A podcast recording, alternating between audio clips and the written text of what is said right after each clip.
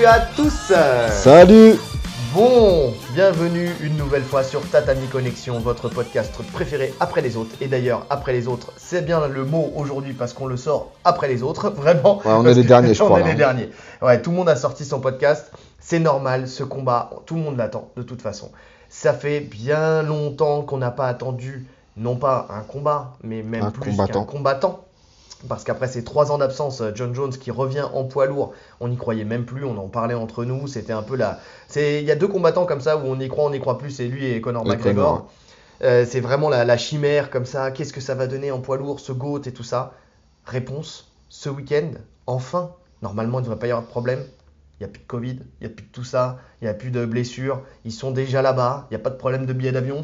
Il n'y a pas de problème de peser. Il n'y a pas En de poids lourd, il n'y a pas de problème de peser. Oui, surtout sachant que ces deux-là sont loin d'être à la limite de, euh, de la pesée, les 120 kg des poids lourds, parce que si, il pourrait y avoir un problème de pesée. Ah, hein. ça arrive quand même très rarement. Cormier s'est appuyé sur la serviette, hein, on le sait très bien.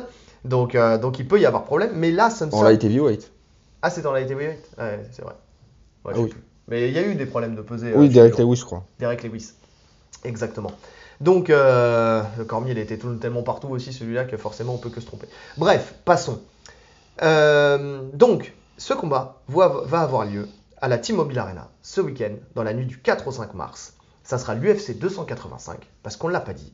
Ça sera pour le titre des lourds, parce que Ngannou Le titre laissé vacant par Francis Voilà. Ngannou. Exactement, mais ça sera pas le titre intérimaire parce Non, que le n'est plus, euh, il n'est plus à l'UFC, ça sera le vrai titre, le futur champion entre John Jones et Cyril Gann, Cocorico, notre Français, qui va une nouvelle fois tenter sa chance au titre. On rappelle qu'il a eu le titre intérimaire contre Derek Lewis, on en parlait pour le poids.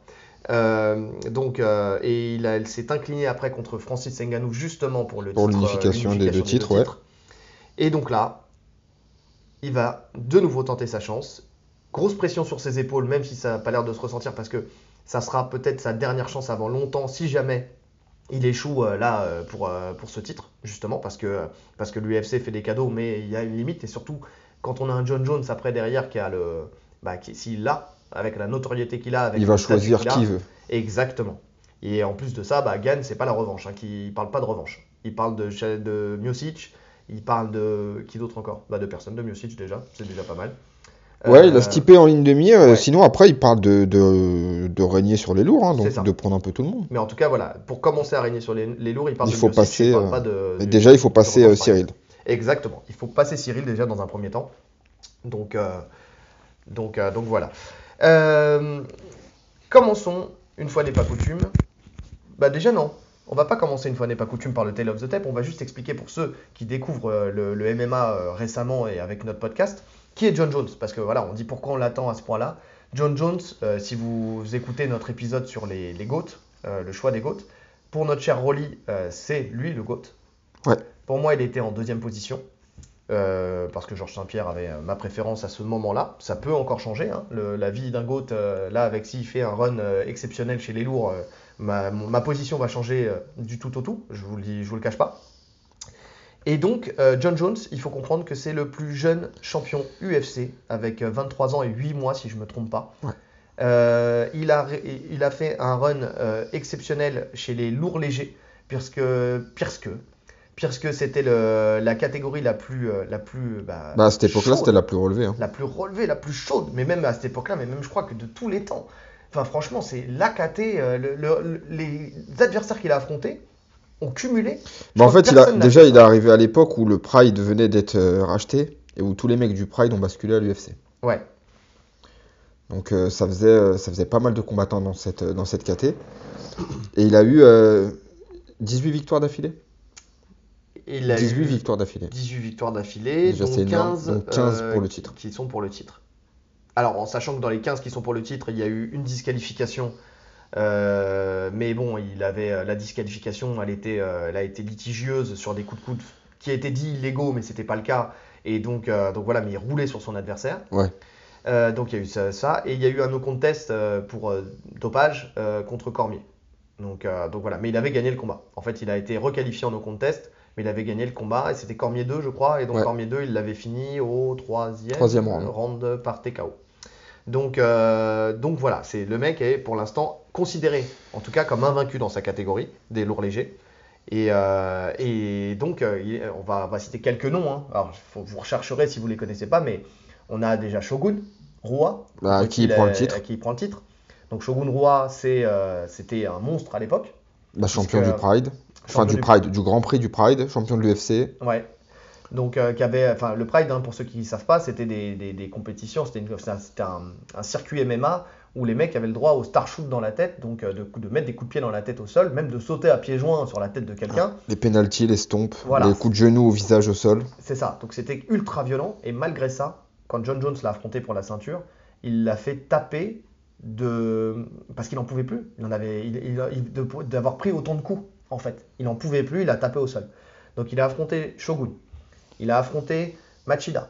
Il a, je, je, c'est, euh, c'est pas dans l'ordre. hein. Ouais, ouais. Euh, Machida, Rampage, euh, Teixeira, à l'époque où personne voulait l'affronter. Ryan Bader, Ryan Bader, Gustafsson. Gustafsson deux fois. Qui d'autre encore? Il a affronté Cormier deux fois. Qui d'autre encore? Il a pris tout le monde. Il a pris tout le monde. Chelsonen. Chelsonen. Chelsonen aussi, oui. Euh, que, que des gros noms. Que des gens euh, et, et des noms qui étaient dans leur prime. Victor Belfort. Stéphane Bonnard. Stéphane Bonnard. Euh, des, des gens qui étaient dans leur prime ou euh, qui, étaient, euh, qui étaient bien implantés, qui étaient, et puis qui étaient des, des gens craints dans, le, dans le monde du MMA, quoi, Mm. en tout cas. Et il les a tous battus avec la manière, avec du finish presque, à part Gustafsson dans le premier. Sinon, je crois qu'en tout cas, ces personnes-là, les, a, les, les gens qu'on a cités, que ce soit Rampage, que ce soit Scholzonen, que ce soit Machida. En fait, dans, la, soit- dans la toute première partie de sa carrière, il y a eu beaucoup de finish. Exactement. Puis après, c'était de la gestion. Mais comme tout champion, hein, c'est ce qu'on constate. hein. Ouais, ouais, ouais. Ouais, mais une gestion, euh, une gestion destructrice quand même. C'est ça la différence, c'est Ouais. que tu prends un Georges Saint-Pierre et tu prends un, un John Jones. Voilà, là que, que j'ai revu euh, tous ces combats, euh, c'est une gestion qui est, qui est plus dans la destruction que euh, Georges Saint-Pierre qui était dans une gestion plus calculée euh, Mm. sur, le, sur les points. Je retire les trois derniers combats dans, Ouais. cette, euh, dans, dans ce que je dis là. hein. Euh, les trois combats qu'il a fait contre euh, Thiago Santos, Anthony Reyes Smith et Anthony Reyes. Smith. Là, c'est encore différent. On sent que pff, il en, il en a marre. C'est l'ennui, quoi. Bah, c'est un peu ça, ouais. Ouais, donc, donc voilà, donc c'est vous dire quel est l'immense champion que- qu'est John Jones. Maintenant, attention, tout ça c'est à mettre au passé, parce qu'aujourd'hui il y a eu trois ans qui s'est passé, il y a eu une montée chez les lourds, on ne sait pas. C'est l'inconnu. Il y a beaucoup d'inconnus dans ce, dans ce combat, donc on va spéculer sur ce qu'on a vu de lui euh, par le passé. Maintenant, euh, qu'est-ce que ça donnera le, dans la nuit du 4 au 5 On le saura bientôt. On le saura bientôt. Et on a hâte de le savoir. Vraiment, ça fait partie de ces choses-là, on a hâte de le savoir. Le mec est en mission, le mec est déterminé. Maintenant, l'être dans la tête, c'est une chose. L'être en interview, mais l'être dans la cage, on verra. Exactement. Donc, commençons par le Tale of the Tape. Et on va laisser l'honneur euh, toujours au, bah, au, au GOAT. hein. Moi, Je, vais, je vais le mettre en premier. Je sais pas si c'est comme ça que tu avais géré la chose, mais, euh, Si, je l'ai mis en premier. mais voilà. Euh, John Jones, 1m93, pour une allonge de 214,6 cm. La plus grande de l'UFC. Exactement, encore aujourd'hui. La plus grande de l'histoire de l'UFC. C'est ça. C'est-à-dire qu'il n'y a que euh, Stephen Struve Qui l'égale. qui l'égalait, mais le mec faisait 2 mètres, plus de 2 mètres. 2m13. Voilà, donc, euh, donc voilà. Mais pour 1m93, c'est la plus grande allonge, euh, toute catégorie confondue. C'est 26 victoires, c'est 10 KO, 6 soumissions, euh, 10 décisions, et là, une défaite par disqualification et un no contest. Donc, euh, on vous l'a dit, 26 victoires, 15 combats pour le titre. Donc, il a fait plus de combats pour le titre que de combats euh, C'est en dehors énorme. du titre. C'est énorme. Donc c'est vrai, c'est énorme. Il fait partie voilà, de. Bah, je, je me demande si c'est pas le plus. euh, le, le recordman des combats pour le titre. J'hésite avec euh, Dimitrius Johnson ou. euh, Non, c'est lui. Ah non, c'est lui. C'est lui, ouais, ah oui, lui. ça c'est Ouais. sûr. Ouais, c'est lui. Donc, euh, Non, donc, Demetrius, je crois qu'il a 12 ou 13. ouais. Van- Anderson Silva, il, est à 11. 11. Donc, donc ouais. On étale notre, euh, notre connaissance, ça c'est pour le MMA quiz. Euh, Cyril Gann, c'est 1m93, donc la même taille. Alors j'ai vu la même taille, mais euh, je sais pas. euh, ma Moi, j'ai femme, vu euh, plus grand. Ouais, ma J'ai femme vu m'a dit. 1,95. C'est ça. Elle m'a dit ça aussi. Mm. Mais bon, euh, moi je prends toujours. euh, ce- la- ma source c'est euh, UFC. hein. C'est sur la quand euh, sur Google vous tapez UFC et qu'ils ils vous mettent le- les combats, donc euh, le site de l'UFC. Je me base sur cette source-là, comme ça au moins il n'y a pas de.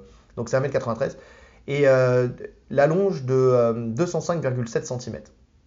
Donc il y a une différence d'allonge de 6 cm, même plus que ça. Ouais. Il y a une différence d'allonge, mais euh, même taille. mais la même taille. Mais bon, on sait que la taille, c'est pas ce qui compte véritablement, c'est surtout l'allonge. Enfin, la taille peut jouer, mais dans l'échange, euh, voilà, c'est c'est ton allonge qui, qui a plus d'importance que la taille, normalement. Pour lui, c'est 11 victoires, 5 KO, 3 soumissions, 3 décisions. Et une défaite, on en a parlé tout à l'heure, à la décision contre, contre Ngannou, et c'était la seule défaite de sa carrière martiale. C'était la première fois qu'il goûtait à la défaite. Exactement. Et il a rebondi juste après. Oui, sur les fesses, sur un knockdown.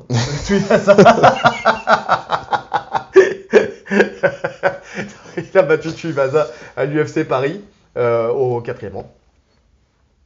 Quatrième? Troisième? Je sais plus. Je sais plus. Et en plus, je l'ai revu le combat. Ouais, moi aussi. C'est sûr que je l'ai revu, mais euh, je, je sais plus. C'est passé tellement de choses dans ce combat. Enfin, tu sais. Ouais, c'est troisième, que- je crois. Troisième peut-être, ouais. Ouais, bon, bref, dites-nous en J'ai commentaire. du mal à voir Tuvasa euh, au quatrième. Ouais, moi aussi. Dites-nous en commentaire. Euh, on l'aura revu entre temps, mais, euh, mais bon, ça fait des commentaires. Donc, donc voilà. Mais donc, oui, effectivement, il l'a mis KO avec, en se cassant les deux mains d'ailleurs. Donc, ça, Les deux mains? les- Il s'est cassé les deux mains. Il y en a une qui a une plus grosse fracture que l'autre, mais il avait une fracture sur les deux mains. Donc, euh, donc ça, ça, ça va jouer aussi. On en parlera dans les à côté. Ouais. Mais, euh, mais en tout cas, voilà, c'est, ça fait partie des éléments aussi dans ce combat qui, qui donnent aussi des incertitudes, puisqu'il n'a pas combattu depuis cette fracture, même s'il dit qu'elle est bien réparée. On en parlera tout à l'heure. Alors, commençons par le pavé. Parce que pour les deux combattants, c'est deux pavés. Parce que vous voyez pas, mais il a écrit des hiéroglyphes sur sa tablette. Ouais. 11 pages. En fait, j'hésitais entre Jarod et Champollion euh, pour, euh, pour le surnom. 11 pages. 11 pages ouais, de, de- de notes. Et encore, euh, j'ai- laissé des trous pour, pour parler, donc, euh, donc ça va être long. John Jones, la boxe de John Jones. Style MMA. Ah, il est con celui-là, bien sûr que c'est un style MMA, on est à l'UFC. Quel tocard On va arrêter le podcast tout de suite. Ben non.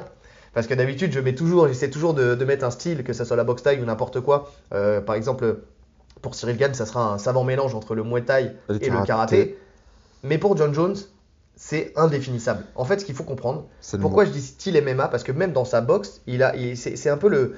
Aujourd'hui, les gens se forment en MMA. À l'époque, c'était plus des gens qui arrivaient d'un style, euh, d'un style particulier et qui euh, se mettaient au MMA.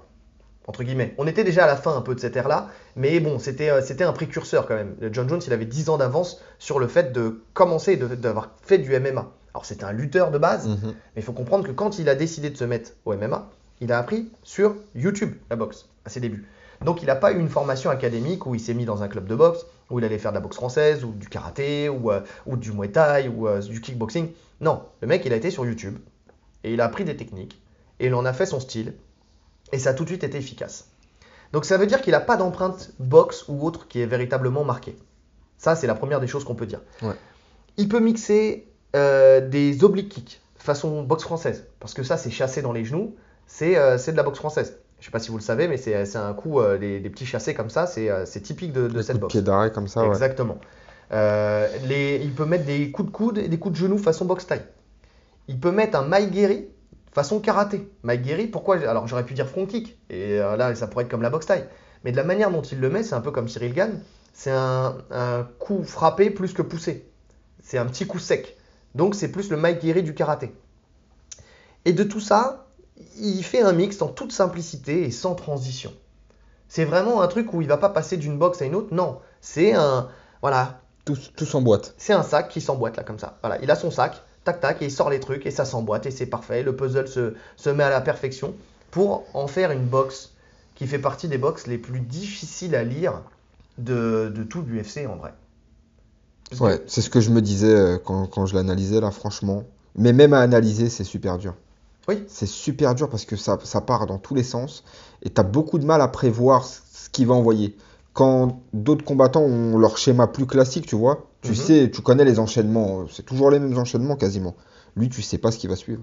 Oui, bah, on en parlait avec Volkanovski. En fait, c'est ça. C'est que je me dis, le dernier combat qu'on a analysé, c'est Volkanovski-Makachev. Mm. Tu vois Et Volkanovski, j'ai eu pas mal de. Je vous ai parlé de pas mal de, de feintes qu'il faisait, mais qui étaient, euh, qui, qui étaient toujours les mêmes. Euh, par exemple, s'il levait le genou, c'est parce qu'il allait mettre un middle. Si, euh, il y avait- il y avait toujours ce truc-là où où il y a des enchaînements qui va sortir à différents moments. Pas toujours Différents dans rythmes, etc. Mais Voilà. c'est toujours les mêmes, plus ou moins. Mais il y a une lecture, il y a une redondance, il y a des patterns. Ouais. Là, chez John Jones, il n'y en a pas. Pour la simple et bonne raison que il s'adapte aussi à ce que va proposer l'adversaire. C'est-à-dire que un peu comme un... D'ailleurs c'est marrant parce que Cyril Gann et, John Jones ont un peu le même, la même approche hein, dans, Exactement. le- dans la boxe. hein. On voit beaucoup de similitudes, euh, sauf une, on en parlera tout à l'heure, euh, qui est dans, dans l'état d'esprit, Et dans les déplacements. dans aussi. les déplacements et puis dans, dans le- dans l'état d'esprit. Donc deux, dans l'approche euh, de, de la boxe quoi. Et, et donc, qu'est-ce que je voulais dire? Le, le fait qu'il qu'il- qu'il, qu'il s'adapte aussi à l'adversaire, bah, ça le rend aussi imprévisible. C'est-à-dire qu'il peut commencer sur un coup de pied retourné, se rendre compte que l'adversaire s'approche un peu trop, et en fait, il va stopper son coup de pied retourné pour mettre un, un coup de pied d'arrêt dans le genou, par exemple. Mm. Il y, a, vraiment ce truc-là où il va venir, il va avancer, il va, il va envoyer, euh, je sais pas moi, je dis une bêtise, dans, son enchaînement, en fonction de comment l'adversaire va réagir, il va envoyer un genou au corps. Il va, mais tout en restant, euh, comment dire, euh, hors de danger. Je sais pas si tu vois ce que je veux dire. C'est-à-dire que oui, il prend des frappes, souvent en bout de course, souvent quand il a les mains en avant. On en parlera tout à l'heure. Ça, c'est la plus grosse erreur qu'il fait, mais à la fois, c'est une erreur et c'en est pas une, parce qu'il faut comprendre pourquoi il le fait. Euh, mais, mais en tout cas, c'est vraiment un truc où euh, il y a de la créativité. Et les deux, en fait, que ça soit Gann ou que ça soit John Jones, les deux ont une boxe qui est créative. C'est Alors là, on parle du Jones euh, avant ses trois derniers combats. avant ces trois derniers combats. Oui, bien sûr. Oui. oui. Mais dans le- alors, bon, on va, on va, euh, voilà. Mettons une parenthèse, dernier combat. Dans les derniers combats, on sent que il en a marre, qu'il n'est pas, euh, il est pas hypé par les adversaires qu'il affronte de toute façon. Il a roulé sur trop de Et il y a monde. de quoi en plus. Et il y a de quoi, oui, parce Parce qu'on lui donne des gens, euh, par exemple, Tommy Smith, c'est un concours de circonstances. là. C'est parce qu'il avait roulé euh, sur tout le monde qu'on lui donne Anthony Mais même Smith. Reyes. Même Reyes. Mais tous en fait, parce que la, la KT elle était, elle était foutue. C'était déjà la fin de cette KT. Mais d'ailleurs, on le voit aujourd'hui. hein. Et elle est encore foutue. Hein. Voilà, c'est-à-dire que euh, post John Jones, il n'y a plus personne. il n'y a et- plus personne. Et donc, euh, donc le truc, c'est ça, c'est que bah, il n'était pas hypé, il se préparait pas, il le disait lui-même, il était en boîte de nuit la veille, à, se, à se beurrer la gueule, de ses dires. Et le mec, en fait, il, même comme ça, normalement, n'importe qui, il faut comprendre. Parce qu'on dit, ouais, John Jones, il était rincé, il aurait dû perdre, ceci, cela. Il y a des arguments pour dire qu'il aurait pu perdre contre Reyes. Euh, J'entends tout, il y a tout à entendre de toute façon. Mais il faut comprendre que le mec, n'importe qui, qui se serait pas préparé, euh, de, comme lui ne s'est pas Un préparé, combat pour le titre, il se serait fait rouler dessus. C'est-à-dire que quand on voit, regardez Reyes, c'était flagrant en fait quand on regarde Reyes John Jones, le dernier combat. Reyes, il donne le combat de sa vie. Mais vraiment le combat de sa vie. Le mec, il est là, il est euh, agressif, il est partout, il envoie tout ce qu'il peut. Il est vraiment, il met un rythme de dingue. Et John Jones, en fait, il temporise. Il est là, il touche juste ce qu'il faut à l'expérience. Vraiment, il est, il prend des coups. Oui, bien sûr qu'il prend des coups. Mais il va au bout de son combat. Il va au bout des 5 rounds. Il se fait pas éteindre. Et il est même jamais knockdown. De toute façon, il a jamais été mis knockdown. euh, Si, il prend un knockdown contre Reyes. Ouais, il prend. Ouais. Ah oui, c'est vrai. Il prend un petit knockdown. ouais. Il, fait, il, fait là, il fait un petit ascenseur. Ouais, c'est vrai. Mais, euh, mais en tout cas, voilà, il- le mec, il déroule juste assez. Mais il euh, rebondit. Hein. C'est tac Oui, c'est tac tac, c'est l'ascenseur quoi. C'est un, euh, C'est un dés- En fait, Il a glissé. Il a glissé. non, en fait, c'est sur un truc où il se fait souvent toucher. Une, une des rares fois où il se fait toucher plein pot, c'est quand il envoie ses low kicks. Ouais.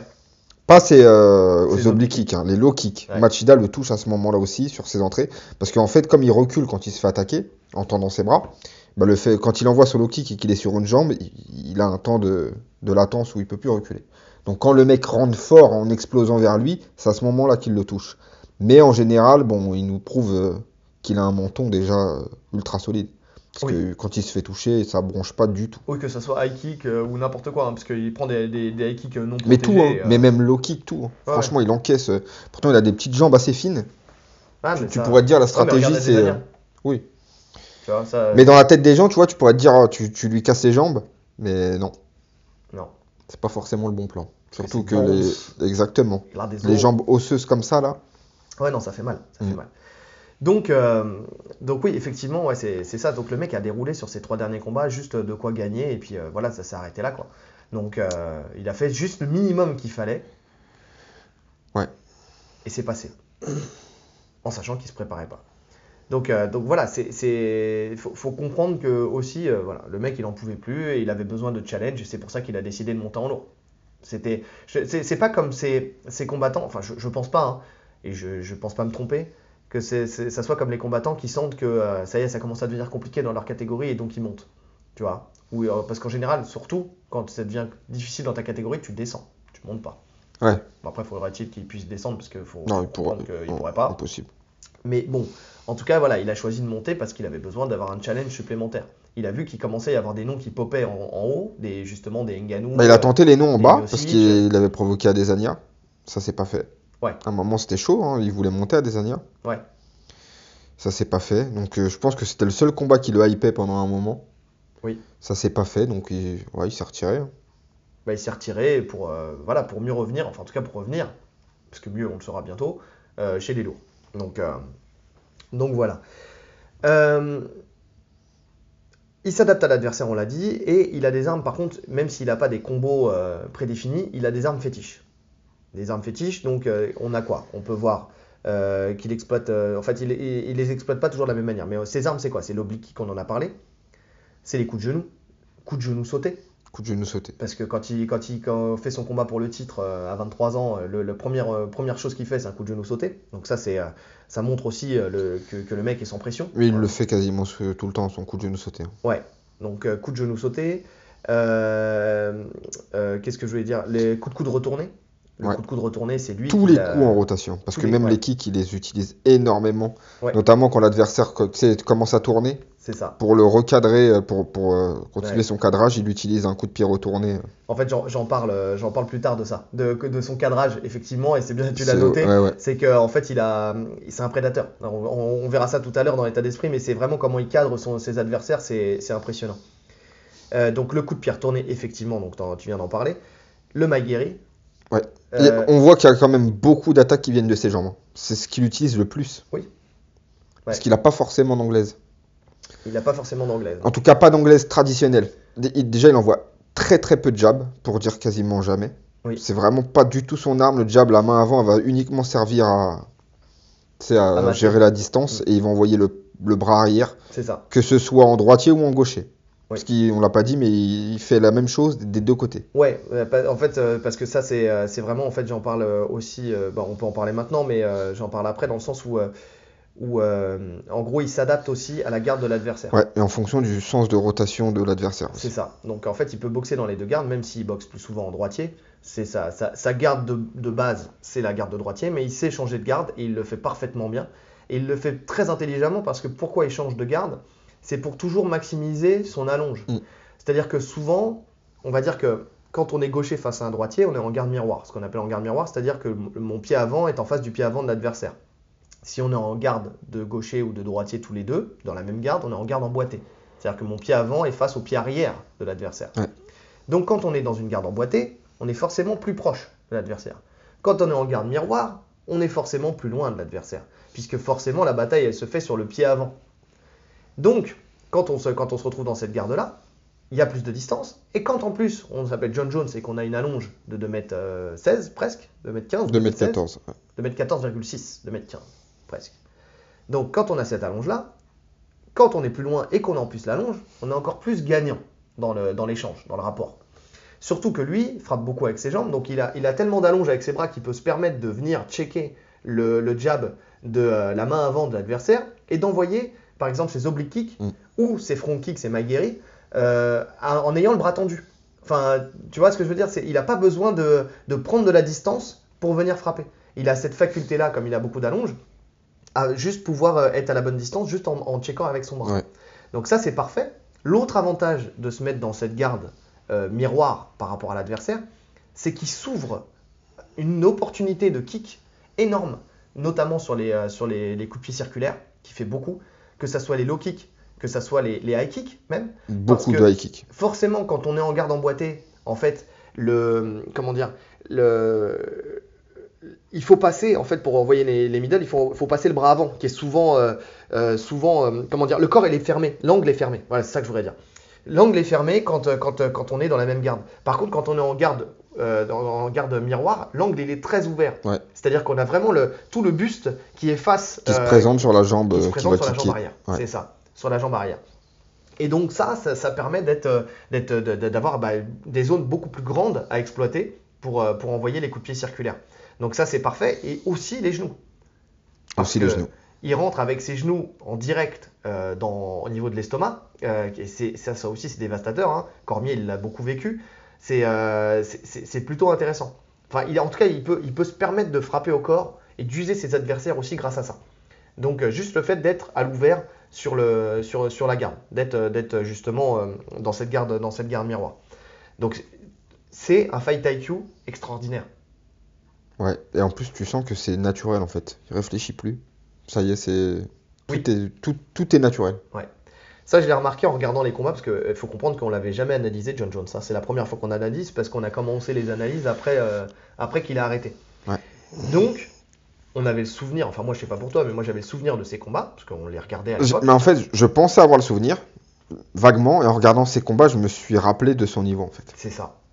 Et de l'évolution de son niveau. Mm. C'est-à-dire que le mec est arrivé déjà très fort. Enfin, c'était un génie, hein, parce qu'il arrivait, il connaissait presque pas le MMA, c'était un lutteur à la base. Donc il, connaît, il a découvert le MMA, très, enfin il a explosé très vite dans le MMA, en, euh, comme je vous l'ai dit, en regardant des vidéos sur YouTube. Quoi. Et il a fait beaucoup de combats très vite. Il avait besoin d'argent, il a fait beaucoup de combats très vite. Je vous conseille, euh, alors c'est vrai que on va faire un mea culpa sur les, les commentateurs RMC. En termes de commentaires, euh, c'est c'est pas toujours ça. Je vous invite à aller voir sur les réseaux sociaux le petit montage que j'ai fait sur, euh, sur Marachef et tout ça. Bon, vous, vous verrez. Mais par contre, pour hyper un combat et faire une vidéo promotionnelle pour un combat, Ouais. ils sont très très forts. Et je vous invite à voir le, Tu sens qu'il y a des moyens. ouais, le- la vidéo d'une heure qu'ils ont fait là sur le combat là euh, sur RMC sur YouTube là. C'est mortel, je Ouais, kiffe et- ces formats-là. C'est ça. Et il retrace toute la carrière de John Jones. Donc euh, moi je m'en suis rendu compte en, regard- en re-regardant tous ces combats. Mais en voyant ça, juste en voyant ça, vous allez voir l'évolution et, euh, et à quelle vitesse il a été en fait dans le, dans, pour être performant et être au plus haut niveau justement dans, dans le Mais ce qui est fou, c'est qu'il était déjà performant dès son combat pour le titre à 24 ans. là. Ouais, alors qu'il avait fait euh, quoi? 5 combats? 7 combats? Ouais, il était, il tout, que il sur- était tout neuf. En sachant que la première année, je crois qu'il a fait 5 combats de base. Je crois que dans sa première année de MMA, il avait fait 5 combats. Donc dans ces 5 en fait dans les 7 combats qu'il a fait avant le titre, Ah, C'est ouf. il y avait 5 combats qui étaient faits en un an. Non, mais c'est un prodige. Donc euh, avec euh, des victoires par finish euh, tout de suite quoi. C'était même pas laborieux quoi. Donc euh, donc voilà. Donc et, tu- et tu- et c'est ce que on revient à ce qu'on disait, euh, c'est que en gros on voit sa progression au fur et à mesure des combats et on voit à quel point ça devient naturel effectivement au fur et à mesure des combats. Il réfléchit plus, euh, c'est vraiment il se place, son corps se place automatiquement, ses frappes elles sortent automatiquement. Il y a très peu de déchets. Il y a très très peu de déchets dans ses frappes. C'est tout est fait pour euh, pour faire mal. En fait, c'est vraiment ça, et pour, euh, pour avoir une utilité. Il n'y a rien qui n'est pas utile. Il n'y a pas de... Tu vois, contrairement à un Adesanya, on ne pourrait pas comparer un John Jones à un Adesanya. Adesanya qui envoie beaucoup de feintes, qui fait beaucoup réagir. John Jones, il fait pas réagir. C'est tout de suite, ça fait mal. Tout de suite, il trouve... C'est vrai qu'il en, il envoie pas, il, il a pas énormément de feintes. hein. Il, a, il a du débit. Oui, Pas, alors ça dépend. En fait, ça va dépendre. C'est lui qui décide. C'est c'est ça qui est ouf c'est aussi. lui qui impose le rythme. Ouais, c'est ça qui est ouf. C'est qu'il peut avoir un gros débit dans ses combats comme il peut avoir un rythme assez lent. Ouais. Ça dépend. Ouais, je suis Donc même sur ça, tu vois, même dans l'analyse de ça, quand tu es son adversaire, tu sais pas à quoi t'attendre. Parce que tu sais pas euh, que- comment, il- comment il va amener le truc. Est-ce qu'il va envoyer beaucoup? Est-ce que ça va être un rythme lent? C'est compliqué. Et il, il aime pas qu'on lui impose le rythme. Non. C'est là où il a le plus de difficultés. C'est quand tu lui rentres dedans constamment. Et qu'il n'a pas le temps de s'organiser. Bah, c'est ce qui s'est passé avec Machida. C'est ce qui s'est passé avec Reyes, C'est ce En qui s'est passé avec Gustafsson, avec Gustafsson. le 1. Ouais. Donc ça, il a ça, au-delà parce que les gens ils parlent de, de taille. Il y a, il y ce débat de euh, dès qu'il affronte un mec grand, il perd ses mois. Enfin, ça, ça devient tout de suite plus difficile.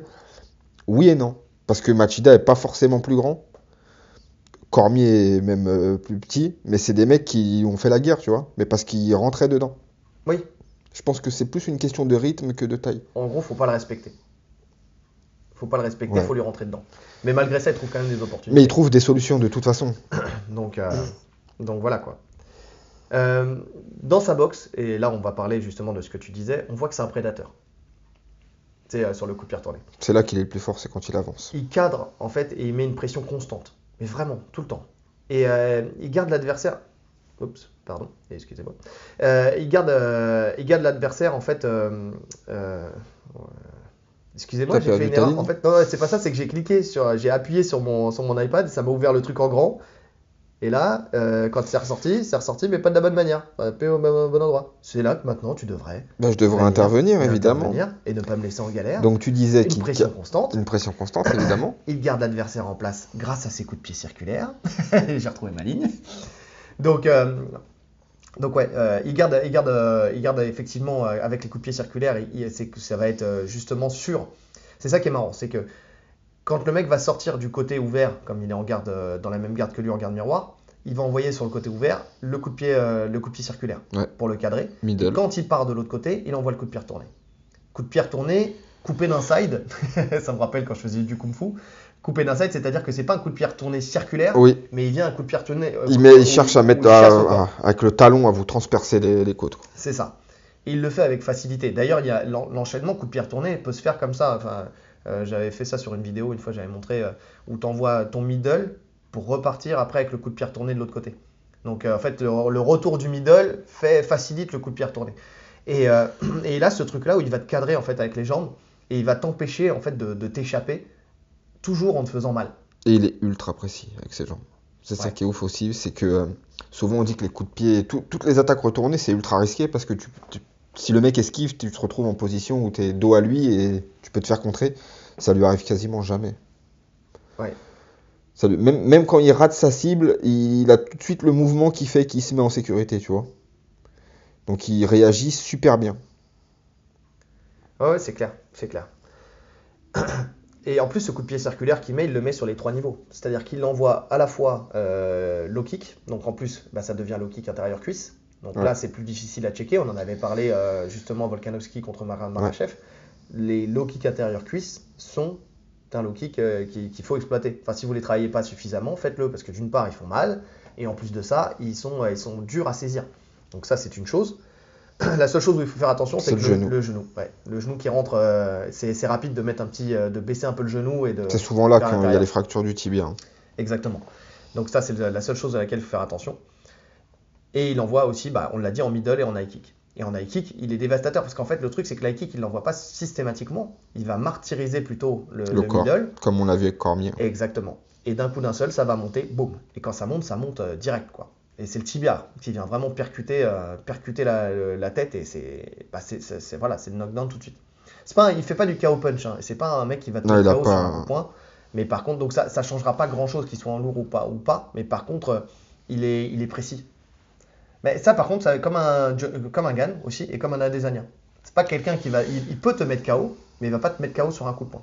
Il va te mettre KO avec, euh, parce qu'il aura créé les, le- les conditions du KO. Ouais, il va pas t'éteindre sur une frappe. C'est ça.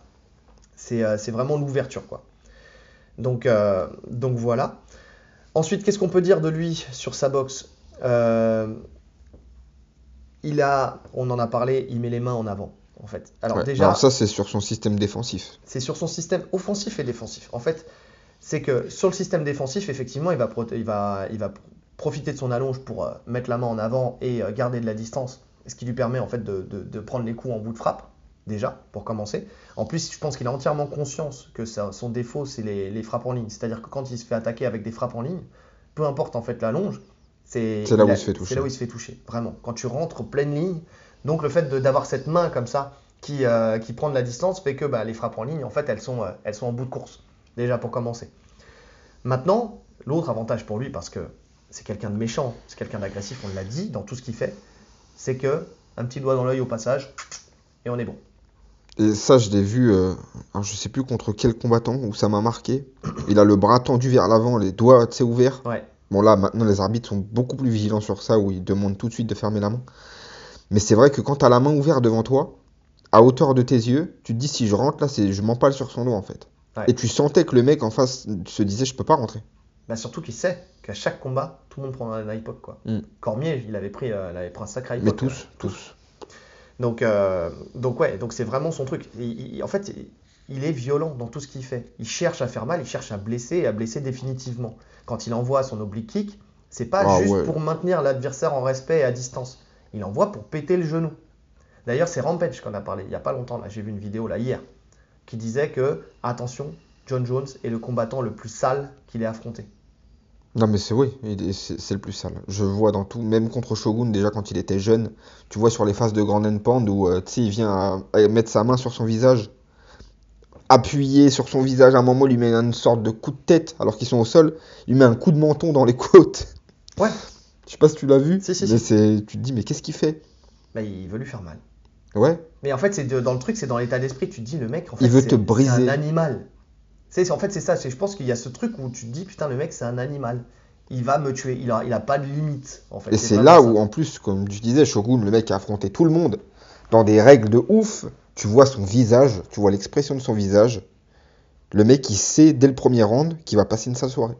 Ouais. Il le sait. Il est au sol, il peut pas se relever, il prend des coudes. Il se dit, je suis mort. Ouais. C'est ouf. non, c'est vraiment ça. Donc effectivement, d'un point de vue défensif, il va tendre comme ça, de cette manière-là. D'un point de vue offensif, il va le faire aussi. C'est-à-dire que, alors, il y a deux façons de faire. Soit il tend. Alors ça, c'est plus quand euh, justement il est euh, en garde emboîtée, quand il se met dans la même garde. Ouais. Quand il est en garde, euh, il va checker le, le- le jab. Quand il est dans la même garde, parce que ça lui arrive de, de varier, hein, il n'est pas toujours en garde miroir, c'est pour créer des ouvertures.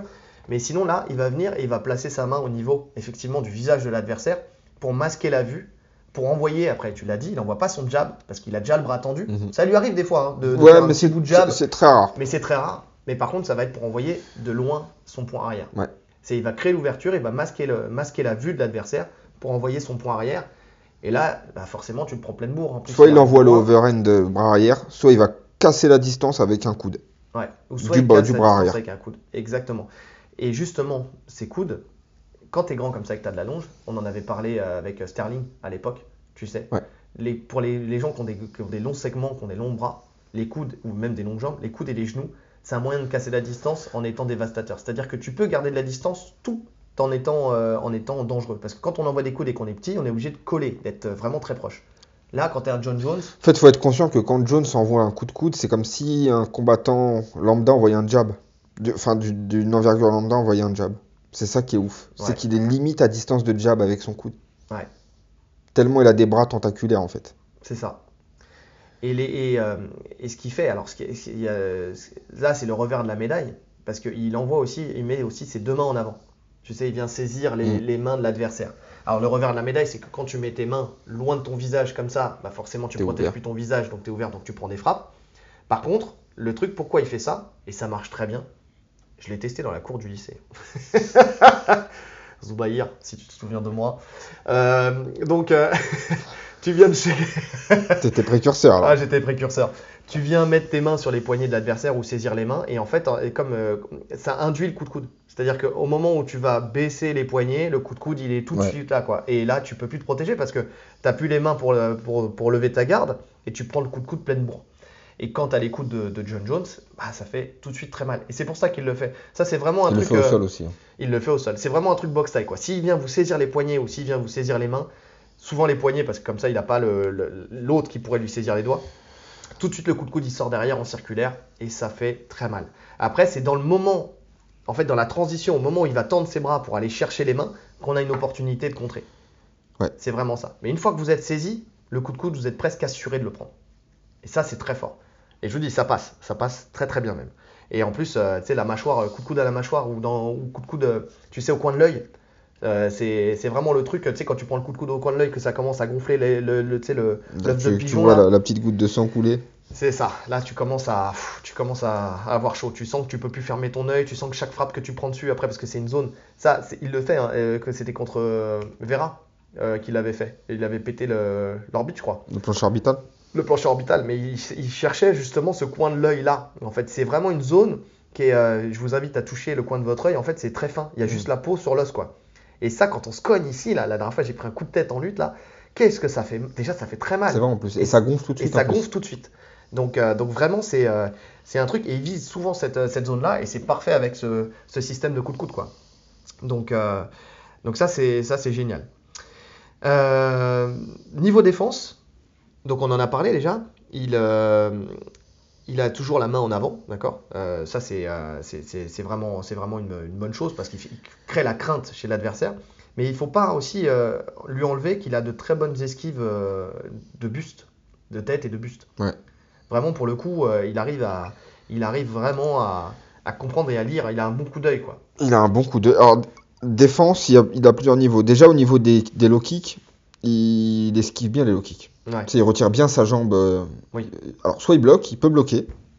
D'ailleurs, c'est un des rares combattants que je vois quasiment dans chacun de ses combats, il y a un tibia contre tibia. Dans sa manière de défendre, en fait, quand le mec envoie un kick, souvent il en envoie un en même temps. Ouais. Et après, bon, en tibia contre tibia, on sait que quand tu te le prends, euh, t'as plus envie d'envoyer de kick. Ouais. Donc il y a ça. Il y a le fait qu'il retire bien sa jambe. Les kicks en général, c'est difficile de le toucher sur un kick parce qu'il bloque très bien. Mhm. C'est vraiment au niveau de l'anglais où il, se- Et puis il peut te saisir. il peut te saisir en plus. Les, les- voilà, si, si on prend son point faible, le- les moments où il se fait toucher, c'est soit sur le mec qui rush en avant. Ouais. En général, quand lui, comme je t'ai dit, envoie un kick et il est en déséquilibre, donc il a plus ce, ce temps d'avance pour reculer. Soit sur la phase où ça va rentrer au clinch, tu vois, l'entre-deux. Ouais. Sur la phase où, euh, comme il a des longs bras, donc ça met un peu de temps à venir vous, à prendre son contrôle en fait. Et là, il prend des uppercuts, des choses comme ça. On l'a vu contre Cormier. D'ailleurs, dès le premier échange, son protège-dents, il saute. Mais on voit qu'il tombe pas, alors que Cormier, Il quand pas. il a fait ça à, À Stipe. à Stipe Miocic, il est tombé. Ouais. Et Gann, euh, Gann, Il a pas bronché et, du et John tout, Jones, ouais. il a pas bronché quoi. Donc, euh, Mais c'est les, pour moi, c'est les deux moments où il est le plus exposé. ouais. Et quand il est exposé, de toute façon, quand tu rushes sur lui, il a une faculté à fuir. En fait, il s'en va et il revient. Et c'est marrant, enfin, tu sais, tout à l'heure je parlais de prédateur. Mais quand j'ai quand j'ai revu ses combats, tu sais, euh, il avait le sur son t-shirt, c'est le la face de John, c'est la moitié, c'est le lion, tu Mhm. vois? Et en fait, c'est tellement vrai parce que quand tu regardes un lion ou une lionne plutôt en train de, de chasser ou n'importe quel prédateur, mais surtout les lions, tu sais, ils attaquent, ils sont violents dans l'attaque, et dès qu'il y a une, une riposte un peu de l'animal, ils vont hop, ils vont fuir un peu, Pour revenir. mais tout en regardant, et ils vont revenir à l'attaque, et encore, et encore, et encore. Ils, ils vont harceler jusqu'à ce qu'ils ils obtiennent ce qu'ils veulent. Mais en, en plus, le mot, c'est vraiment ça. C'est du harcèlement qui vous fait Jones.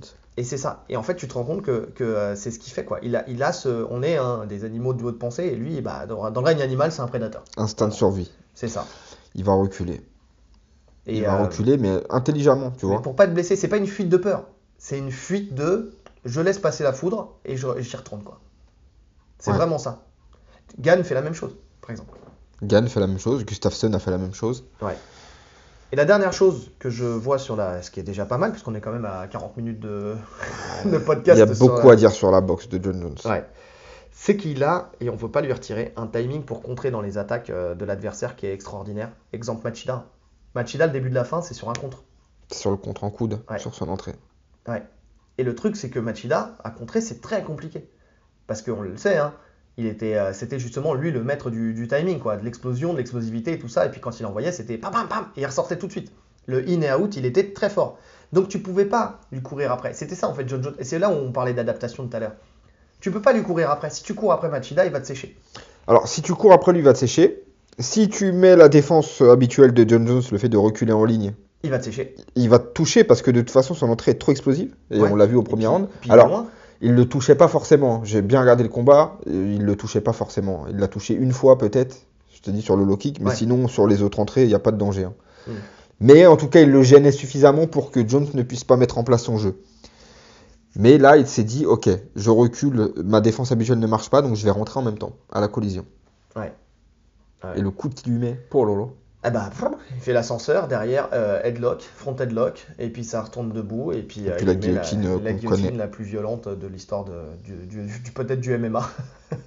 Ouais, parce que la fin, en fait, c'est comment il tombe, comment il le lâche. Comment il le lâche. Et même pas un regard comme quoi il s'en en a rien à foutre. Je m'en bats les couilles, moi je te bute mon gars. Non mais quand tu vois que sa passion c'est de- de- de- d'élever son chien euh, à être un chien d'attaque, euh, voilà, et que sa deuxième passion c'est du tir tirer, dans le euh, désert. Voilà, donc tu te dis que le mec déjà il est prêt en cas de fin du monde, il va survivre. Lui il y a pas de problème, d'accord?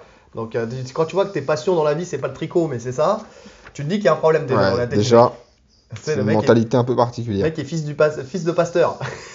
La religion a fait partie de sa vie. Fils de pasteur. Ah ouais, bah, lui, c'est un fils de pasteur et lui, c'est pacificateur. Tu vois, c'est euh, ça. ça. ça se ressemble. hein. c'est- pas mal. Il y a eu une virgule qui a sauté, mais sinon, euh, il y a une coquille dans le texte, comme on dit. bon, est-ce que tu as quelque chose à rajouter sur ce- cette box? On a été complet, je pense. hein. Je pense. Je pense qu'on a été complet. Euh, si vous voyez d'autres choses, parce que peut-être qu'on ne l'est pas, parce que peut-être qu'on s'imagine qu'on est complet, mais qu'on ne l'est pas, n'hésitez pas à nous le dire en commentaire. Euh, on sera là pour euh, les lire, euh, les décortiquer, les analyser et y répondre. Et en débattre. et en débattre. Comme d'habitude, parce qu'on adore ça, on adore débattre. Monsieur Cyril Gann. Alors, la boxe de Cyril Gann, euh, lui aussi, euh, fait- c'est tout un monde. hein. Alors, déjà, juste pour faire la transition, on a dit que Gann et euh, John Jones, c'était un peu le même, la même façon de boxer, dans, le, dans, les, dans la manière de faire, dans l'approche de la boxe. Tu sais, Disons qu'ils ont les mêmes armes. ils ont Ils les mêmes en armes. fait, ils- leur panel d'armes et euh, ouais, ils utilisent tout. La seule différence que je vois, c'est qu'il y en a un qui joue et il y en a un qui joue pas. C'est-à-dire que Gann, c'est un joueur. Il va te toucher, ça va être de l'escrime, tac tac, le bon geste, la bonne, euh, la bonne surprise. Il s'amuse en fait à, à jouer avec toi. Tu sais? Tiens, euh, je, je vais, je vais rester dans les comparatifs animaliers après. John Jones, lui, il est là pour te détruire sur chaque action qu'il va faire. Donc on a le lion d'un côté et on a le chat de l'autre. Deux félins, mais pas la même approche. Vous êtes bien sur 30 millions d'amis. Ok. Magnifique. Ah non, mais on reste, Non, dans- c'est vrai en plus. on reste dans je, l'animalier. je- je vois l'image que tu dis. Tu vois, le chat, il est là, il va attaquer la souris, il va jouer avec jusqu'à ce qu'elle en ait marre, qu'elle fasse une attaque, et puis après, derrière, il va la bouffer. Tu vois? Et Euh, le- le lion, il a pas le temps de jouer. Le lion, il n'a pas le temps de jouer. Il s'attaque pas au même proie, déjà, pour commencer, mais il n'a pas le temps de jouer. Et il vient, et il te, il te mord à la gorge, et puis, euh, et puis voilà, une fois que c'est fini, c'est fini, quoi. Donc, euh, et pourtant, c'est deux félins qui ont les mêmes aptitudes, en soi. Qui ont les mêmes aptitudes. Oui. Tu vois Ouais, ouais. Donc euh, c'est c'est là, mais c'est deux approches différentes, tu vois. Cyril Gann, si tu m'écoutes, mon petit chaton. Donc, la boxe de Gann, on l'a dit tout à l'heure, son style c'est un hybride entre le Muay Thai et le karaté. Il sait tout faire. Ça, c'est acté. Euh, le mec, c'est un génie de la boxe. Il n'y a pas de problème du pied-point. Euh, Il n'y a pas de Champion du monde de boxe taille. champion du monde de boxe thaï. 14 combats, 14 victoires. Ouais, donc euh, dont une contre Yacine Bouganem, donc voilà, qui était le, le- la personne que beaucoup- personne voulait affronter à l'époque parce que c'était c'était le Bah, le meilleur poids lourd. voilà exactement. Donc donc voilà, il il y a pas voilà, le mec est là, il a découvert la boxe, tout de suite il a été performant, il a des aptitudes, de toute façon c'est un super sportif, quel C'est un soit. athlète. C'est un athlète. Il a une posture qui est relâchée. Il sautille euh, de, côté, enfin, de côté comme un karatéka. C'est vraiment ça. Tu vois, il est là, euh, en in and out, ce qui lui permet de rentrer sortir très facilement et de, et de maximiser en fait la, la violence de certaines armes, comme le jab par exemple. Comme le jab qui maîtrise de plus en plus. hein. Exactement. Donc, euh, il change de garde constamment. Donc, euh, même s'il est souvent en garde de droite, enfin avec la droite devant, donc lui, c'est plutôt en garde de gaucher. Euh, donc, il est en fausse garde, ce qui est déstabilisant. hein, parce qu'on sait très bien qu'au royaume des boxeurs, les, les gauchers ont un léger avantage par rapport aux autres. Euh, D'ailleurs, c'est pour ça que John Jones, il a trouvé un, c'est White Harris, euh, Ouais. qui, est, qui est un vrai, un vrai gaucher, quoi. Mm. Donc, pour se préparer à ça aussi. Parce qu'on a- on pourra parler aussi. hein, Ah ouais, de là, dans les à côté, on le fera. hein. Ouais. Donc, donc voilà. Euh, lors des combats, il, a, il est à l'initiative du rythme donc c'est, et de la distance. Et c'est là où ça va être intéressant Bah, parce que les deux les sont deux. à l'initiative du rythme. Donc qui va prendre l'ascendant sur l'autre? C'est vraiment ça le truc. D'ailleurs, il est souvent, euh, il fait souvent tu sais, un, un grand step en arrière. J'en parle à chaque fois, mais c'est, vrai. En fait, là, tout ce que, tout ce que je vais vous dire, c'est des choses que j'ai déjà dit hein, Mhm. contre Tuivasa, contre tout ça. Parce que son style en boxe, il est déjà très très abouti. Donc euh, il va pas Il va pas changer. Non, il va faire du, du. C'est ça, mais il va s'améliorer. C'est-à-dire que dans, le, dans ses armes, il améliore ses armes, mais par contre, sa manière de combattre elle reste la même. Je vois mal un Cyril Gann à terme être euh, en mode euh, bonhomme face à face et vas-y, on se rentre dedans. Tu vois? Non, bah, il aurait tort de le faire en plus. Exactement. Par contre, dans, dans le, la, dans l'impact qu'il met dans ses frappes, je le sens, plus- je sens plus la volonté de finir. Oui, Plus le temps passe, tu vois. oui. Je sens plus de mauvaises intentions dans ses frappes. Bah, le, bah, c'est ce que veut euh, Fernand Lopez, hein, il le dit. hein, il, veut, il veut faire sortir le, le chien, euh, le chien qui est en lui, quoi. C'est euh, maintenant, c'est il y a le chien naturel et il y a le chien euh, que tu veux faire sortir. Donc tu vois, c'est qui est pas forcément super naturel. Tu Ouais. sens que le mec, s'il s'appelle bon gamin, c'est pas pour rien. Tu vois, c'est euh, Cédric Doumbé qui disait, qui disait, t'en as un, il s'appelle Bones, l'autre il s'appelle euh, Baby, Bon Assa- gamin. Bo- Baby Assassin, machin, et là t'as le bon gamin, quoi. tu te dis, bon, t'affrontes le bon gamin, c'est bien, t'es serein, tu vois. Bon, après, faut pas être si serein que ça, parce que je pense qu'il y en a beaucoup qui ont, qui quand même euh, minimisent les forces de Gann euh, sur ce combat. Vraiment, et puis en général, le, mec, c'est quand même, faut pas oublier que ça reste quand même un génie euh, du, euh, du MMA et des sports de combat et du sport en général. Et que c'est pas parce qu'il a chuté contre un Ngannou euh, qui était certes sur une jambe, mais qui reste quand même euh, d'une violence absolue. euh, il l'a pris euh, comme ça, quand même. Euh, voilà, c'est. Mais il l'a même, de toute façon, il l'a dominé en boxe. il l'a hein. dominé en boxe. Donc, euh, Il a dominé tout le monde en boxe. Il a quand même dominé des mecs solides en boxe. Oui. Des Dos Santos, des Rosenstruck, des euh, Volkov. Volkov. Donc, euh, Et il a, il, a, il a appris de chacun de ses combats. C'est-à-dire qu'il n'aura jamais l'expérience pour l'instant de John Jones, mais il a, il a quand même une expérience qui a grossi. Il faut, faut plus penser que c'est quelqu'un qui découvre le MMA. Ah non. C'est que quelqu'un qui est dans le MMA, qui, euh, qui a de l'expérience, qui a fait plusieurs main events, qui a affronté, alors pas autant que John Jones, mais euh, qui a affronté quand même des profils un peu différents, même s'il lui manque des lutteurs, clairement. Ouais. C'est surtout les strikers. Mais quand je dis, c'est quand je dis des profils différents, c'est dans la façon de striker. T'avais des punchers, t'avais des techniciens, t'avais des, t'avais, enfin tu vois, t'avais des, des styles un peu, un peu différents. Oui, des plus grands, des plus petits, des... C'est ça. Mais il lui manque, euh, il lui manque la case lutte euh, quand même à cocher. hein. Il lui manque la case lutte énormément. Il a, il a affronté aucun lutteur. Il a affronté un Jujitsuka au début de sa carrière. Oui. À l'UFC. Qu'il a soumis d'ailleurs. Oui. Mais mis à part ça, il n'y a aucun lutteur. Oui, parce que Jujitsuka, ça veut pas dire lutteur. Bah c'est ça. C'est de la manière d'ailleurs qu'on y retourne le mec, euh, tu sens que voilà, il se fait embarquer dans, son, dans sa propre amenée. En fait, il réagit parfaitement bien. C'est-à-dire que c'est plutôt Gann. C'est pas l'autre qui fait l'erreur, c'est Gann qui arrive Ouais, euh, à qui, l'enrouler. qui tourne bien. Mais c'est là où l'autre fait une erreur, c'est qu'il a, c'est la- c'est l'après. C'est-à-dire que il- dans le scramble, il arrête son scramble là. Enfin, tu sais, euh, le mec se fait renverser et il arrête son scramble là. On Mm. en parlera tout à l'heure au pire, mais, euh, mais euh, dans la phase lutte. Mais en tout cas, c'est vraiment ça. C'est intéressant. On reviendra là-dessus parce que c'est intéressant dans l'état d'esprit, parce qu'on en travaille, on travaille ça au club là en ce moment, donc euh, c'est intéressant. Euh, D'ailleurs, donc je disais, c'est le maître du rythme et de la distance. La distance, c'est justement, il la garde souvent avec ce- cette espèce de grand step arrière qu'il fait pour reprendre de l'air quand l'adversaire le presse un peu trop. Ce qui manque à un John Jones qui lui recule, tu sais, et qui donc peut se faire acculer. J'ai bien dit acculer. Et, là où je cherche toujours le rictus de Rolly, c'est voilà. Je- Bientôt, bientôt ça sera filmé, vous les verrez. J'ai mis du temps. hein. Elle a mis du temps à monter. Et donc, euh, donc Gann, lui, pour éviter ça, il fait ce- cette espèce de grand pas en arrière qui lui permet après de, de sortir en fait en, en circulaire à droite ou à gauche et de pouvoir ensuite reprendre le centre. Parce que ce qui est important pour lui, c'est de reprendre le centre et de chercher à conserver le centre, ce qui lui permet justement de faire ses, euh, ses pas en arrière.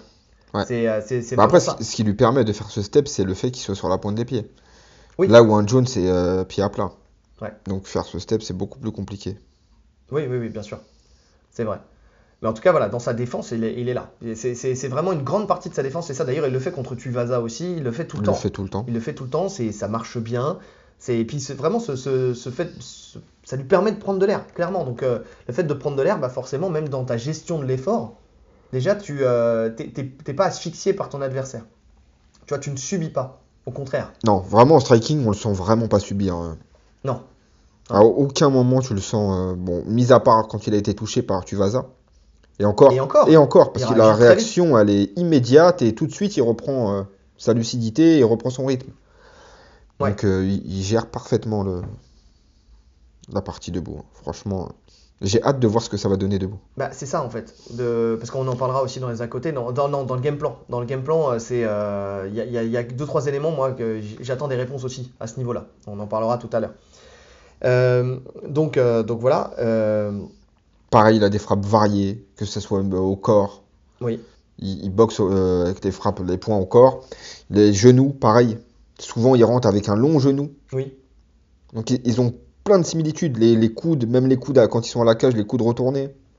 Ouais, alors euh, avec un peu plus de variété quand même euh, chez Gann, euh, qui fait euh, qui fait des coups de- aussi, euh, tu sais, qui partent de Ouais. du bas en haut, mais Ouais, euh, en, en passant arrière. par l'arrière. Ouais. je, je vois ce que tu veux dire. Expliquer, c'est compliqué, De, mais. de bas en haut, mais en passant par l'arrière, comme s'il allait faire une roulade avant, il envoie le coude, euh, le, le coude qui remonte comme ça, bam, euh, ce, ce petit coup de coude là. Et euh, ça, c'est un peu un coup de signature hein, d'ailleurs de, de- du MMA Factory. Donc euh, c'est, en fait, c'est des, des armes similaires mais différentes, tu vois. C'est-à-dire que là où, euh, où John Jones, euh, quand il est à la cage, euh, je compte en parler après, mais quand il est à la cage, il va repousser l'adversaire pour se retourner et envoyer son coup de coude euh, dans, dans Ouais. la, foulée, dans la foulée. Parce que c'est vrai qu'on on n'a pas parlé beaucoup du coup de coude retourné euh, de, de John Jones. Mais ce coup de coude-là, il, est, euh, il, il est dévastateur. Déjà, il a été dit qu'il était aussi rapide qu'une pale d'hélicoptère de l'armée. Qu'une quoi? Les pales de l'hélicoptère de l'armée.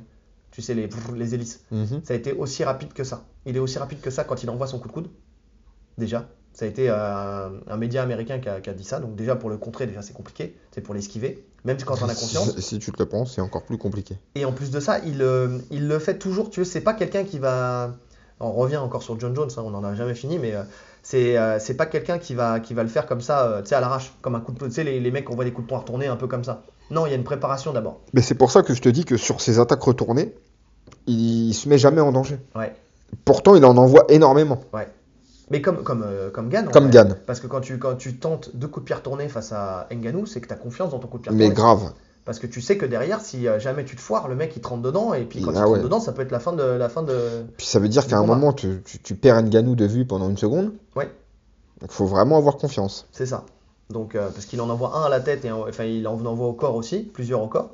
Mais, euh, mais effectivement, oui. Donc ils ont cette aptitude, et c'est le même, celui qui vient, qui te chasse, tu sais, qui te, qui te casse. En fait, l'idée des deux, en vrai, quand tu regardes que ça soit Gann ou que ça soit Jones, c'est euh, de fatiguer l'adversaire corps. Là, Ouais. ça s'est encore plus vu face à Tuivasa, Oh oui. où euh, il lui a martelé l'estomac, Oh le vide là pour le pour Avec les- ces pour petits types là qui viennent planter le, le bas du ventre là. C'est ça. Magnifique. Donc, euh, donc voilà. Pour garder encore, pour revenir sur les déplacements, pour le- la distance, il casse aussi la distance. Quand il veut, en fait, quand il le veut, il explose.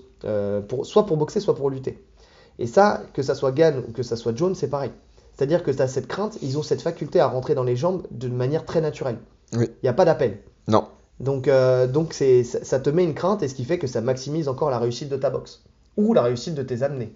Donc ça, euh, parce qu'on on pense que Gann n'a pas de lutte, si, elle n'est pas encore très étoffée, mais il en a. On en parlera tout On à en l'heure. parlera dans la lutte. ouais. Niveau positionnement vis-à-vis de l'adversaire, il n'est jamais dans l'axe, euh, ce qui limite en fait la possibilité de contre et facilite euh, la fuite. Il est toujours légèrement de côté. Il crée la- le petit angle en fait qui lui permet d'attaquer avec plus d'efficacité d'ailleurs, euh, parce que euh, il, est, il est aussi en, ou- il, y a des- il crée une zone d'ouverture pour ses frappes. Ouais. Alors c'est différent de John Jones qui lui va se mettre dans la garde opposée comme on l'a dit tout à l'heure. Gann c'est plus dans le l'angle dans lequel il va prendre qui va lui permettre de rentrer euh, avec euh, justement son jab, par exemple, qui va lui permettre de, de passer à travers de la garde avec une grosse facilité, mais qui va lui permettre aussi d'envoyer ses, ses, ses petits front kicks, comme on l'a dit, euh, ses coups de genou, ses, euh, middle, ses low kicks, et sans en minimisant en fait le fait d'être euh, d'être d'être contré. D'être contré et aussi en minimisant le fait que le mec lui rentre dans les jambes. Parce que quand on est légèrement décalé, c'est beaucoup plus difficile de shooter Oui, dans Oui. les jambes. Oui. Donc euh, tout est réfléchi dans son positionnement pour, euh, bah, pour toucher sans être, euh, sans être en danger. Quoi. Que Toucher ce soit en lutte et euh, voilà. que ce soit euh, c'est ça. en frappe. T'as aimé que je te touche le pied avec mon pied Oui, je, Ouais, je- c'est- je sens là. et euh, qu'est-ce que je voulais dire? Euh, Donc euh, effectivement il y a ça et, et c'est d'ailleurs pour ça qu'il a du mal à trouver des gens qui vont l'aider à travailler sa lutte, c'est parce que déjà il faut lui mettre la main dessus. C'est ça le C'est truc. très compliqué en fait. Donc il se retrouve rarement dans des situations, dans l'expérience d'être dans une situation en, en combat réel. C'est ça. est, en fait, il faudrait qu'il fasse que de la lutte pure, mais la lutte pure, c'est pas parlant pour le MMA. Non, Parce que évidemment, oui, si tu lui mets un mec, un, un excellent lutteur, et, ils font un combat de lutte, il va le jeter en l'air. Ouais. Mais en MMA, le mec ne le toucherait pas une seule fois. exactement. Ensuite, au niveau de ses sens de rotation quand il combat, il euh, en fait, il se déplace constamment et euh, il se déplace dans, dans des sens. euh, c'est jamais dans le même sens, quoi. En fait, c'est ce qui fait qu'il n'est pas lisible. C'est qu'il va changer de sens, à droite, à gauche. C'est un bon danseur, on l'a vu, on le voit encore dans On le voit, prépas. bien sûr. Voilà, donc les petits changements en mode salsa, tac, tac, tac, hop, il va à droite, tac, tac, tac, hop, il va à il, gauche. le, il le fait très bien. Et il le fait très bien. On sent qu'il se mettra. C'est un combattant qui va jamais s'en mêler les pinceaux. Tu sais, c'est clair. Ça, ça va du fait qu'il ait fait du basket, qu'il ait fait du foot aussi. Tu le sens sur ses appuis. Je le dis, je le répète, si vous avez des enfants, ne spécialisez pas vos enfants tout de suite. Laissez-les faire un maximum de sport parce que tout, ce qui sera capitalisé par ces sports-là seront transposables dans le sport qu'ils choisiront plus tard. Mhm. Et Gann, c'en est le meilleur exemple. Le mec a fait tous les sports. Il a fait du basket, presque, à- il aurait pu être à haut niveau, du foot à haut niveau. Euh, là, il a fait de la boxe à haut niveau, du MMA à haut niveau.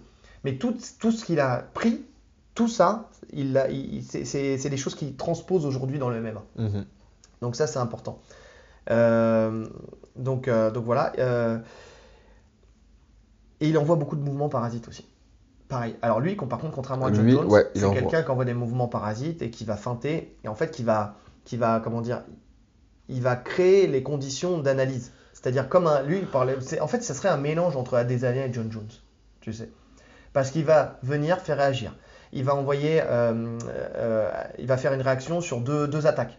Et puis après, sur la troisième attaque, en fait, comme il a lu la réaction sur les deux attaques qui étaient similaires, sur la troisième, il va rentrer et il va, il va contrer, enfin, il va faire un autre, autre chose qui va Mhm. lui permettre de trouver l'ouverture et de, de frapper et d'être efficace. Par exemple, euh, il est en garde gaucher, il envoie deux low kicks de la jambe arrière, il va seulement feinter le troisième low kick pour switcher et envoyer son bras à son bras droit qui va devenir le bras arrière et qui sera plus puissant. Donc, euh, il envoie rarement en fait deux combos d'affilée, euh, enfin plus de deux combos d'affilée. Ouais. C'est vraiment ça. Euh, toutes ces frappes sont pas puissantes. Ça, on le sait. Pour deux Ouais. raisons. Bah, déjà, on l'a dit, hein, il est dans le jeu, ça c'est à part, hein, il est dans le jeu, il est vraiment dans, dans ce truc de, de, de dominer. La... En fait, lui, son kiff, c'est de dominer, ça se sent. Mais de dominer, euh, genre, euh, je suis intouchable et je te touche, je te pique. C'est le Je moustique te, je te chier, je te frustre. C'est ça, c'est la frustration. Et donc, quand il n'envoie pas toutes ses frappes fortes, c'est d'une part pour garder de l'énergie. Parce que forcément, quand on envoie des, des frappes fortes, euh, c'est euh, tu énergivore. C'est énergivore, surtout quand tu es chez les lourds. Et aussi parce que bah, la précision, en fait, euh, de la fréquence précise de, euh, de, de ces frappes fait que le coup lourd va venir Naturellement. naturellement. C'est vraiment ça. C'est vrai que le fait de chercher le chaos, de le chercher volontairement en général, c'est le meilleur moyen de, de- de s'exposer, de faire des erreurs Et de ne pas l'avoir. et de pas l'avoir. Parce qu'en fait, tu vas chercher le coup lourd, donc euh, forcément, tu vas tomber dans vas les, les et, points. et puis de vas- toute façon, ça va pas avec. Il est tellement relâché que ouais, il est, il est détendu dans ses frappes, tu le Ouais. sens. Ça part vite. Alors c'est pas pour autant qu'il met pas de frappe lourde que ça fait pas mal. Parce qu'on le voit sur ses jabs, Ouais. c'est ultra précis, c'est mis au bon moment, ça sèche l'adversaire euh, quand il rentre. Souvent sur les entrées du mec, franchement, tu vois le coup, l'arrêt que ça lui met, le jab, il a pas envie d'en reprendre. Oui. Donc c'est ultra précis. Donc il a, il a pas besoin de frapper fort en vrai. Non, non, Mais, non. il- mais euh, sur ses kicks, il frappe fort. Oui, sur les low kicks. Sur les low middle et kicks, les middle, franchement, euh, Les middle, ça part. Ah ouais, ça claque bien. Là, tu vas le pauvre. euh, Déjà, respect à lui parce qu'il a tenu longtemps. hein, parce que, parce que techniquement, ils sont propres aussi. C'est ça. C'est ça. Et j'en parlais, c'est marrant, j'en parlais ce week-end avec un mec qui pratique le MMA, qui me parlait du renforcement des tibias. Mm. Et euh, je disais, ouais, bon, c'est bien, il faut, ça peut être nécessaire de le faire, entre guillemets, parce que tu crées quand même, euh, tu tues des nerfs, donc forcément, ça a une implication sur, euh, sur toi, hein, sur ta, sur ta santé. Mais euh, ce que je disais, c'est que plus que de, de chercher à se renforcer, enfin, c'est même pas se renforcer, parce que tu renforces pas. Maubert, Tu t'habitues. Monsieur Maubert dirait ne dirait pas l'inverse, mais en fait, c'est surtout que tu minimises ta douleur, tu recules le seuil de douleur. Mais ça ne veut pas dire que tu vas pas te blesser, tu vas pas avoir une fracture. Mm. Au lieu de faire ça, travaille ta technique et travaille le fait de venir frapper dans des conditions où tu vas risques pas de prendre un genou ou un coude en contre. C'est-à-dire de, de créer la véritable ouverture pour frapper ta partie dure contre sa partie molle Ouais. et pas dur contre dur. Et en fait, Gann, il le fait parfaitement bien. C'est quand il rentre, jamais il prend un coude. Jamais il prend un coude. Ça rentre toujours. C'est précis. pré- voilà, ça C'est précis, le l'angle de sa hanche, il est bien, tu vois. Tout ça, ça compte. Et Oui. euh, tu sens qu'il a fait du Thai de toute façon. Donc les- au niveau de ses kicks, c'est ça part vite, ça part fort. Et puis quand tu vois la taille de ses cuisses. pff. Ouais. Ouh Nous, on en son- prend un, à notre poids, là, on est mort. hein. Pas préparé, on est mort. hein. Un seul, ça, ça suffit. hein. Ah. De- de- que- celui que tu vas y prend, j'en prends un, c'est bon, j'arrête ma carrière à vie. De toute façon, il va frapper à gauche, c'est mes côtes droites qui vont casser. Donc, euh, donc c'est un vrai problème. Son jab, on en parlait, c'est son arme. C'est l'arme. ouais. Vraiment. Alors, il est varié, hein. il est très très varié. Et c'est là où c'est intéressant parce que euh, on disait que la faiblesse de Jones, c'est ses attaques en ligne. Ouais.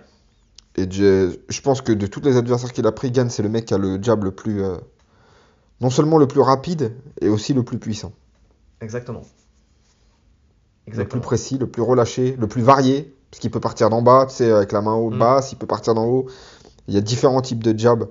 Et étant donné qu'il est dans une posture karaté, tu sais, de côté, Mm. pareil, encore une fois, il maximise la distance de ce jab. D'une part, il a l'explosivité euh, de cette garde karaté in and out où il va rentrer, mais en plus de ça, le fait d'être côté, il va vraiment, quand on fait le jab de face, forcément le bras, même si on avance l'épaule, on va gagner un peu de distance, mais pas tant que ça.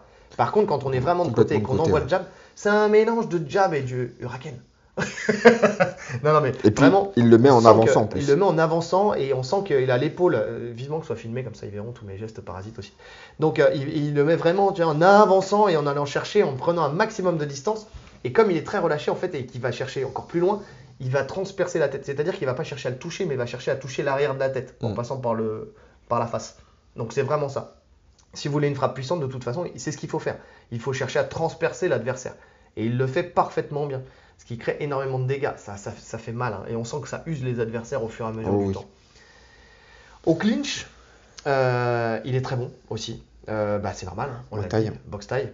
Donc, euh, donc voilà, il est dominant. Surtout, il fait très attention à ses sorties de clinch. Soit grâce à un petit fauchage, soit à une esquive, soit encore à une frappe qu'il va placer de manière intelligente pour prendre en fait. Un- En fait, il, prend, euh, il- ça lui évite de prendre le gros coup, euh, tu sais, le, le coup qui va sortir, tu t'es dans sortie clinch et c'est toi qui te fais, qui te fait piéger, surtout quand tu prends de la distance, Ouais. où l'adversaire il va envoyer. c'est valable pour les deux, ça. Ouais. C'est vrai que la sortie, il lève bien les mains. Enfin, Jones lève bien les mains. Ouais, soit il envoie quelque chose, soit il lève bien les mains. Ouais. Et Gann, c'est pareil. Gann, il n'y a pas de. Il a pas d'erreur. De toute façon, il y a très peu d'erreurs défensives de Gann. En boxe, ouais. Défensivement, c'est, euh, il y a beaucoup de. Alors, il y a tous ces mouvements que tu disais là, c'est, c'est, c'est step en arrière et tout. Et après, il y a des esquives. Des esquives, et tu sens que c'est des esquives instinctives, c'est du coup d'œil. C'est des choses très difficiles à travailler en fait, c'est inné. Oui, c'est ça. C'est que le mec, C'est le relâchement, il a les yeux grands ouverts, il a les mains basses. Les mains basses, c'est. Alors, ça peut être une erreur ou pas. ou pas. Ouais. Parce que les mains basses, ça vous permet d'être beaucoup plus mobile. Essayez de faire des mouvements de buste avec les mains hautes, vous verrez tout de suite que c'est beaucoup plus limité. Les mains basses, on est beaucoup plus fluide, beaucoup plus relâché. Et ça lui permet, mais, mais bon, il peut se faire toucher. De toute façon, dans la boxe, en général, hein, rares sont les boxeurs qui ont les mains hautes tout le temps. Ah oui. T'as les mains hautes quand, euh, quand t'es à courte distance et que le mec il fait ton enchaînement, tu te mets dans ta bulle, dans ta carapace. Mais dès que tu reprends de la distance, de toute façon, tu le sais. Si tu veux pas te cramer les épaules au bout Déjà. round, t'es obligé de te relâcher. Donc dès que tu Non, parce que de la ça, c'est des commentaires qu'on voit énormément. De, il, a, il, a, c'est- il a les mains basses, il a toujours les mains basses, lève tes mains, lève tes mains. Euh, non, Parce que justement, son style serait plus du tout le même. il Bah oui. du- enfin, ouais, c'est son relâchement, sa force. Donc ça. si, si tu lèves la garde, t'es plus dans le relâchement. Tu peux plus être dans le relâchement. Donc, euh, donc euh, euh, au contraire, il faut, il faut être en bas, il faut avoir les mains basses. Enfin, c'est pas, c'est pas gênant en fait. C'est, si c'est maîtrisé, c'est pas gênant. Voilà, si c'est maîtrisé. Et il nous a prouvé que c'est parfaitement maîtrisé. Ouais, c'est pas parce qu'il prend une fois un knockdown que tout de suite il faut qu'il revoie ça. C'est non, ça arrive. Même avec les mains hautes, tu peux prendre un knockdown. hein. Bah, De toute Euh, façon, je pense que même avec les mains hautes, il le prenait. Oui. Tu prends un overhand de Tuvasa, c'est pas les petites mitaines qui vont te protéger quoi Oui, que ce soit. et puis il faut savoir que quand tu as les mains hautes aussi, parce que tu as même plus de chances des fois de prendre un knockdown, parce que quand tu as les mains hautes, tu caches une partie de ta vision Oui. aussi. Forcément, tu as tes bras devant ton, ton visage. D'ailleurs, souvent quand tu commences la boxe, d'ailleurs, tu ne sais pas comment placer tes Ouais, mains. tu sais pas par où regarder. Ouais, parce que tu viens, tu mets les mains, et en fait tu mets les mains devant le visage, tu as, les gros gants qui sont devant tes yeux, et au final tu vois rien. Et c'est qu'après que tu découvres que, en vrai, il faut mettre les gants un tout petit peu plus haut pour pouvoir voir en dessous des gants, tu vois. Donc je vous le dis si vous démarrez la boxe, hein.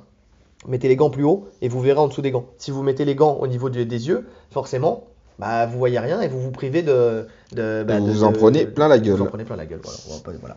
On va pas aller plus loin que ça, effectivement, vous en prenez plein la gueule.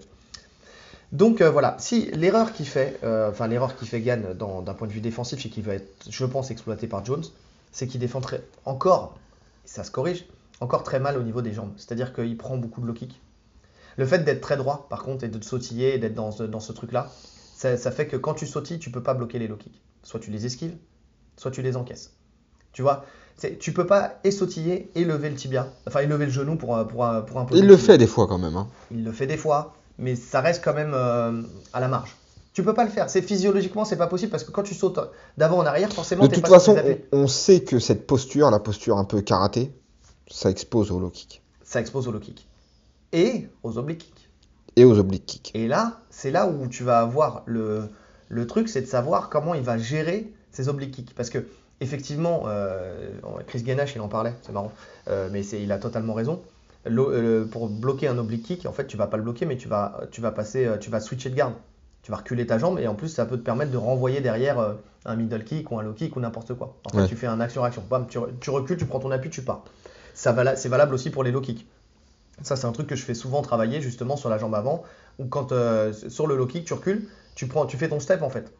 Tu, tu recules ta jambe step, boum, tu repars tout de suite dans la foulée. Ce qui te permet de contrer quand l'autre il est dans son mouvement. Avant même qu'il ait eu le temps de, re- de- de restructurer sa, sa, posi- sa posture, tu viens et tu peux le contrer.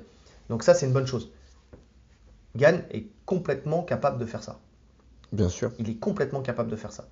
Maintenant, c'est à savoir, dans, sur la, long- déjà sur la durée, euh, tu sais, à force de sautiller, machin, si le combat est dur, et savoir si euh, s'il arrive à trouver quand même le bon rythme. C'est parce que John Jones, il va pas envoyer euh, son oblique kick comme ça à l'arrache. C'est-à-dire qu'il va venir, il va venir avec ses mains comme il fait d'habitude, et après, dès qu'il est au contact, bam, tu sais, ça va venir d'en dessous. En fait, il est masqué par le fait qu'il vienne, euh, attaquer en haut, tu vois. Il va venir, il va poser ses mains, bah, et il y a l'oblique kick qui va venir. C'est ce qu'on disait, il est, il est très dur à lire. Il n'a pas un schéma. Il a, il a pas de schéma en fait. Donc on, on va voir ça, on va voir que- qu'est-ce qu'il va pouvoir mettre en place défensivement Et en fonction de ce qui va être en place défensivement, je pense qu'il y aura le- la contre-attaque derrière. Mais quand on voit que Volkov, qui n'a pas les low kicks de John Jones, tu vois, quand même. Ah, il a quand même des bons low kicks. hein. Bah, euh, plus traditionnel, il a quand même des bons low kicks. il n'a hein. pas, il la Il variété. vient du Kyoko. Non, non, il n'a pas la variété. Il a pas il la a les low kicks euh, traditionnels. Et que malgré ça, il en a pris plusieurs. Que depuis, il corrige, certes. Mais que comme ça, il en a pris plusieurs. Ça, ça sera mon point euh, sur lequel je vais porter de l'attention pendant le combat. C'est dès le début. De Les- voir- les- Oui, de toute façon, c'est un tournant du combat. On le verra après, mais pour moi, c'est un tournant du combat, les, les low kicks des deux côtés, en fait. Ouais. De Ouais. casser les appuis de l'autre, quoi. Mais encore plus chez Gann, parce que John Chez Jones, les deux. Chez les deux, Non, franchement. chez les deux, s'il vous plaît, monsieur Rolly, laissez-moi aller au bout Je te, je laisse aller au bout. Ouais. Ne commençons pas comme ça. Éblouis-moi, vas-y. Madame Salamé, faites la police. Non, je... Le mec est parti dans son délire. Politique. Pourquoi? Parce que Gann, son, son style est basé sur le déplacement. Ouais. John Jones, moins. Ouais, mais son style est basé sur ses kicks. Son style est basé sur ses kicks. Si Mais tu lui casses ses jambes. euh, Ouais, mais t'as as quand même, ouais. Mais t'as quand même moins de mal à, euh, comment dire? Franchement, si tu lui retires ses kicks, tu, lui- tu lui blesses une jambe à Jones. S'il a plus de kicks, sachant qu'il a pas forcément d'anglaise, ça devient tout de suite très compliqué. Mais il a de la lutte. Ouais, mais sans jambes, va lutter toi. Il fait pas de la lutte libre, il fait de la gréco. C'est, il y a des accroches qui sont différentes. Tu vois ce que je veux dire? Alors, il fait de la. Bon, on verra sur On la verra. lutte. Mais d'accord. Mais euh, je- tu vois ce que je veux dire? C'est-à-dire qu'il peut, il a encore des armes possibles. C'est dur, mais il a encore, il a le mental pour. Ah, il a le mental pour. Tu vois ce que je veux dire? Gann, c'est son sûr. style, il est basé sur les déplacements. Si tu lui retires ses déplacements, que ça soit en boxe ou que ça soit en lutte, ça devient compliqué. Mais il peut boxer aussi. Parce qu'on l'a vu contre Volkov, il est beaucoup moins mobile. Il a accepté plus ou moins une guerre contre Volkov où il était moins sautillant. Ah, mais Volkov, c'est pas Jones. Ah, le Jones, je veux dire, le Jones qu'on a analysé. Hein. Volkov, c'est pas Jones. Sinon, il serait champion. Ah, tu vois ce que je veux dire? Ouais. C'est pas la même chose. Volkov, c'est pas l'élite euh, des lourds. hein. Il est bon. C'est un bon gatekeeper. J'ai toujours rêvé de dire ce mot-là. Mais c'est pas, c'est pas, euh, il, il ira jamais à la ceinture. Il aurait pu. Alors, il aurait pu. Il y a un moment, il était dans son truc justement. moment, il a été bah, stoppé par Gann. ouais. Il a été stoppé par Gann. Mais tu te rends compte que Volkov, par exemple, euh, passer un Aspinal, passer un, un, Un Blade. un Blades, euh, même passer un Miocic, tu vois, c'est, euh, je pense que c'est compliqué. Je pense qu'il avait atteint euh, les- le niveau qu'il devait atteindre. Tu vois, d'ailleurs on le voit, il est là, ça fait longtemps qu'on n'entend plus vraiment parler de Volkov. Ouais. Tu vois, donc c'est pas la même chose. C'est plus facile de combattre un Volkov que de combattre un, un Jones. En tout cas, le Jones, encore une fois, on met euh, les guillemets de les parenthèses de le Jones de l'époque. Bon, pour ce combat, très compliqué. L'avantage en boxe, Ouais. tu le mets à qui? C'est super dur. C'est super dur. Alors, sur le papier, tu le mets à Gann? Sur le papier, je le mets à Gann parce que. euh, Parce que Je sais même pas pourquoi. Ouais, parce Ouais, que non, boxe parce plus que propre. plus propre, parce que c'est déplacement, parce qu'en fait tu te dis que si jamais tu n'arrives pas à le, à le- à le cadrer, bah, Parce qu'en fait, on l'a jamais vu. Bon, mis à part le knockdown, mais je répète, ça, ça peut arriver à n'importe oui, oui, qui. erreur. On ne l'a jamais vu en situation de difficulté, peu importe qui l'affronte Gann en striking. Chose Et- qui n'est pas le cas de l'autre Chose côté. qui n'est pas le cas de l'autre côté. On l'a vu galérer, Jones. On l'a Mais- vu galérer contre Gustafsson, on l'a vu galérer contre Machida. Alors, galérer, c'est un grand mot, mais euh, en tout cas, ne pas forcément trouver de solution Au début. au début.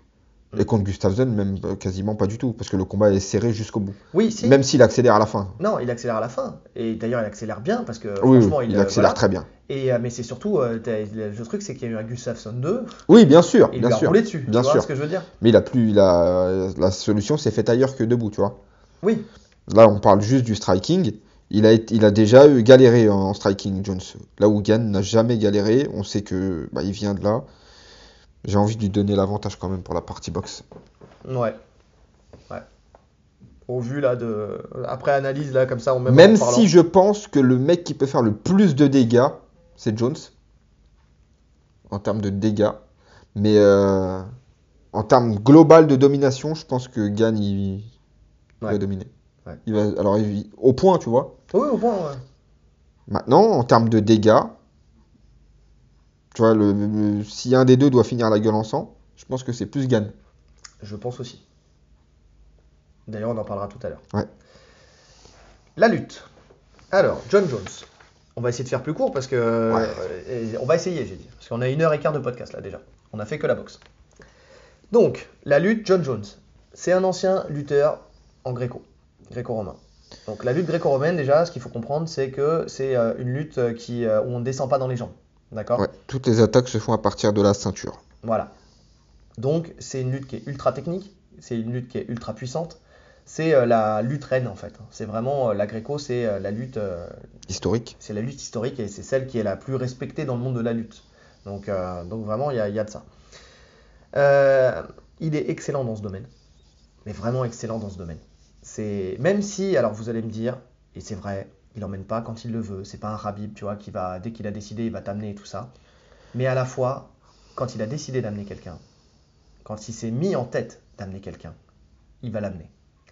Le plus bel exemple qu'on a, c'est Daniel Cormier, euh, qui, euh, donc, euh, le, début de leur bif, c'est ça. hein. C'est tu m'amèneras jamais au sol, je suis un lutteur olympique, blablabla, tu ouvres trop ta gueule, nanana, nanana, nanana. Ok.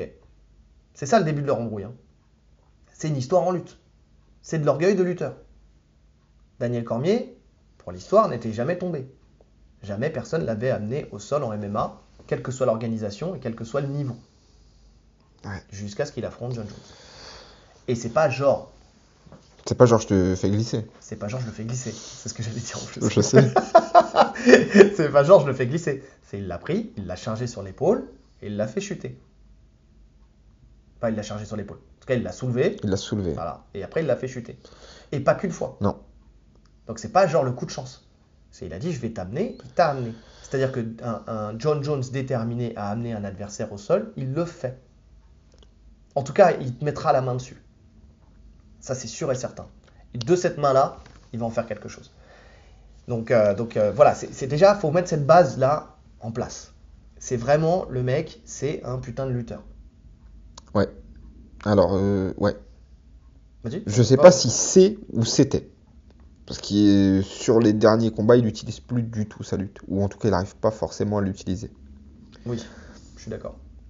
Alors, est-ce qu'il se préparait plus du tout en lutte? On sait que la lutte, c'est le sport le- peut-être le plus. euh, déjà le plus énergivore et le plus euh, traumatisant, on va dire.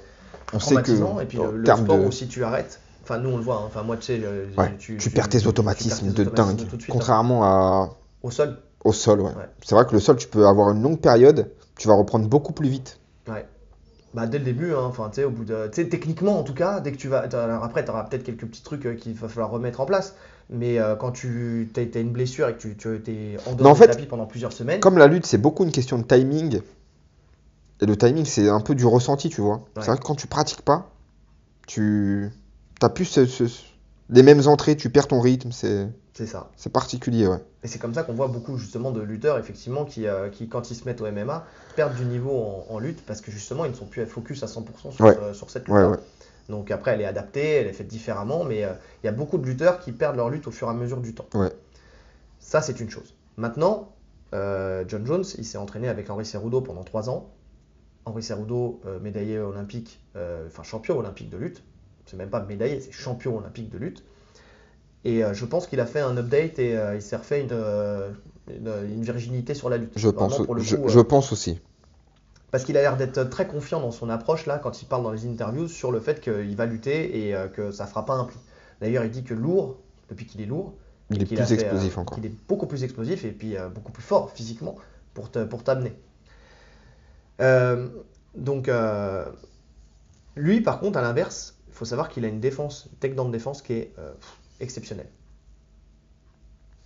Il est très très bon dans sa défense. Alors, ouais, il est excellent dans sa défense. Ouais, parce que t'as dire. alors ouais, mais euh, faut- Ouais, non, en fait, il, il est il- tombé face à Gustafsson, il est tombé face. à- En fait, mais, euh, mais quand il est pas focus, euh, en fait, tu peux le surprendre, mais comme tout le monde. oui, Parce qu'il s'attendait pas du tout à ce que Gustafsson tente une amenée au sol, tu c'est vois. ça.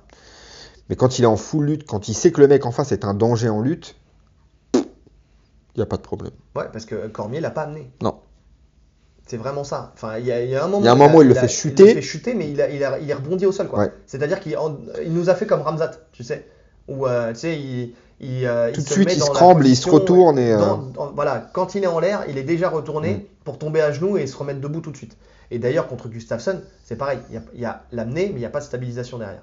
C'est-à-dire que tout de suite, il repart en dogfight. Boum, bras sous l'aisselle, tac, il remonte, et puis, euh, et puis c'est Oh, il a les points de l'amener quand même. non, mais il a les points de l'amener. Mais je veux dire, il n'y a pas de stabilisation derrière. C'est-à-dire, Non, il n'y a il, pas de. il- il en de fait travail, rien. Il Ah non, capitalise il en pas fait rien. C'est-à-dire que John Jones, il se relève les deux fois, parce qu'il tombe deux fois, systématiquement. Et encore, là, il y a des fois où il tombe, c'est sur des. Il y a une fois, c'est la saisie de jambe. Ouais, saisie de jambe. Il y a, il y a une vraie amenée au sol, où Oui. euh, c'est un double et il, se relève. à moitié dans le dos, tu vois, et il le, il le fait chuter. Et là, il se relève. Et il y a une fois, c'est une saisie de jambe. Et dans les deux cas, il se relève. Sinon, après, dans sa carrière, mais je crois pas l'avoir vu euh, tomber. J'ai regardé beaucoup de combats et ça c'est pas le truc qui m'a marqué. Tu sais Parce que là, on en a regardé beaucoup, beaucoup, beaucoup. Et c'est pas le truc qui m'a marqué. Vraiment. Et c'est pour ça, après, je me suis, quand je, je suis passé sur la partie lutte, je suis retourné voir Cormier. Tu sais, les combats contre Mhm. Cormier. Et je me suis dit, mais même Cormier, il l'a pas fait chuter. Et au contraire, tous les petits balayages, tous les petits trucs comme ça, c'est John Jones qui les fait. Parce que, effectivement, alors John Jones, il y a, aussi- il y a encore beaucoup de choses à dire hein, sur sa lutte. hein. Il, est, il est bon, euh, donc parce qu'il fait, euh, pas mal de choses. Mais euh, déjà, finissons sur la défense. Déjà. En fait, sa défense, que ça soit en déplacement, que ça soit quand il repousse la tête avec son allonge, que ça soit sur le fait qu'il tombe et qu'il se relève instantanément, en fait, quoi qu'il arrive, il est toujours, efficace dans sa défense. C'est-à-dire que c'est c'est pas des trucs extraordinaires, il a même pas besoin d'être dans des scrambles de dingue.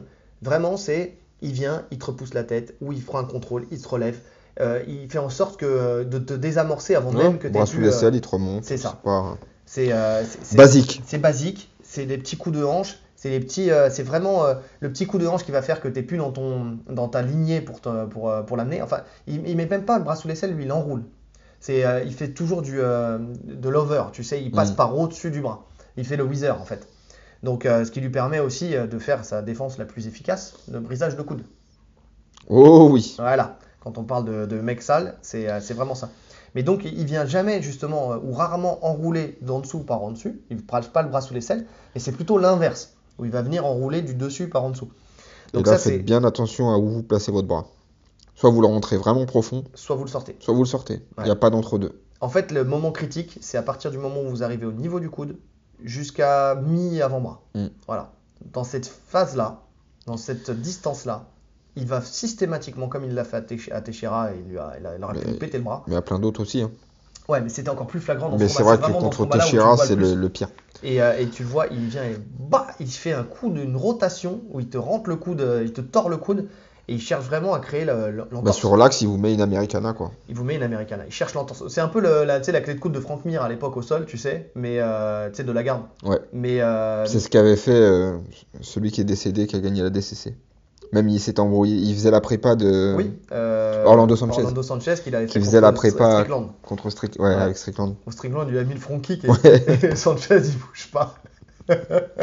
En plus, il a pas compris pourquoi il a pris le front kick. Mais euh, non, mais parce qu'en fait, Strickland, avec sa grande gueule, en fait, il lui avait dit Ouais, tu m'emmènes pas, patati patala. Il avait fait sa grande gueule, tu vois. Sauf qu'il dit ça à Orlando Sanchez. Déjà, d'une part, Orlando Sanchez, c'est un champion ADCC chez les lourds, déjà pour commencer. Le mec est un. C'est un est- style de lutte, en un plus. style de lutte. Et en plus de ça, le mec, euh, tu, c'est un ancien euh, gang, euh, un ancien gangster, tu vois ce que je veux dire C'est le mec, tu vas pas l'impressionner. Strickland, tout Strickland que tu es, tu n'impressionneras pas Orlando Sanchez. Donc, euh, donc voilà, et il lui avait effectivement fait ça, il lui avait niqué le coude, et c'était à, juste combat. deux semaines de son combat, je crois, un truc dans le genre. Donc, donc, donc voilà. Et donc Strickland, il envoie un front kick à Orlando Sanchez, Qui ne bouge pas. qui ne bouge pas. C'est- Il l'aurait fait contre. C'est même lui qui recule, je crois, sur le, le front kick. J'étais mort de rire. Bref, cette vidéo, si vous l'avez pas vue, allez-y, elle est, elle est mortelle. Donc, euh, donc voilà. Voilà, digression de ouf. Euh, toi, tu veux me perdre à chaque Oui, je veux te perdre. Tu veux me perdre. Et donc, sur sa défense. donc on est sur sa défense et effectivement ça c'est euh, une défense qui est, euh, qui est proactive. En fait c'est des défenses qui sont vraiment proactives dans son, euh, dans son jeu, c'est-à-dire que vraiment il fait en sorte que tu ne cherches même pas à l'amener déjà de base. Encore une fois en te cherchant à te faire mal, c'est déjà tu te dis ah non je vais pas l'amener. Ouais. Et même ceux qui ont essayé, hein, vraiment pour le coup euh, il, est, il est fort. Lui par contre à l'inverse il emmène qui veut, c'est ce que je disais. Teixeira, Teixeira on sait qu'il a une bonne lutte. Il emmène qui veut, mais. euh, Ouais, oui, il emmène qui veut. Teixeira, Mais quand il en a vraiment envie, en fait. C'est ça, c'est toujours comme ça. Et c'est pour ça que John Jones, en fait, ces trois combats, on ne sait pas si c'est un déclin ou si c'est juste un manque d'envie. Parce qu'on sent que quand il n'a pas envie, bah c'est pas le même combattant. De fou. C'est vraiment ce que j'ai noté. C'est, tu sens la différence d'attitude quand il est motivé. Mais dans tout, en fait. Que ce soit dans la boxe, dans, tout. Ouais, exactement. Donc, euh, donc voilà, c'est vraiment. euh, c'est- euh, toujours, en fait, euh, c'est toujours, il se met toujours dans des conditions, en fait, pour que ses défenses soient, soit dans un bon timing. Donc c'est proactif, c'est ce que je disais. C'est vraiment dans un bon timing. Il laisse jamais l'adversaire s'installer et avoir une. en fait, il, ne cherche pas à réagir dans une position contraignante. Il est toujours dans une réaction avant. C'est vraiment ça. C'est toujours de. euh, voilà, il va pas se laisser, euh, se laisser stabiliser. Ouais, Tu vois, c'est vraiment Ouais. ça. Que ça soit à la cage, que ça soit, euh, que ça soit au, au sol ou n'importe quoi, il va pas se laisser mettre sur le dos. Et ça, c'est l'apanage de tous ceux qui ont une bonne, une bonne lutte. On prend un, un Ousmane, c'est pareil. Ouais. Il sera jamais dans une situation contraignante. Il va réagir avant. Et il a la technique pour le faire. Niveau attaque, il est varié.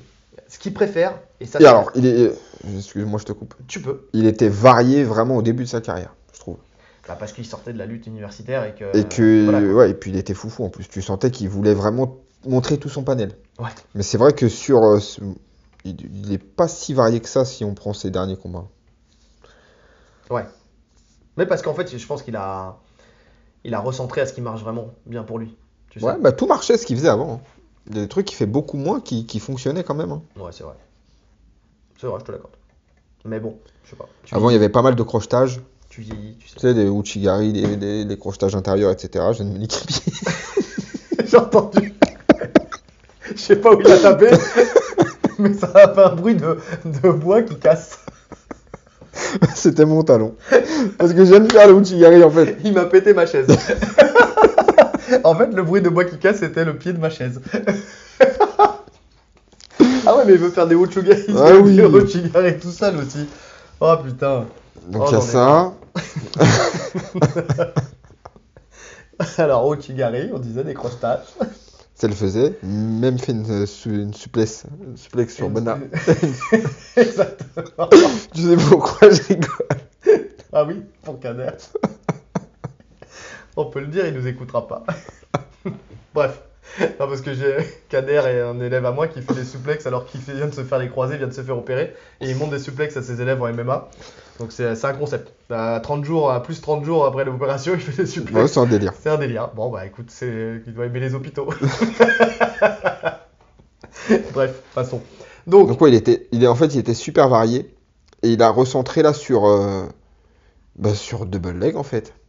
Alors sur double leg, qui, qui Qui- est un double leg sans en être un, entre guillemets, parce que ce qu'il cherche, c'est juste à casser la distance. C'est ça. Et, Alors euh, ça peut marcher, hein. Contre Gustafsson, ça marche.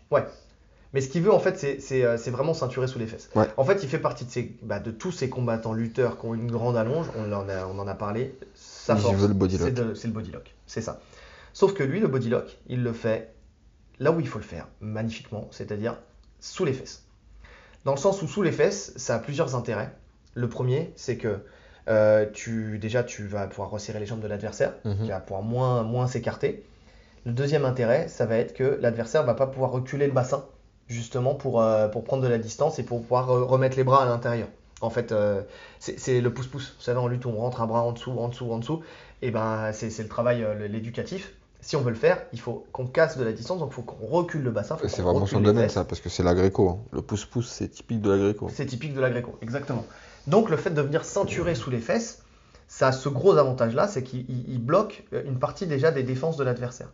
Le deuxième gros intérêt de, euh, ça, c'est quand il va passer aux solutions d'attaque, c'est que soit il tire directement le- les, les fesses donc, de l'adversaire, donc son centre de gravité, il est sous le centre de gravité finalement. C'est ce qu'on dit à chaque fois, hein, c'est ce qu'on dit et qu'on répète. Si vous voulez amener, il faut être sous le centre de gravité de l'adversaire. C'est ça. En Après, fait, ses, bras vont tirer, son buste va pousser vers l'avant. Exactement. Et là, il se retrouve dans la garde, mais il s'en fout parce que c'est ce qu'il veut, de Ouais, toute façon. garde ou demi-garde. Dans la garde ou la demi-garde. Donc ça, c'est c'est- c'est pas, un- pas un problème pour lui. Donc ça, c'est la première des choses. Soit, en fonction de l'adversaire, comment il va- il va réagir, et c'est ce qui s'est passé avec Cormier. Cormier, c'est un bon lutteur, donc lui, il va pas se laisser tirer comme ça aussi facilement. Donc il va, au moment où il va tirer, il va, il va chercher en fait à, à reprendre un peu de distance. Ce qui lui permettrait en fait au défenseur de créer l'espace soit pour rentrer les bras, soit de casser la, la saisie de, de John Jones au niveau des mains. Le Mhm. problème, c'est qu'il a tellement d'allonge que bah, pour casser la saisie, il faut aller plus loin que pour que- un lambda. Et quand l'adversaire fait ça, là où il réagit très bien, c'est que là, il va avancer. C'est-à-dire que il tire, l'adversaire recule, il suit, et en fait, quand il suit, il se glisse sous le centre de gravité de l'adversaire, il le charge, Ouais. Et là, il le soulève, il n'a plus qu'à l'amener au sol. Donc, cette action-réaction sur ces deux solutions possibles fait que, à partir du moment où il est sous tes fesses et qu'il veut t'emmener, Tu, ouais, tu, tu sens qu'il va t'amener. Tu le C'est sens en plus. hein. Tu, c'est- tu vois dans la posture des mecs la posture qu'il prenne, qu'il n'y a pas d'échappatoire en fait. Ouais. Mais il faut qu'il arrive à cette position. Il faut qu'il arrive à cette position. Alors en général, quand, euh, quand il lance, euh, il se lance dans les jambes, euh, il va attraper. sais, si le mec commence à fuir, il va taper le single leg, il va venir dans le dos, tu sais. Euh, C'est vraiment ça. C'est de là, il va, il va venir au contact. Comme souvent, de toute façon. hein. Mm. Tu cherches en fait à attaquer comme fait un Sterling, comme fait un Ramzad, comme fait. euh, Tu viens, tu pars dans les jambes, et après de là, en fonction de ce que l'adversaire t'offre, bah, tu te places de telle ou telle manière. Mais plus que l'envie d'aller t'amener, je pense aussi qu'il veut pas se cramer. Tu sais, de ce que je remarque, c'est plutôt. euh, euh, si jamais il a foiré son amener, tu sais qu'il n'est pas dans la condition dans laquelle il veut, il va pas se battre et se cramer les bras pour, euh, pour aller chercher et rester dans la, aller se positionner dans la position dans laquelle il veut. Non, il va relâcher. Tant pis, il y aura une autre occasion. Son timing est tellement bon, tu sais, dans le, quand il rentre dans les jambes, il peut rentrer quand il veut. Il a le timing pour pouvoir rentrer sans que l'adversaire se rende compte. C'est vraiment un truc qui est marqué chez lui, c'est que quand il, quand il décide d'y aller, il va rentrer sur une attaque de l'adversaire. Et ça va être à la vitesse de la lumière. Bien qu'il soit très grand, il va rentrer, mais avec une, euh, ses flashs. Ouais. Directement dans les jambes. Mais sur les adversaires qui se déplacent bien, il a quand même plus de mal. hein. Oui, parce qu'il est obligé de leur courir après. Parce que après. Gustafsson, il a galéré. Ouais. Mais encore une fois, c'est ce que je disais, tu vois, c'est-à-dire que là, il reste plus qu'une jambe et puis finalement un pied, et plus que de s'acharner sur. Parce que je pense qu'il pourrait le faire. Tu sais, de garder le bout de pied, d'aller le chercher, de grimper et tout ça. Au fur et Ah, à il a mesure. essayé. hein. Sur Gustafsson, il a essayé. Parce Ouais. qu'en fait, quand- tu- alors c'est c'est là où tu vois que le mec, c'est. Il a un ego de ouf. C'est que quand Gustafsson l'a amené, il s'est relevé avec le seum. Ouais. Il s'est dit, il faut que je t'amène. Et juste après, il, a, il lui a couru après. Gustafsson, il part en sprint, C'est le tour de la cage. C'est vrai. Il voulait vraiment l'amener. Et tu sentais que là, vraiment, il, avait, il voulait continuer son amener jusqu'à temps qu'il l'amène. Il n'a pas réussi. Ouais, pour le coup, cette fois-ci, c'est vrai. Ouais, là, là, je suis d'accord, dans cette situation-là, c'est vrai. C'est vrai que ce- cet orgueil-là, c'est vrai. Mais en général, sinon, il laisse. Mais comme pour tout, hein, comme pour la boxe, comme pour le clinch, en fait, au bout d'un moment, tu vois, s'il voit que pff, ça lui apporte plus rien, il, il relâche. Ou si c'est un peu la merde, il relâche. Il y a ça aussi. Parce que dans la lutte, il n'y a pas que les amener, il y a aussi le contrôle à la cage. Il n'a pas un, un contrôle à la cage. En fait, il va pas chercher à bloquer un combattant contre la cage. C'est pas. Non. C'est pas son travail en fait. Parce qu'il il aime être actif. Oui. C'est-à-dire que. Alors, je, je pense pas que ce soit un manque de puissance parce que je pense qu'il pourrait le faire. De contrôler un mec à la cage. Ah bah clairement, quand tu viens et que tu t'arraches un mec comme ça de cette Il manière pourrait le faire. tu peux le contrôler. Mais c'est juste qu'en fait, lui, ce qu'il va rechercher, c'est vous, vous coller à la cage, soit essayer de vous amener. Mm. Donc, il va descendre, comme on a dit, euh, le body lock plus bas pour vous, a- vous arracher. Soit il va essayer de mettre une frappe, un coup, d'un, quelque chose comme ça. Mais il va pas chercher à avoir un contrôle long. Bah. long. Non, en fait, euh, ouais, sur son contrôle à la cage, ouais, c'est euh, c'est marrant. Attends, juste fini sur le. Pour pas perdre ma ligne après, toujours, cette histoire de ligne. Euh, tu en as parlé tout à l'heure, effectivement, sur les attaques, tu as les crochetages, tu as les barrages. Euh, tu- Oui. Il fait sou- souvent dans les phases de clinch. Tu vois, Ouais. ces, petits, ces petits crochetages. En fait, il utilise beaucoup de techniques. Ce qu'on dit des techniques de judo, tu sais, quand on voit les Dagestanais.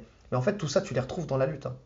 Les, les techniques de, de- de judo, tu les retrouves dans la lutte. Oui, Donc, bien dans sûr. La, dans la gréco, surtout, justement. Et donc, ça, il les utilise parfaitement bien. Aussi, les petits. euh, euh, tu sais, quand il passe un peu derrière pour soulever, tu sais, faire un barrage avec sa jambe. il l'a fait à Cormier. hein. Il l'a fait à Cormier, tu vois, tous ces petits trucs-là, il le fait parfaitement Et il l'a fait chuter. Ouais, donc euh, où on vient en fait ceinturer. On se met derrière, on de met- profil, voilà, enfin, de euh, profil, euh, parallèle au mec. c'est ça. Et, euh, et derrière, avec le genou, en fait, on met un petit coup de genou vers l'arrière des jambes, de, l'arrière vers l'avant de, de, de Cormier, et puis euh, il fait basculer le, le haut du corps. Donc ce qui fait qu'en fait, il est, euh, il est en ciseau entre le genou et l'épaule, entre guillemets, et le haut du corps, et il fait chuter comme ça. Ce qui est pas mal parce que derrière, tu gardes le contrôle et tout ça. Donc ça, c'est juste pour finir sur ces, sur ces au sol.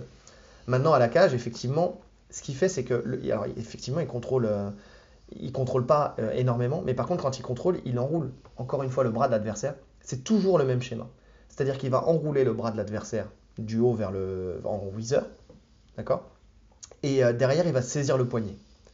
Ce qui fait que, avec le, et c'est là où on voit qu'il a la puissance quand même, parce qu'il force l'adversaire à se mettre de côté.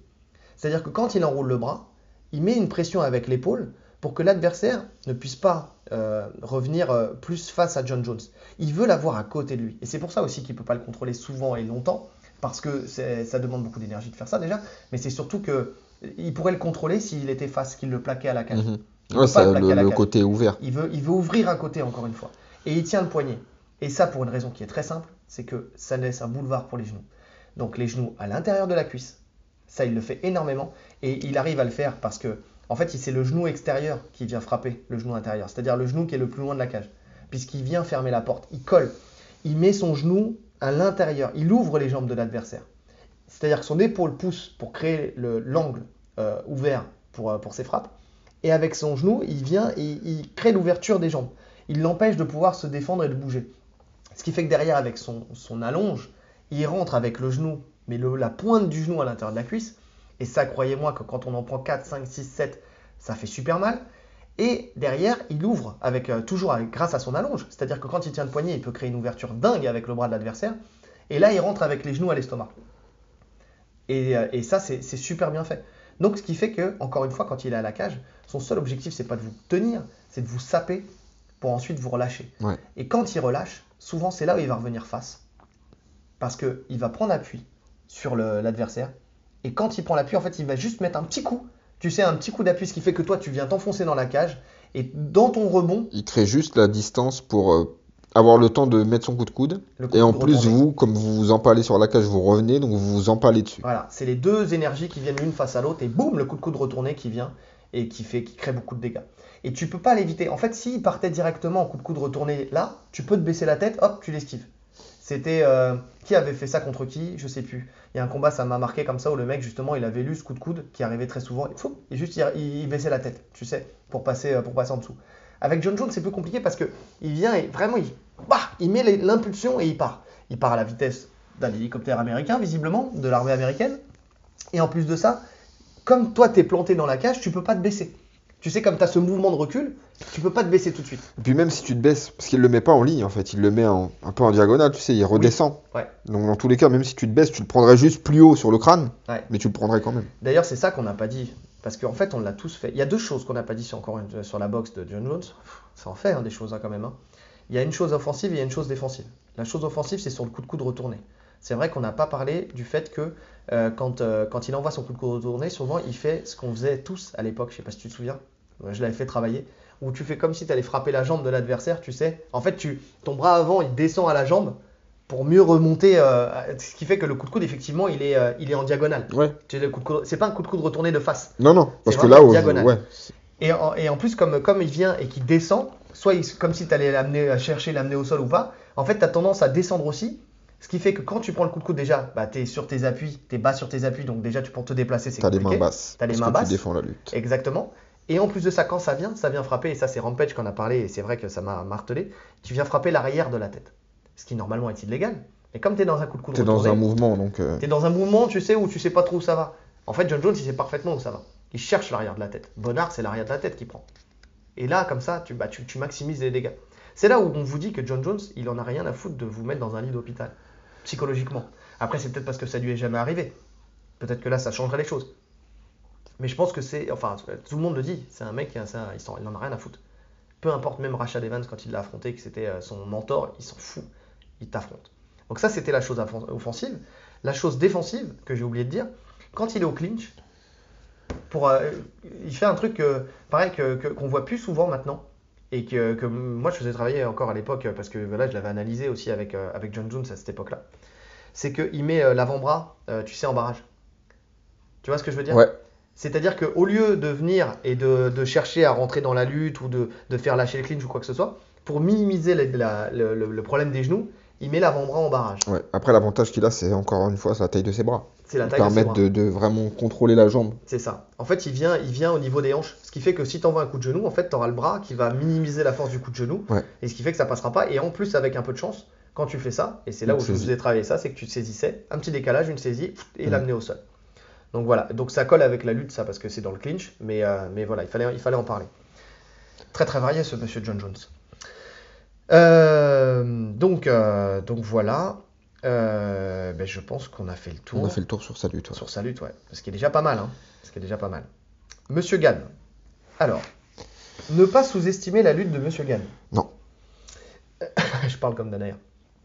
Euh, il a un bon timing pour descendre dans les jambes. Il a un vrai bon timing pour descendre dans les jambes. Il a un bon timing général de toute façon. C'est ça. En fait, il, il- il a, il a vraiment une. Il combine parfaitement la lutte et la boxe. D'accord C'est vraiment parfait. Euh, et en plus, il combine parfaitement la lutte et les amener au sol, les, fauchetages, les, les crochetages, les fauchages de la boxe taille. Voilà. Déjà, je pense que ça, si, si on veut pas, on veut commencer par quelque chose, C'est ça. C'est ces fauchages euh, Ouais. du, du clinch. Qui sont rapides, qui sont surprenants. Qui sont surprenants parce que c'est pas des choses qu'on a l'habitude de voir ou de subir, tu vois. Non. C'est pas les mêmes axes, c'est pas les mêmes décalages, c'est pas le même déséquilibre qui crée à la base. Donc ça peut surprendre même un très bon lutteur. Oui, parce que c'est rapide en fait. C'est un petit, un petit fauchage, t'es dans le clinch de box taille, tu viens, pam, un petit, euh, un petit coup de hanche et Ouais. puis, euh, et puis c'est parti.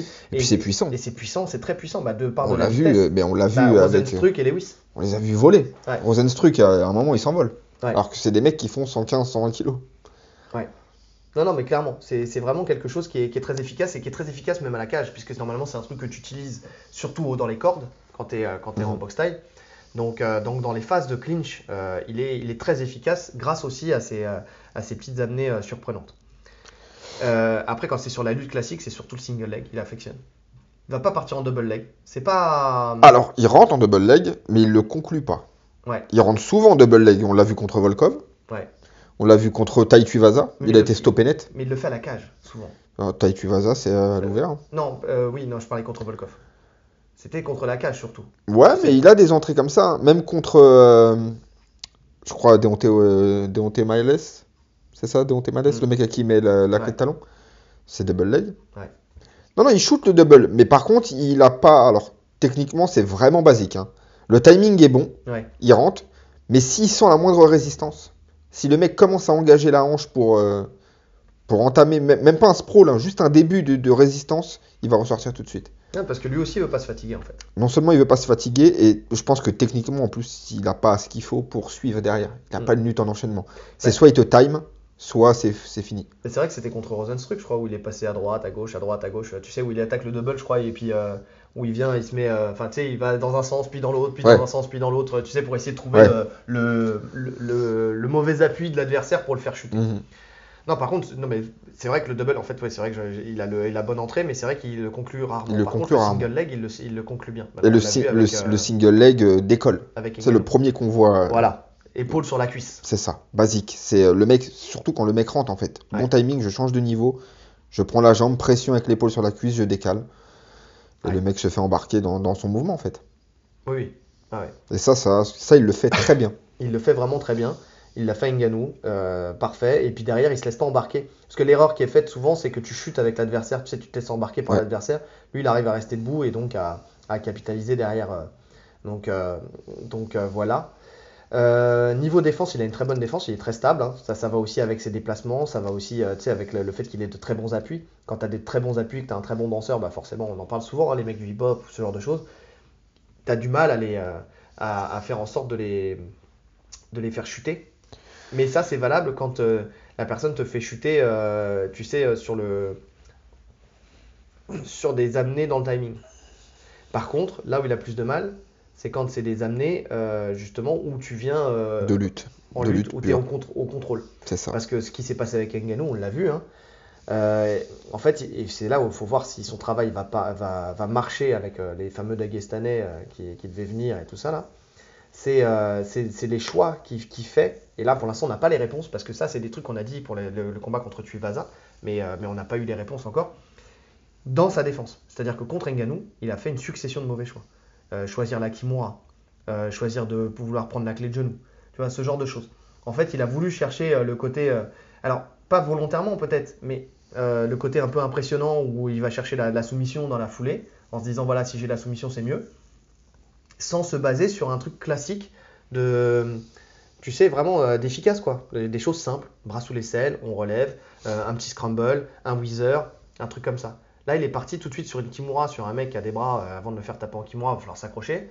Et euh, sur une clé de genou où en fait il a perdu la position parce que il a roulé mais il n'avait pas le contrôle pour. Et surtout, si tu veux partir en clé de genou, il faut que ton adversaire te ceinture. Et là, Ngannou, il ceinturait plus à ce moment-là. Il faut qu'il te ceinture. Et ouais, et en plus, comme tu dis, c'est une question de choix. Et quand... Enfin, Nganou.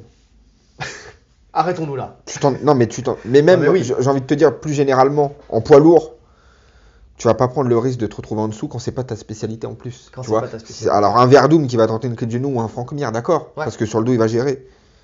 Mais euh, non, tu dois pas faire cette défense. C'est comme si un Kamaru Ousmane va tenter une clé de genou, jamais de la vie. Lui, ce qu'il veut, c'est rester debout. Il veut pas se faire amener, il veut pas être sur le dos. Et encore, tu dis Franck Mir, mais même Franck Mir, tu sais, quand il s'est retrouvé face à, À Lesnar. à Lesnar, euh, voilà quoi, il a regretté d'être en dessous. hein. Il a regretté d'être, Donc, mais il avait pas euh, d'autre choix. Non plus, c'est vrai. Donc là, c'est Et ça lui a permis de gagner le premier aussi, sur clé de genou justement. Exactement. Mais bon, euh, voilà, il, a, il, il en a perdu des points de vie quand même Grave. pour avoir cette clé de genou. Donc, Mais en tout cas, quand c'est pas ta spécialité, le- enfin lui, son état d'esprit en lutte, ça devrait être je reste debout quoi qu'il se passe.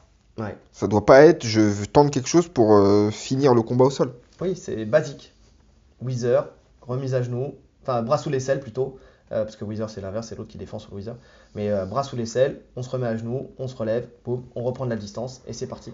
C'est vraiment le truc, le truc classique. Et avant même de tomber, je viens, je sors mes hanches, bras sous l'aisselle, je relève mon adversaire, boum, je sors. Ce qu'a fait Volkanovski. Ouais. Mais Volkanovski a une base de lutte que n'a pas euh, Sergan. certes. Et tu sais, ça se travaille. C'est sur des trucs basiques. Tu vois, c'est-à-dire que de pas t'éparpiller, mais bah, être sur du basique. Après, de ce que j'ai vu euh, là, dans la... après, c'est toujours euh, dans le code down, c'est que tu vois avec Reda, on en parlera de Reda Meptouche là pour le, pour le sol, tu vois que euh, y a, voilà, dans les phases au sol, dans les scrambles, tu sais, où tu le vois, il met le bras sous l'aisselle et tout ça.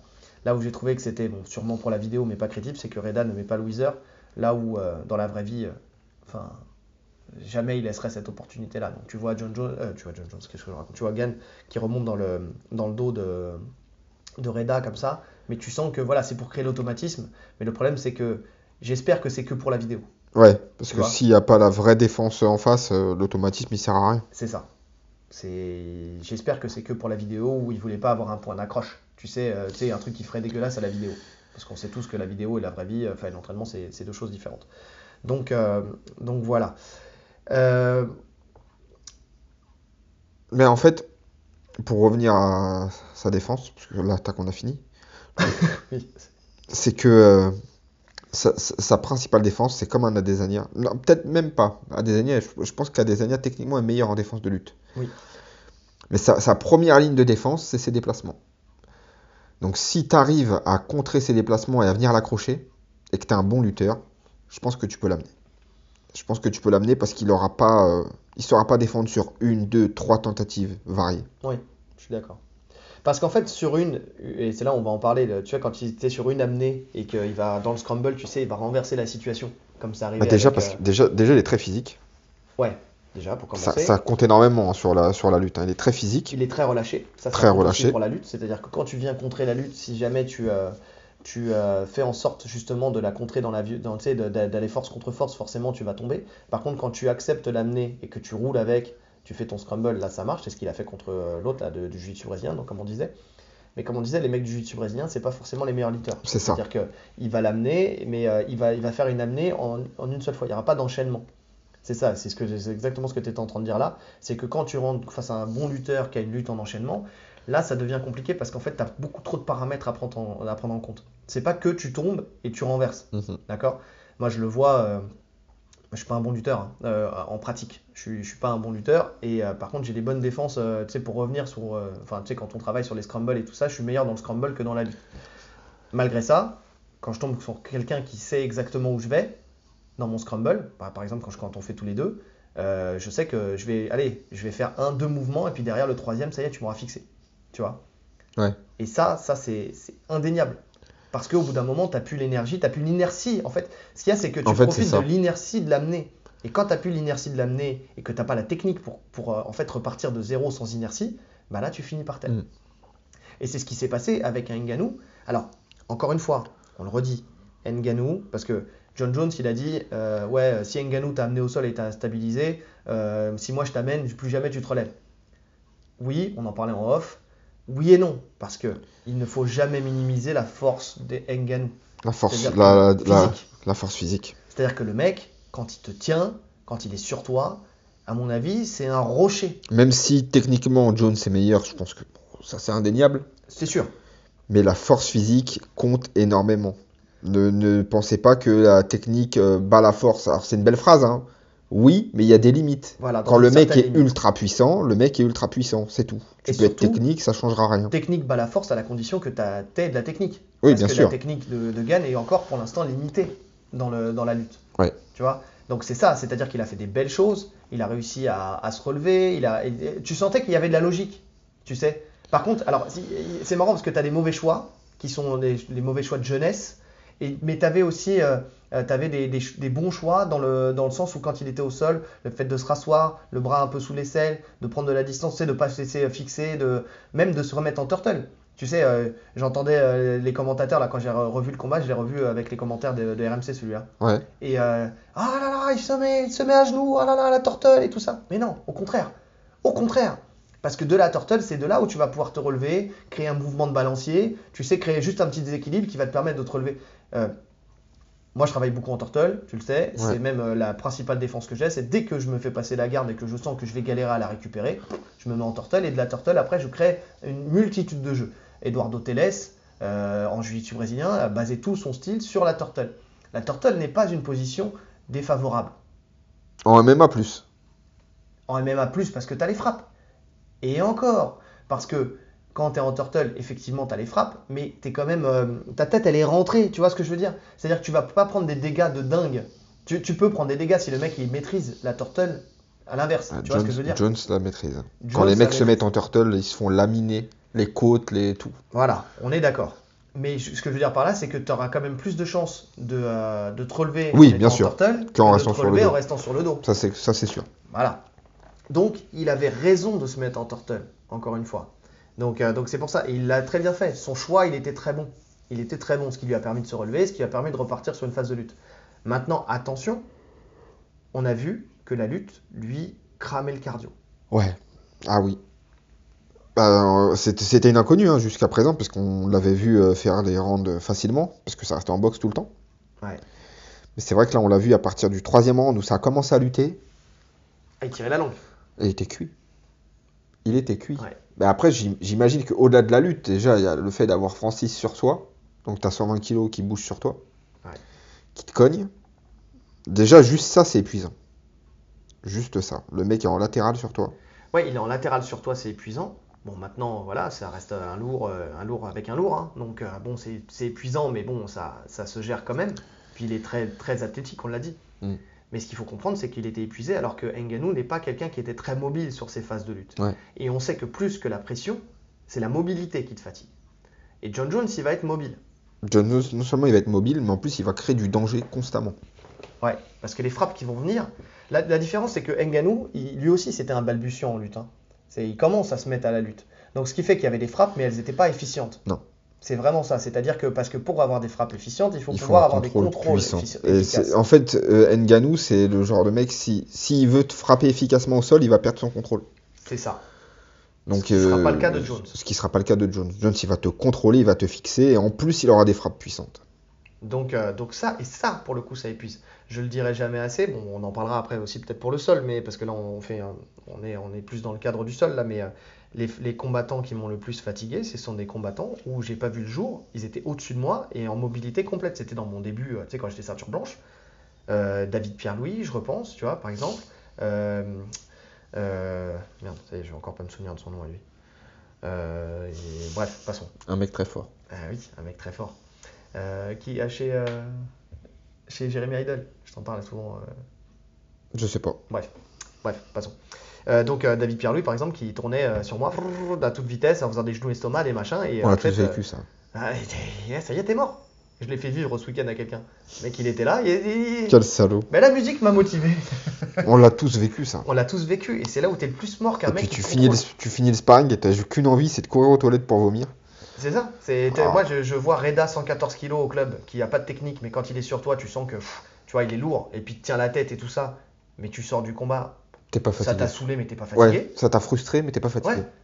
Et tu prends un mec qui vient, qui tourne autour, genou, estomac, tac, tac, t'es là, tu le suis tout le temps et tout ça. T'es épuisé, t'en peux plus, t'as plus les solutions. Et là, si ça arrive au sol, c'est ce qui risque de vivre face à un, face à un John Jones. Et j'ai peur que le cardio, par contre, pour le coup, ne suive pas là, dans, le, dans, dans- dans ce cadre-là. Donc, euh, donc voilà. Euh, sinon, euh, quand il est à la cage, Donc euh, la situation à la cage. Donc euh, il est très souvent, il est très peu le dos à la cage. Il arrive à retourner la situation Ouais. parce qu'il est mobile Parce qu'il est mobile et parce qu'il est très physique aussi. hein. et parce qu'il est très physique. Ça faut pas l'oublier. Il a énormément de force. euh, Ça se voit. Et, Et, de plus en et plus. de plus en plus. On voit qu'il a fait un programme de prise de masse et on voit que c'est intelligent. Ouais. Tu vois, parce que ça le ralentit pas. Oui. Je pense pas que ça a impacté sur son cardio. Je Non. pense pas. Je pense que là, c'était vraiment la phase de lutte qui l'a épuisé. Mais je pense pas que ça a impacté ni sur sa vitesse, ni sur son relâchement. Donc c'était vraiment très bien fait. En fait, il fait mobilité, underhook, euh, et après, il, il renverse la situation. Et à l'inverse, quand il, il a un bon contrôle, par contre, quand il est à la cage. C'est quand il, quand il colle le contrôle à la cage. Lui, par contre, il fixe bien. Ouais, mais grâce aussi à la box taille. Tu vois, on sent qu'il est bien avec ses hanches, avec tout. Tu sais, il y a tout qui met la pression, quoi. Donc euh, la tête, l'épaule, la hanche. Tu sais, il, a, il- il met la pression aux bons endroits. Tu sais, avec tout et aux bons endroits. Tu vois. Euh, et après, donc, euh, donc euh, il va souvent chercher à la, la lutte pour casser la- le rythme en fait d'attaque en boxe de l'adversaire.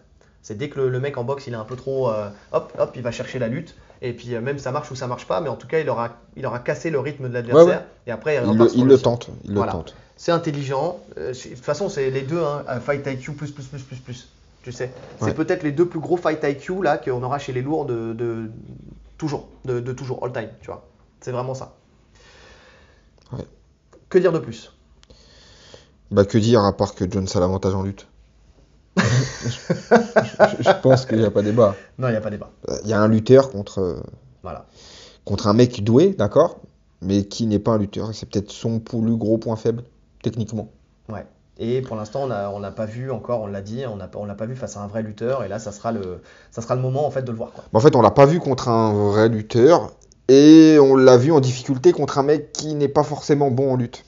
Tu vois, Francis n'est pas forcément bon en lutte. Francis est ultra puissant, donc Oui. il peut amener, arracher n'importe qui, ça d'accord.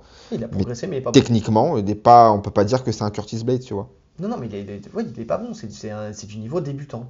Enfin, très- très- très- que ça soit au sol ou que ça soit en lutte, de ce qu'on a vu, c'est un niveau débutant.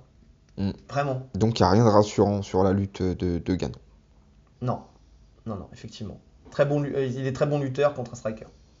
Maintenant, on verra contre un lutteur. Il est très bon lutteur contre un striker. Ouais, et pareil en défense de lutte. Contre un mec. euh, contre des mecs qui veulent pas forcément l'amener en fait. C'est ça. Maintenant, faut-il lui mettre la main dessus? Ça, c'est. Voilà, voilà. C'est- par sa contre, première défense, lui c'est ça. mettre la main dessus, déjà, pour commencer. Le sol. Monsieur John Jones. Euh, très bon au sol. Euh, offensif et défensif. Donc, souvent, il ne cherche pas à être plus loin que la garde. Il pourrait l'être. Hein. Je pense pas que ce soit un manque de technique qui fait qu'il passe pas. hein.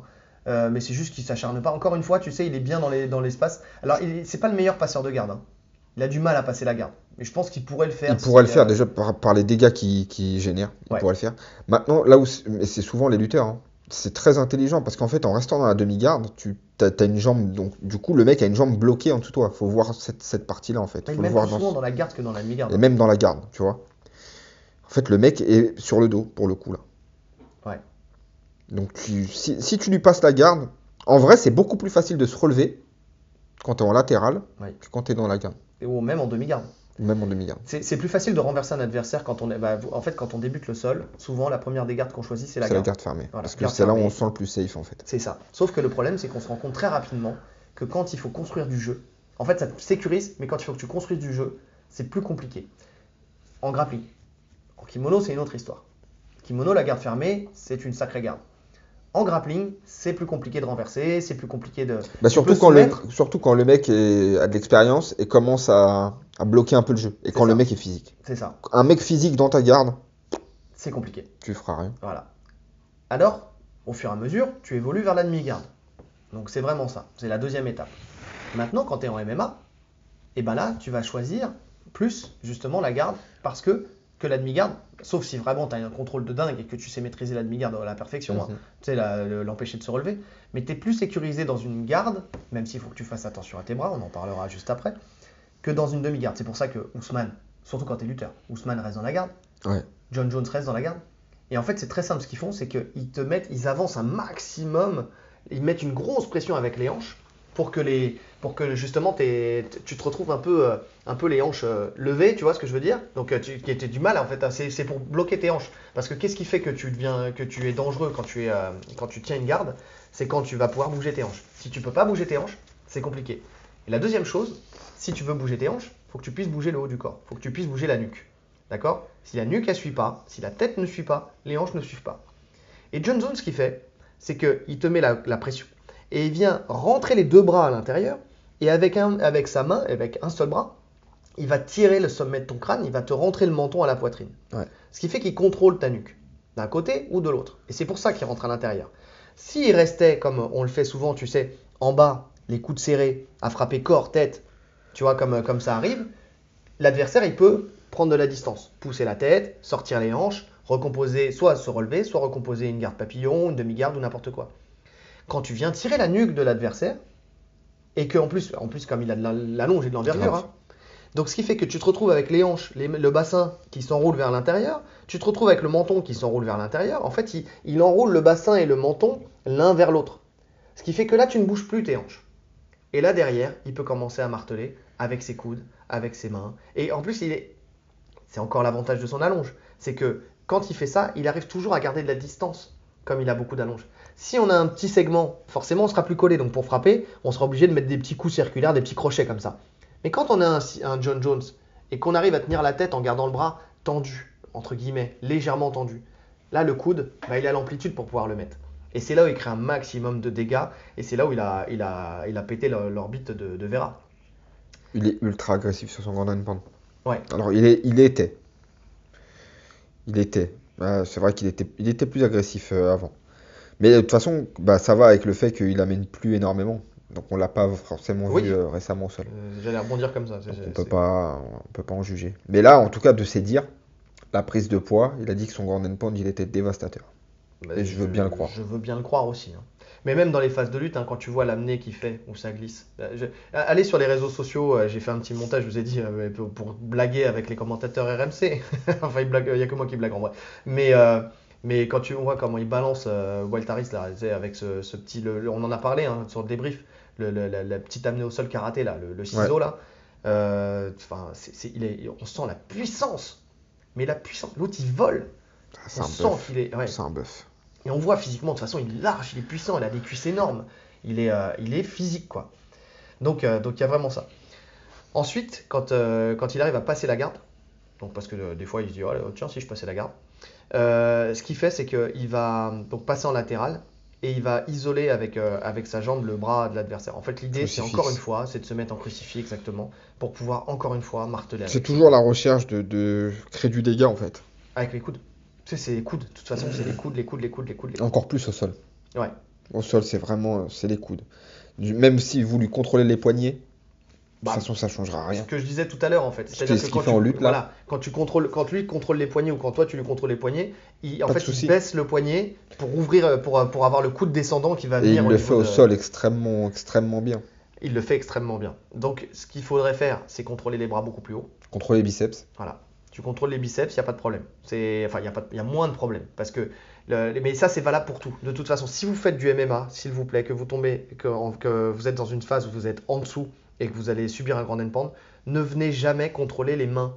D'accord? C'est pas les mains le problème. C'est les avant-bras, euh, c'est le, le biceps. Il faut que vraiment contrer plus haut que la ligne de coude.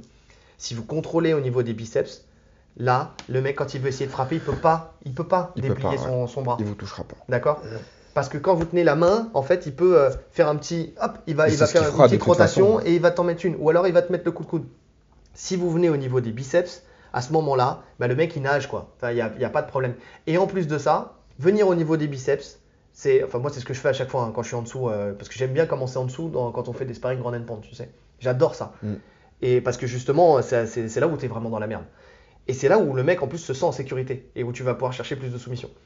Main, donc, main en cuillère euh, avec l'avant-bras là au niveau de- des, des- des biceps. Moi, je ramène le tibia. Et après, voilà, c'est ça. T'enroules d'un côté Ouais. et euh, donc euh, de- du dessus par le dessous. Et tu sors tes hanches pour que d'autre côté tu mettes le tibia Mm. sur le, le deuxième biceps en venant tenir le Systématiquement, c'est ce triceps. que je fais. ouais. Le mec, quand tu fais ça, c'est fini, il bouge plus. Tu l'as collé à toi, il bouge plus. Et derrière, à partir de là, et ben rubber guard ou pas, ou triangle, ou euh, tu vois, il y a plein de choses à faire. Ou en tout cas, tu gagnes du temps. Ou en tout cas, tu gagnes du temps et puis euh, tu crées l'opportunité peut-être à un moment quand il va se déplacer d'être dans la demi-garde. Du bras que, tu as enroulé, tu vas le repasser en dessous. Ou tu vas chercher un arm drag, ou tu vas chercher. En fait, il y a plein de choses à faire à partir de là. Il y a plein de choses à faire, créer des opportunités à partir de là. Mais euh, pendant ce temps-là, tu prends zéro frappe. Et ça, c'est le gros avantage. Donc, euh, à voir. Mais ça nécessite d'ouvrir la garde. Ça nécessite d'ouvrir la garde puisque tu dois sortir tes hanches. Effectivement. Mais euh, c'est pas une, c'est une garde ouverte, mais qui est quand même. En soi, oui, c'est elle est safe, mais. Ouais, elle est safe. Mais par contre, si le mec il t'écrase le, genou au moment où tu ouvres ta garde, quand tu sors tes hanches, là il passe tout de suite. Ouais, il faut, faut bien penser à garder le, genou euh, vers le haut. Quoi. Si vous collez votre genou au sol, l'adversaire passe la garde et c'est fini.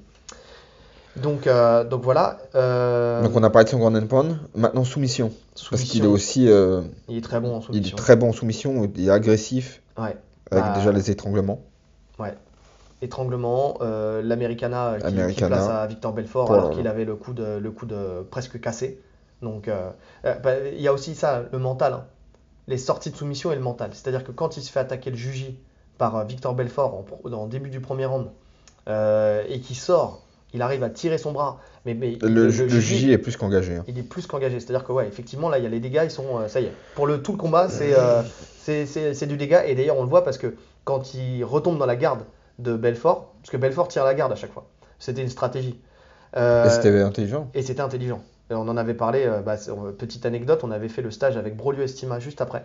Et on avait vu cette technique. Et on avait vu cette technique, et il avait expliqué en fait euh, ce qu'ils avaient travaillé et l'erreur que, Belfort avait fait pour, pas que, pour, que, pour finaliser, pour vraiment finaliser au bout le juge. Il nous avait expliqué en se collant au mur, tiens si je fais comme ci, comme ça, hmm. là, là je l'aurais finalisé. Bon, donc ça c'est la petite anecdote. Donc c'était parce que c'est marrant d'avoir euh, d'avoir vécu euh, cette analyse du coach Sol euh, Gracie Barra donc Brodio Estima de, Belfort juste après le combat. C'est pas mal. C'est une petite chose qu'on a vécu. Donc, euh, ça prouve qu'à quel point ça fait longtemps qu'on est dedans. Et donc, euh, il arrive, il glisse son bras, il arrive à sortir malgré la fracture. Et on voit que derrière, quand, euh, quand, quand il reprend, il ne se sert plus du tout de ce bras-là. C'est-à-dire qu'il est mort le bras, il est sur le côté et il continue à frapper malgré ça avec l'autre bras et à garder le contrôle sur un Belfort qui a une mobilité de hanche. On l'a vu pour le Juji qui est, très bonne. C'était Belfort TRT. Hein. Belfort TRT. TRT, pour ceux qui ne savent pas, c'est la, la, testostérone qui était légale à cette époque-là et qui faisait qu'il avait ce physique de ouf. D'accord? Parce que dès qu'il a arrêté la TRT, bah, il, avait le physique de son âge. un grand-père, tu sais. Donc, euh, donc voilà.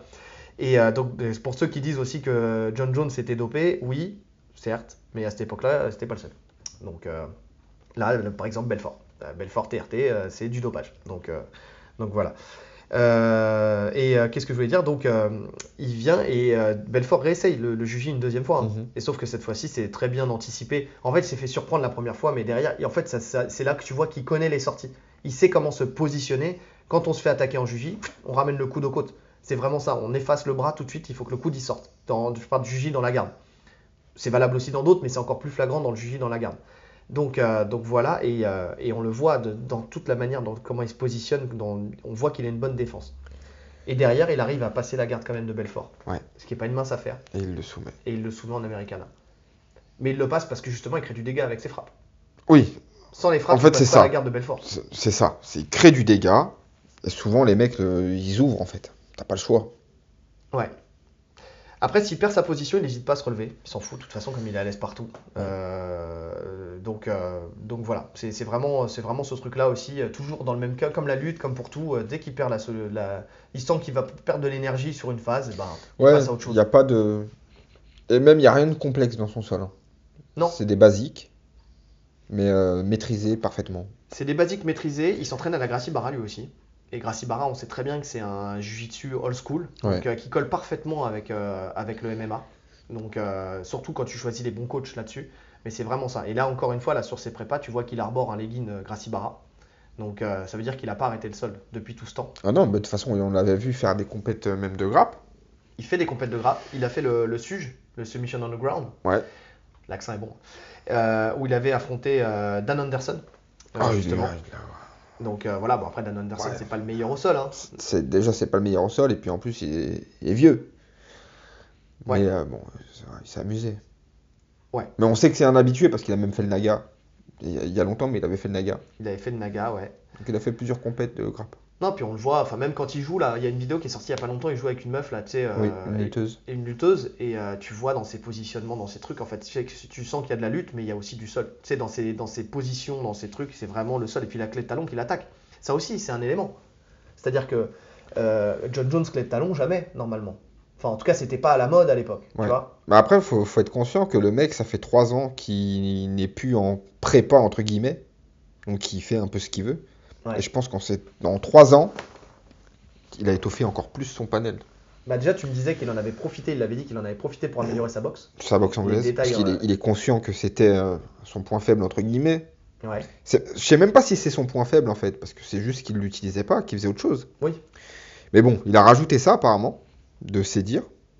Est-ce qu'il a fait pareil pour le sol Mhm. Je sais pas. Bah, Mais je pense. Déjà, le- il a la- forcément progressé la dans clé tous les talon, domaines. En tout cas, la clé de talon, de la manière dont il l'attaque, elle était propre. tu vois le, le positionnement des jambes. Le, le- pas, alors, il faudrait que je revoie parce que c'est vrai que j'ai pas décortiqué le truc. C'est je l'ai juste vu comme ça une ou deux fois cette vidéo parce qu'elle tournait un peu à un moment. Mais euh, mais il y a rien qui m'a choqué dans le positionnement sur la clé de talon. Hmm. Tu vois donc, euh, donc attention parce que à l'arroseur arrosé. Dans le sens où Gann euh, aime particulièrement cette, cette soumission. Maintenant, attention, quand on attaque une clé de jambe, on s'expose à la clé 50-50. de jambe. Et sur la clé de talon, c'est encore plus vrai. Donc euh, si tu te mets pas... Alors il y a des, il y a des, même des moyens d'attaquer la clé de talon où tu t'es plus contrable. hein. On est, on est d'accord. Mais c'est pas de la manière dont Gann y fait. Ouais. Gann, il est pareil sur du basique, euh, classique, et on a vu qu'il avait du mal à contrôler, euh, enfin en tout cas avec Ngannou, ce qui lui a manqué, c'était le, le contrôle de, de la jambe. Tu sais, sur le, sur, enfin, on l'a- on l'avait décortiqué en long, en large, en travers, hein, sur ce qui manquait. euh, on vous invite à revoir euh, le, le débrief de Gann Ngannou, où on avait parlé de ça, de, de sa, clé de, de sa clé de talon, on va pas le refaire là. Mais, euh, mais en tout cas, ouais, il, lui- il lui manque, il lui manque certaines choses pour, pour être carré sur la clé de talon, pour la rendre encore plus efficace. Le fait de replier la jambe de l'adversaire. t'as fini avec. On a fini avec le sol de Jones. Oui, oui, là j'allais passer sur Gann. Ok. Parce que pour ça, ça fait une Ok. bonne transition. Ouais, parfait. Donc, donc, euh, donc attention, enfin, à moins que tu aies encore des choses à Non, dire. non, non. Donc, euh, donc, ouais, donc, euh, donc attention à ça parce qu'il il manque des choses. donc, Gann au sol, il, est, euh, il, se débrouille bien, hein. il a des facilités, là-dessus il n'y a pas de souci. Il manque juste d'expérience encore une fois. On sent que c'est le mec qui a découvert le sol et qui a envie de, il le dit lui-même, hein, qui a envie de faire les trucs qui, qui, qui éclatent. un Bah, comme tout le monde. Comme tout le monde. Dès que Quand on- tu as 6 mois de pratique et tu veux faire des berimbolo dans tous les sens. C'est ça, des Et clés tu sais pas des passer une garde. et des machins. On l'a tous fait. voilà. Bah, euh, un peu moins à l'époque, parce qu'on n'avait pas les réseaux sociaux, beaucoup moins. Aujourd'hui, tu as Instagram, tu vois des techniques dans tous les sens, et tu en fait Qui envie de les reproduire. pas Et- souvent. Et qui marchent pas souvent. Euh, et d'ailleurs, les, les mecs le font en pleine conscience. Enfin, tu sais, euh, il y en a certains, tu sais, qui sont forts, mais qui vont faire des techniques, euh, tu sais, un peu extravagantes. parce c'est valable dans tous les sports. Ça donne des vues. C'est valable dans tous les sports. C'est comme quand tu vois les mecs en boxe qui font des enchaînements au pas d'ours de 60 coups et qu'après ils s'inscrivent dans la salle de boxe et que le mec pendant 6 mois il leur fait faire que le jab. Mais c'est quand que je mets les enchaînements? C'est ça. Bah maîtrise le jab déjà. Bah ouais. Ouais, non, on est- d'accord. C'est Instagram quoi. On est d'accord. C'est comme Donc, les mecs qui mettent des souplesses. Oh ouais. oh putain. donc, euh, euh, donc manque d'expérience, je disais, surtout dans les choix. Euh, il a montré qu'il qu'il savait bien recomposer sa garde, par contre. Là, encore plus avec, euh, avec Ngannou. Tu sais, on a vu, là, on a pu voir un vrai sol chez lui, donc il recompose bien la garde. Euh, il a des bons réflexes, bras sous l'aisselle, euh, pour se relever ou casser la, posture euh, afin de, re- de- de- de retourner à la cage, tu sais, euh, s'asseoir et de retourner à la cage.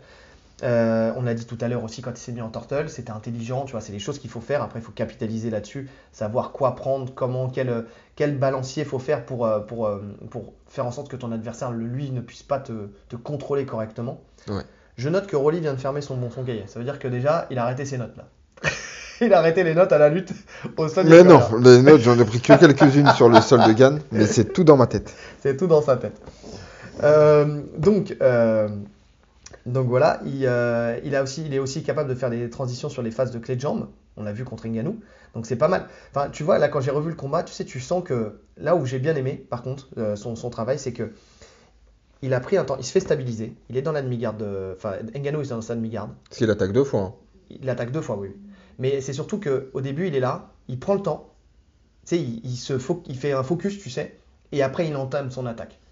Et Ngannou, le problème, c'est que, enfin, c'est l'avantage pour Gann, c'est le désavantage pour Ngannou, c'est que Ngannou, il est dans, ses, dans sa, sa posture, il n'était pas au bon endroit. Mm. Il était trop haut sur Gann. Ce qui fait que ça a facilité le fait que Gann puisse enrouler, s'enrouler dans la jambe de d'Ngannou. Jusque-là, c'était propre. hein. C'était super propre. Il vient, il attaque, boum, il prend la première, euh, la première clé de jambe, Ngannou se relève. Euh, là, il fait une belle transition pour refaire chuter euh, et attaquer la clé de, la clé de talon. Donc, euh, donc il y, a- y a de- y a des choses, il y a vraiment des choses, des choses sympas. Euh, par contre, l'erreur qu'on avait vue juste avant ça, c'est pourquoi Ngannou se retrouve au-dessus, alors que c'est Gann qui l'amène. Tu sais, sur le dernier round, hein. là on est dans le dernier round. Pourquoi Ngannou se retrouve au-dessus alors que c'est Gann qui l'emmène? Ouais. Parce que c'est Gann au-dessus au début. Oui, Il se retrouve dans la garde d'Ngannou. oui, Et après, il attaque la clé de talon. Oui. Directement. Et en fait, quand il acclate- la- clé de talon, il se, il se met comme il avait fait déjà contre l'autre, là, à qui il avait mis la clé de talon, je sais plus qui c'était le Dante de, Malès. de Malès, ouais. Où il vient, il se, il se met, il s'accroupit pour caler la jambe et s'allonger, tu vois. Oui. Sauf que le problème de ça, c'est que là, Ngannou, lui, bah, il avait dû analyser ça et il a fait un petit ciseau, plouf. Et ce petit ciseau-là fait que, en fait, c'est pas, euh, c'est le ciseau qui fait chuter. hein. C'est le ciseau qui fait qu'il remonte. C'est Ngannou Ah oui, qui c'est fait bon, chuter l'image. C'est bon. tu vois. Et il remonte sur lui, c'est comme ça qu'il se retrouve en dessous parce que la clé de talon, bah, elle fonctionne plus à ce moment-là. Et c'est là où tu vois euh, qu'il y avait d'autres manières d'attaquer la clé de talon ou d'autres choses à faire. C'est-à-dire qu'au lieu d'attaquer la clé de talon, il aurait pu passer la garde.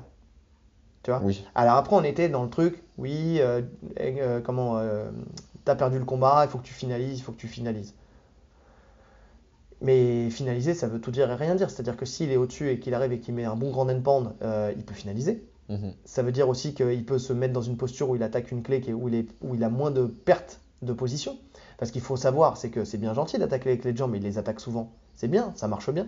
Mais les clés de jambes, quand on se foire, et ben Quand on derrière, soit, on est dans une situation merdique. Eh oui, c'est ce que je me tue D'autant plus dire. en poids lourd. D'autant plus avec ce gabarit où c'est compliqué de s'enrouler, de. Donc c'était pas le bon choix. Alors c'est sûr, euh, Lopez peut dire euh, oui, mais si euh, là, il avait fait taper Ngannou, euh, là euh, tout le monde aurait tenu un autre discours. Bah oui, bien sûr. Mais ou pas. C'est-à-dire que moi, je- très clairement, enfin ça m'est déjà arrivé de dire ouais, t'as fait le bon choix, c'est passé. Moi je le dis à mes élèves très régulièrement. Écoute, ouais, c'est vrai, sur le coup, c'est passé. T'as eu de la chance. Maintenant, t'étais mené, euh, comment dire, euh, je sais pas moi, euh, 6-2, et t'attaques une clé de jambe alors que tu pouvais passer la garde. Pourquoi tu fais ça? Tu vois? Hmm. Parce que là, le mec, s'il remonte sur toi, ou non, c'est même pas, non, c'est même pas 6-2, c'est tu mènes 4-2. Tu vois, Ouais, par tu exemple. mènes. Voilà, tu mènes 4-2 par exemple, et tu laisses l'adversaire remonter sur toi. C'est une erreur, c'est une connerie. Tu vois Parce que euh, dans la stratégie, c'est pas bon. Donc c'est passé, oui, très bien, euh, glorifie-toi si tu veux, mais la prochaine fois, tu me fais pas ça. La prochaine fois, tu viens, tu passes la garde, tu vas chercher une position, tu iras chercher une soumission qui sera sécure pour ton nombre de points. Et là, c'était sécure pour son combat. Il aurait très bien pu essayer d'attaquer, euh, je sais pas moi, une, euh, bah pareil, une Americana ou quoi que ce soit. Et il n'aurait pas eu plus de mal à attaquer une Americana qu'une clé, de, clé talon. hein. En termes de force. Tu as même peut-être moins de force dans le bras de Ngannou, entre guillemets, que dans sa jambe. Tu vois? Mm. Donc, euh, quand tu vois les poteaux. Après, peut-être qu'il s'est dit, oui, il a le genou en vrac, euh, donc euh, il va taper. Euh, mon gars, Non, mais je pense juste qu'il aime bien cette technique. aussi. Clé de talon, il l'aime bien. Sauf en que plus, t'es en confiance quand tu l'as réussi une fois. Mais ne viens pas faire ça contre Jones. Non, non, je pense que là, ça serait une grosse erreur. Eh oui. Alors après, si jamais il la place ce week-end, ben, je dirais la même chose. Il a eu de la chance.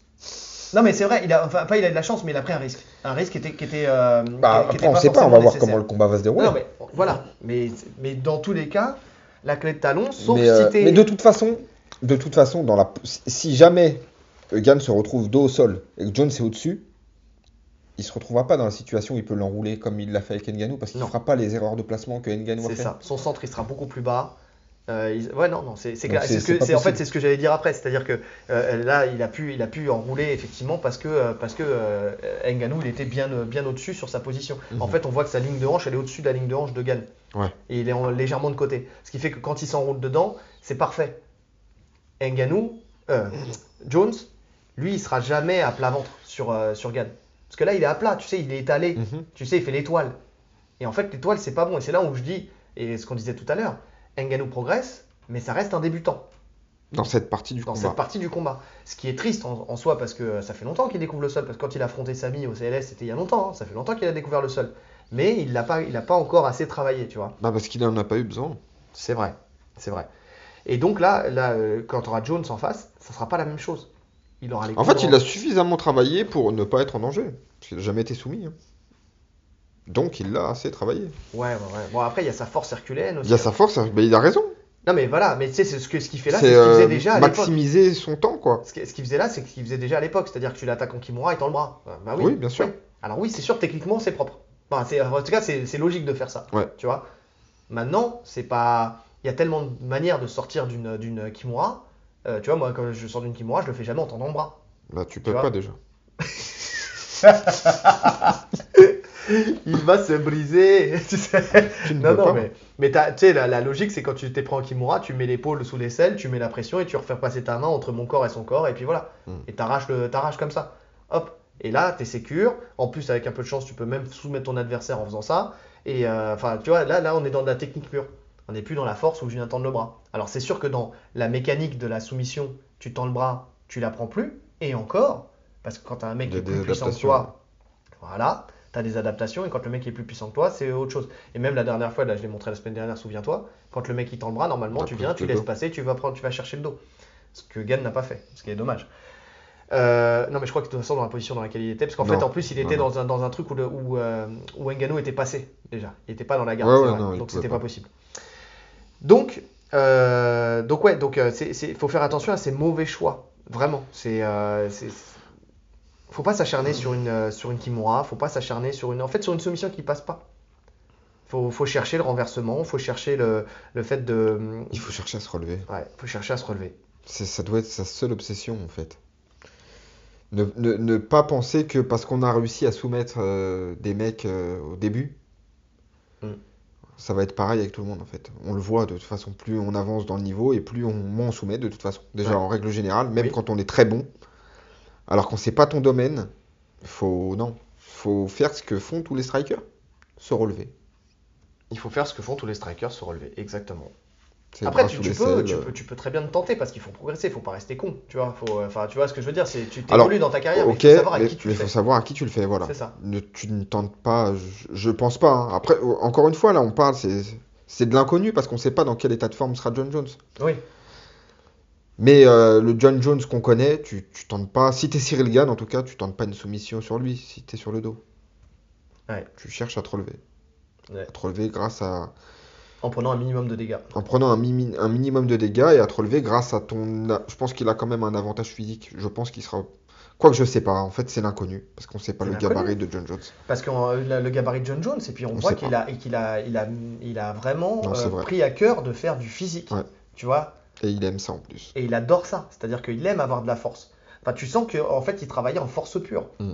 Donc c'est vraiment, c'est en fait quand on dit ouais, il a un physique dégueulasse. Souvent, euh, tu sais, on- Clément Marcoux, qui est bien meilleur, il est bien plus calé que nous euh, sur, sur le problème du, du physique et tout ça, enfin sur la, la problématique du physique. Il dit il a pas retiré son t-shirt, il dit qu'il va arriver à 114 kg sec, j'y crois pas et tout ça, peut-être. Mais en vrai, Mais je- euh, qu'il bah, soit sec ou pas, bah, c'est ce que j'allais dire en fait. on s'en fout. Mais il grave. pas là pour faire du culturisme. Il est là pour faire et pour être efficace dans son, dans, dans son sport. Que son corps soit efficace dans son sport. Donc qu'il ait les abdos saillants. Mais de toute soi. façon, même en 93 kg, il était pas ultra sec. Non. Mais ce qu'il faut, c'est que ta force, tu puisses la développer. Et lui, même le sait mieux que nous, puisque c'est tout son travail dans- avec les combattants. C'est que- qu'il puisse développer sa force dans le mouvement. Tu vois? Dans le mouvement spécifique de sa discipline. Mhm. Et après, je sais pas, parce qu'on n'a pas vu grand chose. En vrai, on spécule sur des choses, mais John Jones, il ne montre rien. C'est-à-dire que le mec, ça fait trois ans qu'il s'entraîne. Il montre On rien. a vu trois C'est vrai. vidéos, tu sais, où il fait un soulevé de terre à 300 kg et, euh, et où on dit ouais, il a le dos rond, certes, euh, et où il fait euh, de la patte d'ours 3 secondes avec un mec où tu sens que le- le- tu sais, le- Ouais. l'enchaînement il est Il prédéterminé. envoie juste un gauche-droite. euh. Ouais, voilà, c'est ça. Gauche-droite, une esquive, un machin, un uppercut. Ça s'arrête là. C'est le mec, tu vas sur, même sur son Instagram, sur tout ça, tu ne vois que dalle, tu ne vois rien. C'est l'inconnu. C'est l'inconnu.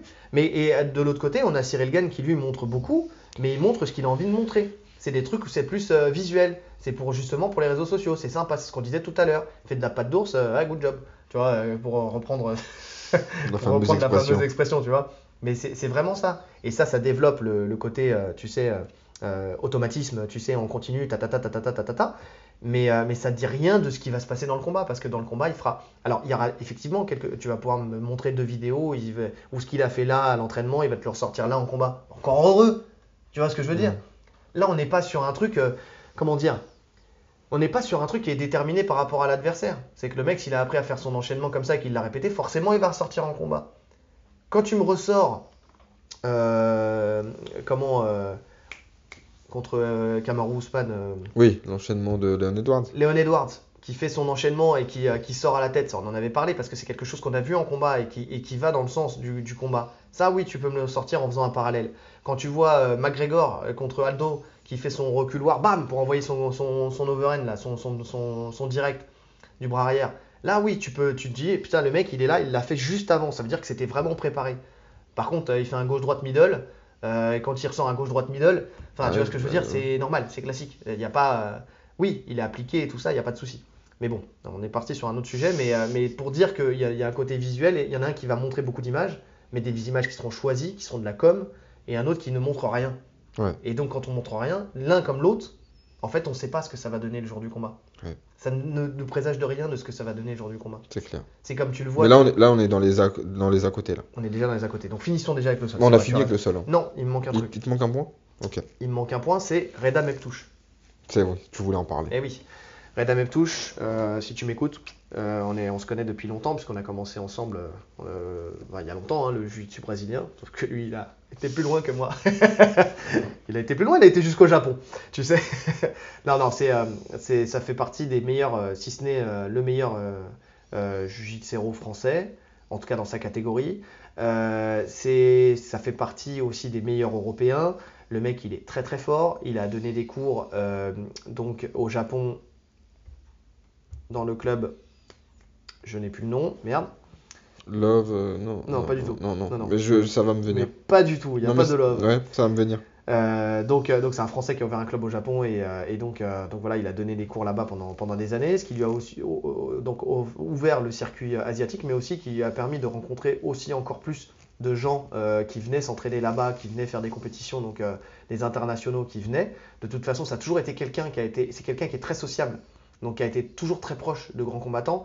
Il a ramené en France Victor Hugo, il a ramené euh, Merigali, il a ramené, enfin, et c'est des gens avec qui il a passé beaucoup de temps et il s'est nourri de toutes ces personnes-là. S'il est aussi fort aujourd'hui, c'est parce qu'aussi il a bénéficié de l'expérience de tous les grands champions qu'il a rencontrés au fur et à mesure du temps. Et aujourd'hui, il rivalise avec eux. Tu Mhm. vois, tu as des mecs comme ça qui sont sur le circuit pro, il rivalise avec eux. Donc aujourd'hui, il est, moi ça me, ça me choque pas, au contraire, hein, de prendre les services d'un Cyril Gann euh, comme coach au sol, oui. Euh, d'un Cyril Gann, je te raconte, Reda Meptouche comme coach au sol, oui, tous les jours. En plus, il amène, bah là, il a ramené euh, Bones euh, JJB, là, Oui. euh, donc euh, qui, qui de, de gens qui sont, entraînés, qui sont entraînés là-bas. Tu me disais, c'était Mehdi Ben Lagda, Non, c'était. Pico. Ouais. Qui lui, qui lui roulait, qui roulait sur Gann. Et, là, en, en soi, c'est ce que j'ai dit, j'ai dit, mais c'est normal. Le mec, c'est son, c'est son sport. Il est champion international, champion du monde, champion de panne, champion d'Europe, de jiu-jitsu brésilien. Je connaissais pas. Si, si, moi, je, je l'avais déjà vu euh, combattre et c'est vraiment en plus un combattant qui est impressionnant. Et là, il est dans le coin, enfin, il est, en tout cas, il est dans le camp, euh, il est parti là-bas avec, euh, avec eux. Donc, si vous voyez des photos et que vous voyez un Renault avec, avec les dents de Vanessa Paradis, là, avec les dents du bonheur, vous savez que c'est lui. Ce mec-là, il est ultra chaud. Normal qu'il roule sur Gann. Maintenant, qu'est-ce que ça leur apporte? Qu'est-ce que ça apporte à Gann dans le MMA Reda, je sais que je l'ai déjà même entendu coacher et tout ça, il sait euh, s'adapter à la personne qui est en face. C'est quelqu'un d'intelligent. Carpe diem. Bien joué. Carpe diem. C'est pour ça que tu as dit love. Carpe diem. J'aurais dû penser de tatouage euh, kitsch. Tu sais, le club c'est Carpe diem au Japon, effectivement. Et, euh, et donc, euh, qu'est-ce que je veux dire? Donc, Reda, il, a- il, a, la- il a cette intelligence pour, pour savoir former les gens, je pense, tu sais, en fonction de leurs aptitudes et tout ça. Maintenant, attention, ça reste du, du MMA. Et le truc, c'est que Reda, c'est un puriste du euh, jiu-jitsu brésilien, Du kimono. du kimono, même s'il fait du nogi quand même nogi, mais. euh, mais c'est plus un mec du kimono, bien sûr. Euh, il a toujours été proche du MMA Factory et du MMA, donc il a participé d'ailleurs à l'époque avec Ngannou et tout ça déjà, il était déjà là pour, euh, pour les prépas, pour le sol, donc c'est un habitué, là-dessus il n'y a pas de souci, il a toujours gravité avec le, le MMA. Maintenant, euh, qu'est-ce que ça va donner Parce qu'en en fait, Reda, il faut savoir qu'il a un style qui est signature, euh, the, the Last euh, euh, Half Guardian. Tu sais, c'est le, le dernier, le dernier utilisateur de, de la, de, de la demi-garde. C'est faux, Reda. Je te le dis, c'est faux, Reda. Je l'utilise aussi, la demi-garde. Aussi bien. Presque. non, mais en tout cas, sa force, c'est plus que la demi-garde, c'est aussi la demi-garde profonde. D'accord? La demi-garde profonde, c'est sympa. D'ailleurs, ça s'est vu, euh, bah là, c'est ce qu'il a fait. hein. Quand il part aussi, tu sais, pour, euh, pour le charger, c'est comme s'il partait Ouais. sur la demi-garde profonde. hein. Mais, euh, mais c'est une demi-garde qui, dans le MMA, est quand même assez complexe. hein. Parce que le problème, c'est que tu te retrouves sous la cuisse de l'adversaire, qui est donc est au-dessus de toi et peut te marteler la tronche comme comme c'est pas permis. Alors, bien sûr, je ne réduis pas Reda à sa garde, sa demi-garde profonde. Moi, je trouve que c'est intéressant la demi-garde profonde en MMA. Quand elle est maîtrisée. Quand elle est bien maîtrisée. Ouais, mais c'est qui tout double? Parce que la manière dont tu rentres, Ouais. finalement, t'exposes. euh, alors, il peut frapper uniquement derrière ta tête, chose interdite. Si tu rentres, si arrives vraiment à bien rentrer. hein. Faux. Oui, si tu rentres bien. Oui, ouais, alors d'accord, je vois ce que tu veux dire. Mais il faut quand même. Tout Mais après, la- dans le, le passage où tu vas faire le renversement, tu sais, parce que en fait, tu vas remonter.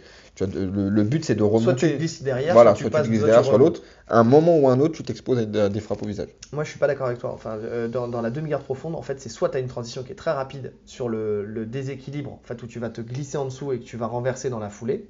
Donc ça, c'est vraiment le truc, euh, le, truc, euh, voilà, où c'est, où là, tu peux l'exploiter. Par contre, à partir du moment où tu vas venir et euh, que tu vas te glisser, euh, que tu vas te glisser en dessous et que le mec il va te stabiliser, c'est-à-dire qu'il va se, comme on l'a vu dans plein de combats, hein, où le mec il est au-dessus de toi et qu'il a la stabilité pour rester au-dessus de toi, là tu te retrouves dans une galère parce que tu es coincé en dessous, en dessous de la jambe. Le mec il est vraiment, euh, il a toute sa hauteur pour frapper et il peut y aller. Et il y a une autre chose, c'est que moi quand on commence à m'attaquer en demi-garde profonde, ce que je fais c'est que je me, je m'allonge, tu sais. Oui. Je m'allonge et je me retrouve dans une position où le mec il est coincé un peu de toutes parts. Tu vois ce que je veux dire? Alors quand il n'y a pas les frappes, bah, là tu attends soit d'attaquer, alors so- soit il essaie de remonter très haut et je le faisais mais je le fais plus, j'attaquais un triangle inversé. Soit maintenant ce que je fais, et là je me prends même plus la tête, c'est que je fais juste un petit crochet quand le mec il essaie de, de- de se glisser, un, petit crochet et je, je, m'arrive- j'arrive en latéral. Donc tu prends un risque en plus de te faire passer, de, de te faire prendre les points. Tu vois ce que je veux C'est pour ça que je précise quand tu la maîtrises vraiment bien. Non mais pour la maîtriser vraiment bien, faut être Red Ame touche. Oui, bien sûr. Non, bien sûr. Après bon, En tout cas, il faut être un mec du, du, du sol. Je vois pas Cyril Gann faire une de. ça, ça va rien lui apporter sur ce domaine-là, tu vois. Exactement. Donc, euh, je sais plus où j'en étais et je vais vous dire pourquoi. Parce qu'on a un livreur qui est arrivé, parce qu'on a des nouveaux micros qui ont été, euh, qui ont été euh, voilà, donc, euh, Commandé. commandés, qui sont arrivés. Euh, ils devaient arriver demain, ils viennent d'arriver, donc en plein milieu du podcast. De la qualité, les gars. De la qualité, des petits euh, et parce que voilà, on, on vous dira à la fin, mais euh, voilà, on fera une annonce à la fin. Euh, rien, de, rien de bien méchant, mais on fera une annonce à la fin. Bref, donc Red Amep touche. euh, ce, ce que je disais, euh, si mes souvenirs sont bons, c'est que euh, il était, euh, a- voilà, il a, euh, un style particulier, et, moi, j'ai hâte de voir ce que ça va donner, en fait, ce style particulier et son approche JJB, que ça soit, enfin, là pour Cyril Gann, mais comme ça peut l'être aussi pour, pour qui lui aussi est suivi par, Reda. Donc c'est le début d'un travail, hein, de toute façon, donc c'est comme tout. En tout cas, moi je suis content de, le voir dans, le coin de, de Cyril et, et euh, de, comment dirais, de Nassourdine. C'est quelqu'un de qualité, c'est quelqu'un de sympa, c'est quelqu'un euh, voilà, qui est... euh, qui est, qui est très très compétent hein, là-dessus, il n'y a, pas de souci. C'est quelqu'un d'intelligent aussi dans sa, dans sa pratique. Maintenant, euh, ça reste, ça reste du, du, du jiu-jitsu brésilien qui donne un cours euh, pour du MMA. Donc il faut voir comment ça va se passer euh, dans les faits. Donc, donc Ouais. voilà. C'était ma petite parenthèse. Et puis c'était aussi pour le mettre en avant parce que, euh, parce que voilà, si, si vous ne le connaissez pas, n'hésitez pas hein, à le suivre sur les réseaux sociaux et tout ça. Enfin, et à voir un petit peu son travail. euh, C'est, euh, c'est, bah, il montre pas grand chose sur les réseaux sociaux en vrai, Mm. mais, mais en tout cas voilà. C'est du très haut niveau. C'est du très haut niveau, euh, ce, ce cher Reda Meptous. D'ailleurs, Reda, si tu m'écoutes, je ne sais pas, euh, t'as pris un physique de bâtard. Parce que là aussi, il a pris un volume, ce bâtard. C'est Il n'était pas comme ça il n'y a pas si longtemps que ça. Donc bravo pour la prépa. Pour ce combat, Avantage Jones. Avantage Au. Jones. Exactement. Il n'y a pas photo. De toute façon, plus d'expérience. euh, ça fait plus longtemps qu'il est dans le sol. euh, il a montré des choses dans le sol. Donc, euh, donc, donc voilà quoi. Avantage Jones. Il a dominé des monstres au sol. Il a dominé des monstres en sol. Et il a, il a soumis effectivement Victor Belfort, qui est ceinture noire, qui était déjà ceinture noire de, de, de JJB. Et un- Mais même Shogun. Shogun, c'est super chaud au sol. hein. Shogun, c'est super chaud au sol. Victor Belfort, Machida. Machida, c'est pas dégueu. euh, ceinture noire de non mais ceinture noire du jiu-jitsu brésilien c'était pas c'est ceinture noire au Brésil hein, parce Mm. que c'est Machida mais c'est un un brésilien donc euh, euh, Schulzonen Mm. Aussi au sol c'est quelque chose hein. Bah, pas à cette époque-là. et Schulzonen avec un, un orteil cassé Ouais, de ouf. Donc, ça, euh, ça va être dans les à côté. Voilà. Donc, euh, donc voilà, bah, on en parlait des à côté. Allons-y. Là, pour une fois, il y en a des choses à dire. Oh là, il y a beaucoup de choses à dire. Ouais. Donc, John Jones, commençons. Trois ans d'absence. Ouais. Mais, prépa. Donc, euh, c'est-à-dire que, en gros, euh, trois ans d'absence, le mec, il a. Donc, ça fait trois ans qu'il a décidé de partir chez les lourds. Euh, il a décidé de le faire intelligemment, c'est-à-dire de faire une vraie montée. Il, a, il s'est pris les services de quelqu'un qui a, qui a géré euh, le, le fait de, de- de- de prendre tout ce poids intelligemment, donc de manger comme il fallait, de faire la musculation qu'il fallait pour être un, un vrai lourd. Pas juste faire comme McGregor il avait fait quand il était monté, où il avait bouffé toute la de la viande qu'il voulait, et- de la muscu, et puis voilà. Là, on sent qu'il a voulu chercher à monter chez les lourds véritablement, euh, intelligemment. Il a le physique pour. Le mec, il fait la même taille que, euh, que justement que, que les, les Bah, poids lourds. les poids Voilà. lourds. Dans la vraie vie, il, est à plus, il était déjà à plus de 100 kilos. Ouais, Quand 105, on regarde bien, il, il a juste voulu, il a, il a voulu monter de, de quelques kilos en vrai. C'est pas non plus euh, une, une montée extraordinaire. Il, est- il a juste, euh, il est juste, euh, il a juste monté de quelques kilos. Bah, s'il est à 114, il a quand même pris 10 kilos. Ouais, il a pris 10 kilos, mais bon, ça se, ça se fait. C'est, tu vois, c'est, gérable. Moi, j'ai déjà pris 10 kilos dans ma vie. euh. non, non, mais en tout cas, Ça voilà, se non. fait. Oui, ça Non, se ça, fait. ça se fait, ça se fait. C'est pas non plus euh, euh, quelqu'un qui. C'est pas un euh, poids léger qui décide de passer un poids lourd. quoi. C'est ça. C'est juste un changement de KT. ou quelqu'un, tu sais, comme euh, qui, qui serait euh, qui serait déjà euh, au max, euh, tu sais, quand il est dans, dans la catégorie des moins de 93 Ouais. et qui serait à 97, euh, 98 dans la vraie vie, tu vois ce que Mm. je veux dire? C'est quelqu'un qui était déjà à 105 kilos, tu vois? Donc 105 kilos, c'est pas rien. Donc, Tu étais déjà poids lourd à ce, à ce moment-là. Oui. Donc, il- ça veut dire qu'il s'est déjà entraîné, il a déjà, il a déjà performé entre guillemets au club, entre, déjà dans, dans un poids qui était un poids lourd. Maintenant, il voulait monter pour rivaliser avec les plus lourds des poids lourds, se mettre un petit peu au milieu de la catégorie, quoi. Donc ça, c'est c'est- c'est pas mal, déjà dans, dans l'état d'esprit, dans le, dans le fait de... Ça fait trois ans qu'il se prépare à cette montée. Donc il y a eu des, des hauts et des bas, il y a eu est-ce que ça sera Ngannou, est-ce que ça sera pas Ngannou, est-ce que ça sera fait, est-ce que ça sera pas fait, est-ce que l'UFC va le, le striker ou pas, enfin tu vois ce que je veux dire? Et Parce qu'entre-temps, il y a eu des problèmes euh, judiciaires.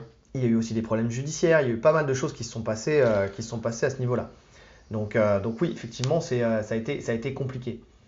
Est-ce que ça l'a impacté, ces trois ans d'absence? Je ne sais pas, je ne pense pas. C'est une inconnue. hein. Je pense pas. Maintenant, euh, on peut aussi se dire que ça fait trois ans qu'il n'a pas reçu d'argent et qu'il revient pour son chèque. Non, parce que euh,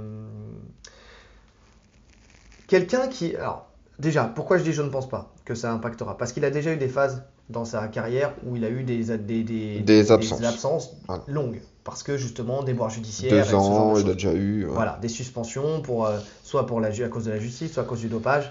Donc euh, ça, a, ça a été régulier dans sa, dans sa carrière. Donc, est-ce que ça l'a empêché de revenir à chaque fois? Non. Toujours revenu. Il est toujours revenu. Donc là-dessus, euh, il, est, il est toujours invaincu, à ce que je sache. Donc, donc ça là-dessus, voilà. Maintenant, est-ce que c'est pour prendre son chèque? Je crois pas. Dans le sens où c'est pas quelqu'un justement qui serait arrivé, qui s'est dit oh pff, la flemme de descendre, euh, je vais combattre plus haut et je vais venir, je vais faire mon combat et on verra. Là, il avait un véritable projet d'aller monter Ouais. chez les lourds et de se remettre un objectif. Comme il dit, il dit j'ai envie de ressentir la peur. Et puis il a, il a beaucoup trop d'ego pour faire ça, je pense. Ouais. Comme il dit, vraiment lui, dans sa destinée, dans sa tête, il, il restera invaincu. il est habité. De toute façon, il est habité, il, euh, il est vraiment dans. C'est voilà, c'est une quête. C'est plus que c'est plus que le, le côté financier, c'est une quête. Et le truc, c'est que finalement, c'est un peu euh, la même chose que McGregor, sauf que McGregor, lui, s'est perdu dans, dans beaucoup trop de Ouais, choses. de ouf. Tu vois? John Jones, il n'a pas tout ça. Il n'a qu'une seule chose, c'est la bagarre. Et c'est vraiment que ça. Dans le sens où là, pendant trois ans, le mec, il a fait Parce qu'il a ça au fond de lui, en fait. il a cette violence qu'il doit, Mm. doit relâcher. Il a cette violence qu'il doit relâcher. Donc, euh, et il les lâche pas sur des, des vieux dans un bar. Voilà, Il les lâche dans, dans la cage. contre les gens qui le méritent, enfin qui, qui sont là pour le pour l'accueillir quoi. Ou sur sa violence. femme. Oh merde. Ça c'est l'effet, euh, c'est l'effet euh, comment euh, Las Vegas pour John Jones. Donc, donc 3 ans de prépa, 3 ans qu'il sait qu'il va affronter. bah, en fait, le truc, c'est que la- l'avantage qu'il a, c'est qu'il il sait qu'il va affronter soit, soit Ngannou, soit Gann. Tu vois, c'était l'un ou l'autre. Ou Ou Miocic. Stipe. hein. Ou Miocic. Mais bon, Je pense même que Gann, c'est son dernier choix. C'est possible. Je pense qu'il préférait Stipe. hein. Ouais. Je pense qu'il préférait Stipe parce que, euh, bah, parce que pour lui, c'est le véritable. euh, en fait, encore une fois, et c'est là où tu vois que c'est pas que pour son chèque, parce que pour construire sa légende, c'est pas une question de force ou de faiblesse, c'est une question de légende. Stipe Miocic est celui qui a le record de défense de titre chez les lourds, all time. Ouais. Donc si tu le bats, ça fait partie, tu vois, tu, comme si tu prenais une partie de sa, de sa hype aussi, tu vois. Ngannou, c'est le mec qui a battu Miocic. Tu Et puis c'est le champion actuel. Et c'est le champion actuel. Qui fait Donc, peur à tout le monde. et qui fait peur à tout le monde. Donc, il n'a pas peur d'aller l'affronter. Quoi qu'en dise Dana White, il n'a pas peur d'aller l'affronter. Donc, il était préparé déjà pour faire des guerres contre des guerriers. Tu vois ce que je veux dire? Si c'est pour le chèque, tu viens et tu fais un retour euh, par le bas. C'est un petit combat comme ci, un Ouais. petit combat comme ça. Tu vois, ou même, désolé, mais Georges Saint-Pierre qui décide de monter au moment où c'est Bismine qui vogue d'un œil et, euh, et qui est clairement pas le champion que tout le monde attend. Tu vois ce que je veux dire? Mhm. Il fait une montée Non, calculée. lui, c'est vrai qu'il monte quand c'est Nganou qui a la ceinture. Il monte quand c'est Ngannou qui a la ceinture. Donc c'est pas rien, tu vois. Donc, trois ans de prépa. Trois ans de prépa non-stop. Où le mec, il est là. euh, alors, il a eu des déboires, hein, il a eu des problèmes, il a changé de salle. euh, il a, parce que le fait qu'il ait eu des déboires judiciaires, la Jackson Wing l'a évincé. Ouais. Il a fait toute sa carrière là-bas. Il a fait toute sa carrière là-bas. Donc la Jackson Wing l'évince, il cherche une salle, il a un moment de- d'errance, euh, personne ne, ne lui ouvre ses portes, parce que tu me disais la dernière fois, ouais, c'est John Jones et tout, on peut lui ouvrir ses portes, mais en fait, il faut comprendre que, pff, comme je dis, John Jones, c'est pas forcément le, le mec le plus facile à, à cadrer, euh, tu sais, euh, que ça soit d'un point de vue managérial, que ça soit d'un point de vue euh, judiciaire, que ça soit d'un point de vue, enfin, tu vois, pour plein Mais, de choses. mais même technique, de ce que tu me disais. et même Et c'est technique. vrai, en plus. Tu- Mais oui, Pour un entraîneur, tu te dis qu'est-ce que je peux lui apporter? C'est ça. Le mec est tellement complet. Le mec a tellement son jeu, son identité déjà. Ouais. Et puis, euh, et puis ouais, déjà- alors comme il, comme il a son identité, il faut qu'en plus, toi, ton enseignement colle avec, Mhm. avec son, son cheminement. Et le problème, c'est que si tu es quelqu'un qui est, qui est euh, euh, minima- enfin, euh, comment je, j'ai plus le terme, enfin, qui est centré sur un domaine, tu vois, on va dire. Si tu es plus, tu vois, un club qui est axé sur la boxe, je sais pas comment il s'appelle, le coach de Cameron Ousmane, de... Trevor Whitman. Trevor Whitman. Trevor Whitman, on sait que c'est l'anglaise, en grande partie. Donc, il va te montrer des, différents steps pour de l'anglaise. John Jones, tu vois, même s'il doit travailler son anglaise, si tu le mets là, tu lui retires les trois quarts des choses qui lui font sa force. Tu vois Tu le mets, euh, je sais pas moi. Euh, euh, allez, si peut-être là où il aurait pu être bien, c'est peut-être à la Ake. Tu vois, parce que tu as de la lutte, parce que tu as, de la boxe, parce que ceci, parce que cela. Mais encore, parce qu'ils sont très codifiés. Tu vois, la, la boxe, c'est kickboxing. Le, le- la lutte, c'est euh, la lutte. euh, alors, tu as la lutte de Cormier. Bon, ça aurait pu, pas pu le faire parce qu'il y avait Cormier et tout ça, mais Ouais. c'est. Je sais pas, et puis c'est dur de se faire une, euh, une place là-dedans. Enfin, tu vois ce que je veux dire? Il y a les égaux qui rentrent. en- Via les égaux Ouais. et tout ça. Tu vois? Et là, compliqué hein, je- de, de trouver une salle une fois que, une fois que tu as fait toute ta carrière dans une autre salle. c'est ça. Et là, en fait, il a fait le bon choix.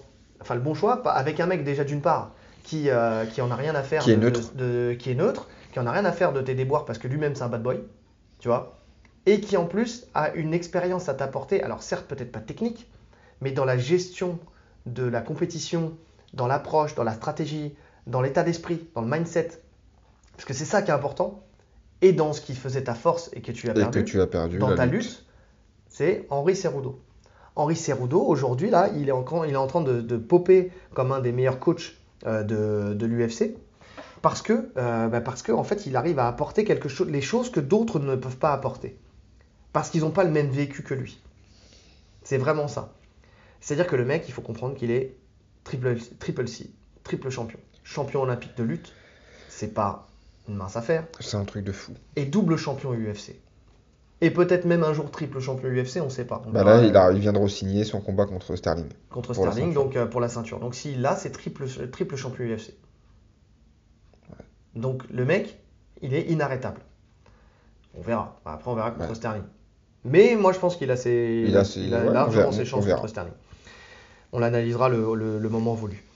Mais donc, il apporte à John Jones en fait quelque chose qui est, euh, qui- qui- qui- dont il a besoin. C'est-à-dire que il a besoin de monter, il a besoin d'être en confiance dans cette montée. Il a besoin de ne pas oublier qui il est, de ne pas oublier le côté, euh, le, bad boy qu'il est à la base.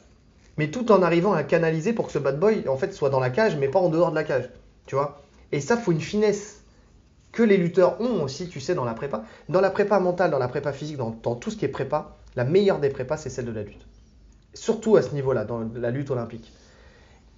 Les mecs sont inarrêtables. Ils sont incassables. Ils sont, euh, enfin, tu vois, c'est vraiment Ouais, des machines. C'est un mental de ouf. Donc le fait de- que John Jones il est là-bas, c'est déjà une bonne chose. Le fait qu'il lui apporte des sparring aussi dans la lutte, par exemple, qui, euh, qui vont le faire progresser, c'est important. Le fait qu'il lui remette à, à jour sur des, des détails techniques de la lutte, c'est important. Le fait de son analyse, sa capacité d'analyse, parce qu'on l'a vu euh, contre Zhang, enfin avec Weili Zhang, avec tout- toutes les personnes qu'il a coachées, il a même euh, avec Prochaska, tu vois, ce qu'il fait avec Teixeira, c'est aussi en grande partie parce qu'il il s'entraîne aussi avec Cerudo. Ouais. Tu vois, les mecs, là, il a amené très rapidement des mecs à la ceinture et il performait à la ceinture. Wiley Zhang, euh, Prochaska, euh. Figueiredo. Euh, Il y a des mecs comme ça, voilà. Figueiredo, c'est pareil, c'est pas facile. Tu sais, et, et tout le monde est unanime pour dire que ils ont senti une véritable plus-value au fait Ouais. d'aller chez En Henri tout Cerudo. cas, eux, ils l'ont tous dit. Tous les combattants l'ont dit. C'est ça. Donc le choix, il est parfait. Malgré ça, il est quand même retourné, j'ai vu ça dans le countdown, je ne savais pas et tu ne le savais pas non plus, il est quand même retourné s'entraîner avec Jackson Wing. Donc euh, la Jackson Wing lui a réouvert ses portes. Et ça, je pense que c'est aussi important. Parce que c'est l'endroit où il se sent bien, c'est l'endroit où il a fait toute sa carrière, c'est l'endroit où il a ses marques, c'est l'endroit où il a son, C'est son rituel. il est confort dedans. C'est son confort. Donc il a à la fois la sortie de sa zone de confort avec un Cerudo, et il a à la fois le La cocon. sécurité de l'autre côté, ouais. Exactement. Le meilleur des deux mondes. Je crois que tu peux pas être plus en confiance dans ta tête et plus serein dans ta tête que quand tu quand as, zéro regret, tu vois. Parce que s'il avait pas pu accéder, par exemple, à la, à la Jackson Wing et qu'il avait voulu que c'était important pour lui, dans ta tête, tu as quand même ce truc qui te manque, tu vois. Et puis je pense qu'en plus, euh, même psychologiquement, euh, Greg Jackson, c'est le mec qui le connaît le mieux au monde. Oui. Quand t'as fait 15 défenses de titre avec lui et que tu le suis depuis que le mec a 19 ans, Ouais. 19-20 ans, Alors après, j'ai pas vu Craig Jackson sur les vidéos. oui, mais bon, J'ai vu l'autre, la Wing, euh, Ouais. je sais plus son nom, mais, euh, mais j'ai pas vu Craig Jackson, tu vois. ok. Bah, peu euh, importe, les deux, de toute façon, il a ouais. été confronté aux deux. Donc, Donc, euh, je donc pense que ils ils auront des mots qui lui feront du bien, psychologiquement. ouais. Même s'il n'en a pas forcément, je sais pas s'il en a forcément besoin. Je- je- il est très difficile à lire euh, psychologiquement, Jones. Ouais. Je sais pas s'il est, alors il est, il est solide, il l'est. Mais tu sais pas, euh, tu sais pas vraiment ce qu'il pense. En fait, il est, il est froid. Il est froid. Bah, c'est ce qui fait qu'aujourd'hui, il est aussi dangereux aussi. hein. Mm. C'est sa froideur. C'est qu'en fait, euh, c'est voilà, il pourrait être assassin. C'est vraiment ça, c'est un assassin. Ouais. Il est glacial. On l'a euh, vu, tu parlais de ses blessures. Quand il s'est blessé contre et qu'il s'arrache le doigt de pied complètement. Il sait que si ça passe le premier round, il sera arrêté par l'arbitre. Il fait tout pour finir avant le premier round. Et il le fait avec la manière. Mm. Et euh, l'orteil en Y. hein. Cette image me hante encore aujourd'hui. Ouais, bah Ih, regardez, c'est pour ceux qui n'ont pas vu le combat. hein. tu vois l'os et tout. Tu, il aurait pu euh, perdre son orteil. Bah, il l'a perdu, il, il- il- suspend- il- il suspendait à... À la chair. Ouais. C'est- Je crois qu'il s'était pris dans la cage. Je crois Oui. l'orteil. Dans le coin. Dans le coin Dans de la cage. le, entre le- l'espace, il me semble, entre, le, Oh, entre les. entre la cage et le tapis, en fait, il y avait un petit trou. Et il se le prend à ce- cet endroit-là. Ça, j'en ai des frissons. C'est pour de vrai. hein. Ouais. Euh, Et c'est- c'est, tu sais que j'y pense à chaque fois qu'on est sur un tatami. Oui, et c'est pour ça que je. Quand on est là, bah, les- là, les là où on est, là, on est sur un tatami. Ouais. Et, euh, et quand je vois les trous entre les tapis, je pense à cette image. Ah, et après on s'étonne pourquoi je mets des chaussettes? donc, euh, donc ouais. Euh, les blessures, il a, il a connu, euh, il a connu bah, le coude contre, euh, contre justement, on dit Belfort. contre Belfort. Le mec, il est, il est, il- on peut pas le briser. Et puis il a connu les coups. Il a connu les coups. Il a, il a fait des guerres. Il a fait des guerres. Contre Gustafsson, c'est une guerre. Euh, contre Cormier, c'est des guerres. Ouais. Contre Machida, le premier round, c'est une guerre. Ouais, alors c'est une guerre il se fait- stratégique. Il se, fait, il se fait- ouais, mais il se fait rouster quand même. Tu sens qu'il est perdu. En fait, c'est que tu sens que tu sens Ouais, qu'il il y y a il a un moment d'hésitation, tu vois. Mais il a cette, euh, à chaque fois, il a ce, ce truc où il se réadapte, il se réajuste. à En fait, il n'y a jamais de doute. Il n'y a jamais de Il sait qu'il va gagner. Mm.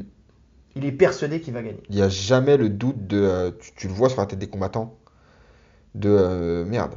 Je suis dans la merde, je sais plus quoi faire. Ouais. Lui, non. Mais parce qu'il a plein d'armes pour.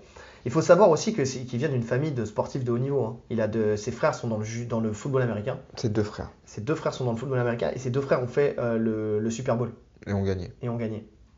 Donc c'est vraiment une famille d'athlètes. Et c'est une, c'est une famille, j'ai l'impression aussi, tu sais que le père, il les a bien matrixés quand même. Tu sais qu'il les a endurcis euh, par la vie, quoi. Donc, euh, parce qu'effectivement, il est révérend, euh, il est donc dans la religion, il voulait que son fils fasse ça. Il s'est construit déjà dans, dans- à l'inverse de, de ce que voulait son père. Mais tu sens qu'il est entre ange et démon, tu vois. Mm. C'est la religion est importante, donc il est, il est mené par la religion et par Dieu et tout ça parce qu'il le dit. Mais à la fois, il a ce, ce côté sombre en lui qui est, qui est pas du tout, euh, qui est pas du tout là, quoi Qui est tout l'inverse de. qui est tout l'inverse. Donc, euh, donc c'est très compliqué. Euh, et donc, euh, donc voilà. Et euh, l'autre chose que, je voulais dire, c'est que c'est le dernier point. Après, je sais pas si toi t'en auras d'autres, mais pour moi, c'est le dernier point. c'est que la grande force dans les à côté de, Jones, c'est que il va chercher sur le terrain de l'adversaire sa force pour le pour l'annihiler.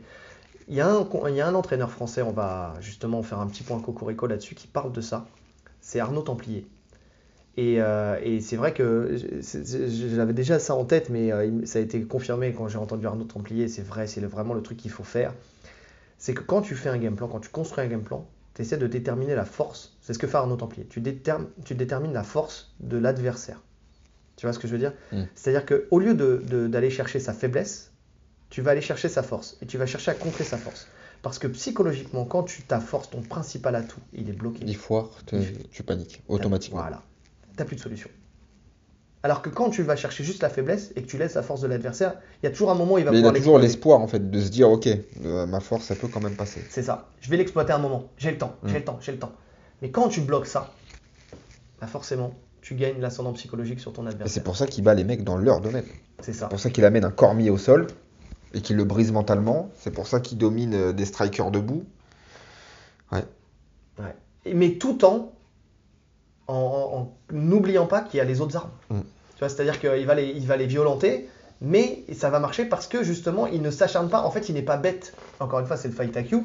C'est dans le sens où il va les dominer dans leur domaine, mais il va maximiser la réussite dans, le- dans ce domaine-là grâce aux autres domaines. Ouais. Tu vois, c'est pas comme le mec qui va se dire, euh, tu vois, euh, Faut absolument euh, voilà. euh. Tu sais, comme bah, contre Volkanovski, qui dit euh, Je vais te montrer que debout, je te tiens. Et Mm. qui va peut-être s'acharner, alors ça n'a pas été le cas parce qu'il a utilisé quand même sa lutte, mais qui va s'acharner debout au point d'en tomber KO. Tu Ouais. vois Et non, non, j'irai pas chercher la lutte, j'ai dit que j'allais le mettre KO, je vais le mettre KO. Hmm. Non, lui il dit Je vais te mettre KO, je vais te martyriser, mais malgré ça, il va le faire grâce à ses autres armes Mhm. aussi. Ouais.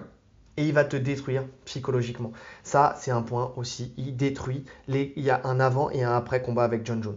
C'est-à-dire que toutes les personnes qui l'ont affronté, Ont une chute euh, derrière, une chute dans leur carrière. c'est ça. Il les a brisés. Mis à part peut-être. Cormier. Je crois que c'est le seul. Ouais, mais parce que Cormier, encore une fois, on en revient à ces lutteurs olympiques. euh, tu sais, un mental à toute épreuve, qui a connu la défaite et la victoire, qui a. Enfin, tu vois, voilà. C'est vraiment le, le mec. euh, c'est c'est des mecs qui sont, qui sont difficilement. euh, Ouais. qui sont durs à briser. Et Cormier, il a une chose aussi, c'est que il n'a pas d'orgueil.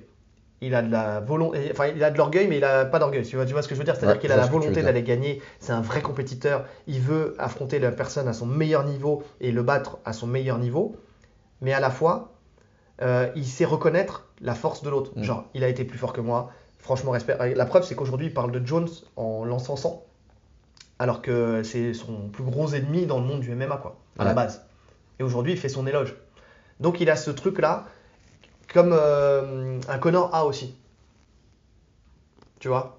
Où il va, euh, il va euh, tu sais, peu importe la- ce qui s'est passé avant, il va reconnaître après, euh, tu sais, il va envoyer des tweets ou des trucs comme ça en disant ouais, respect, je te respecte, machin et tout ça. Tu vois ce que je veux dire? Ouais, Et tu sens que c'est pas fin.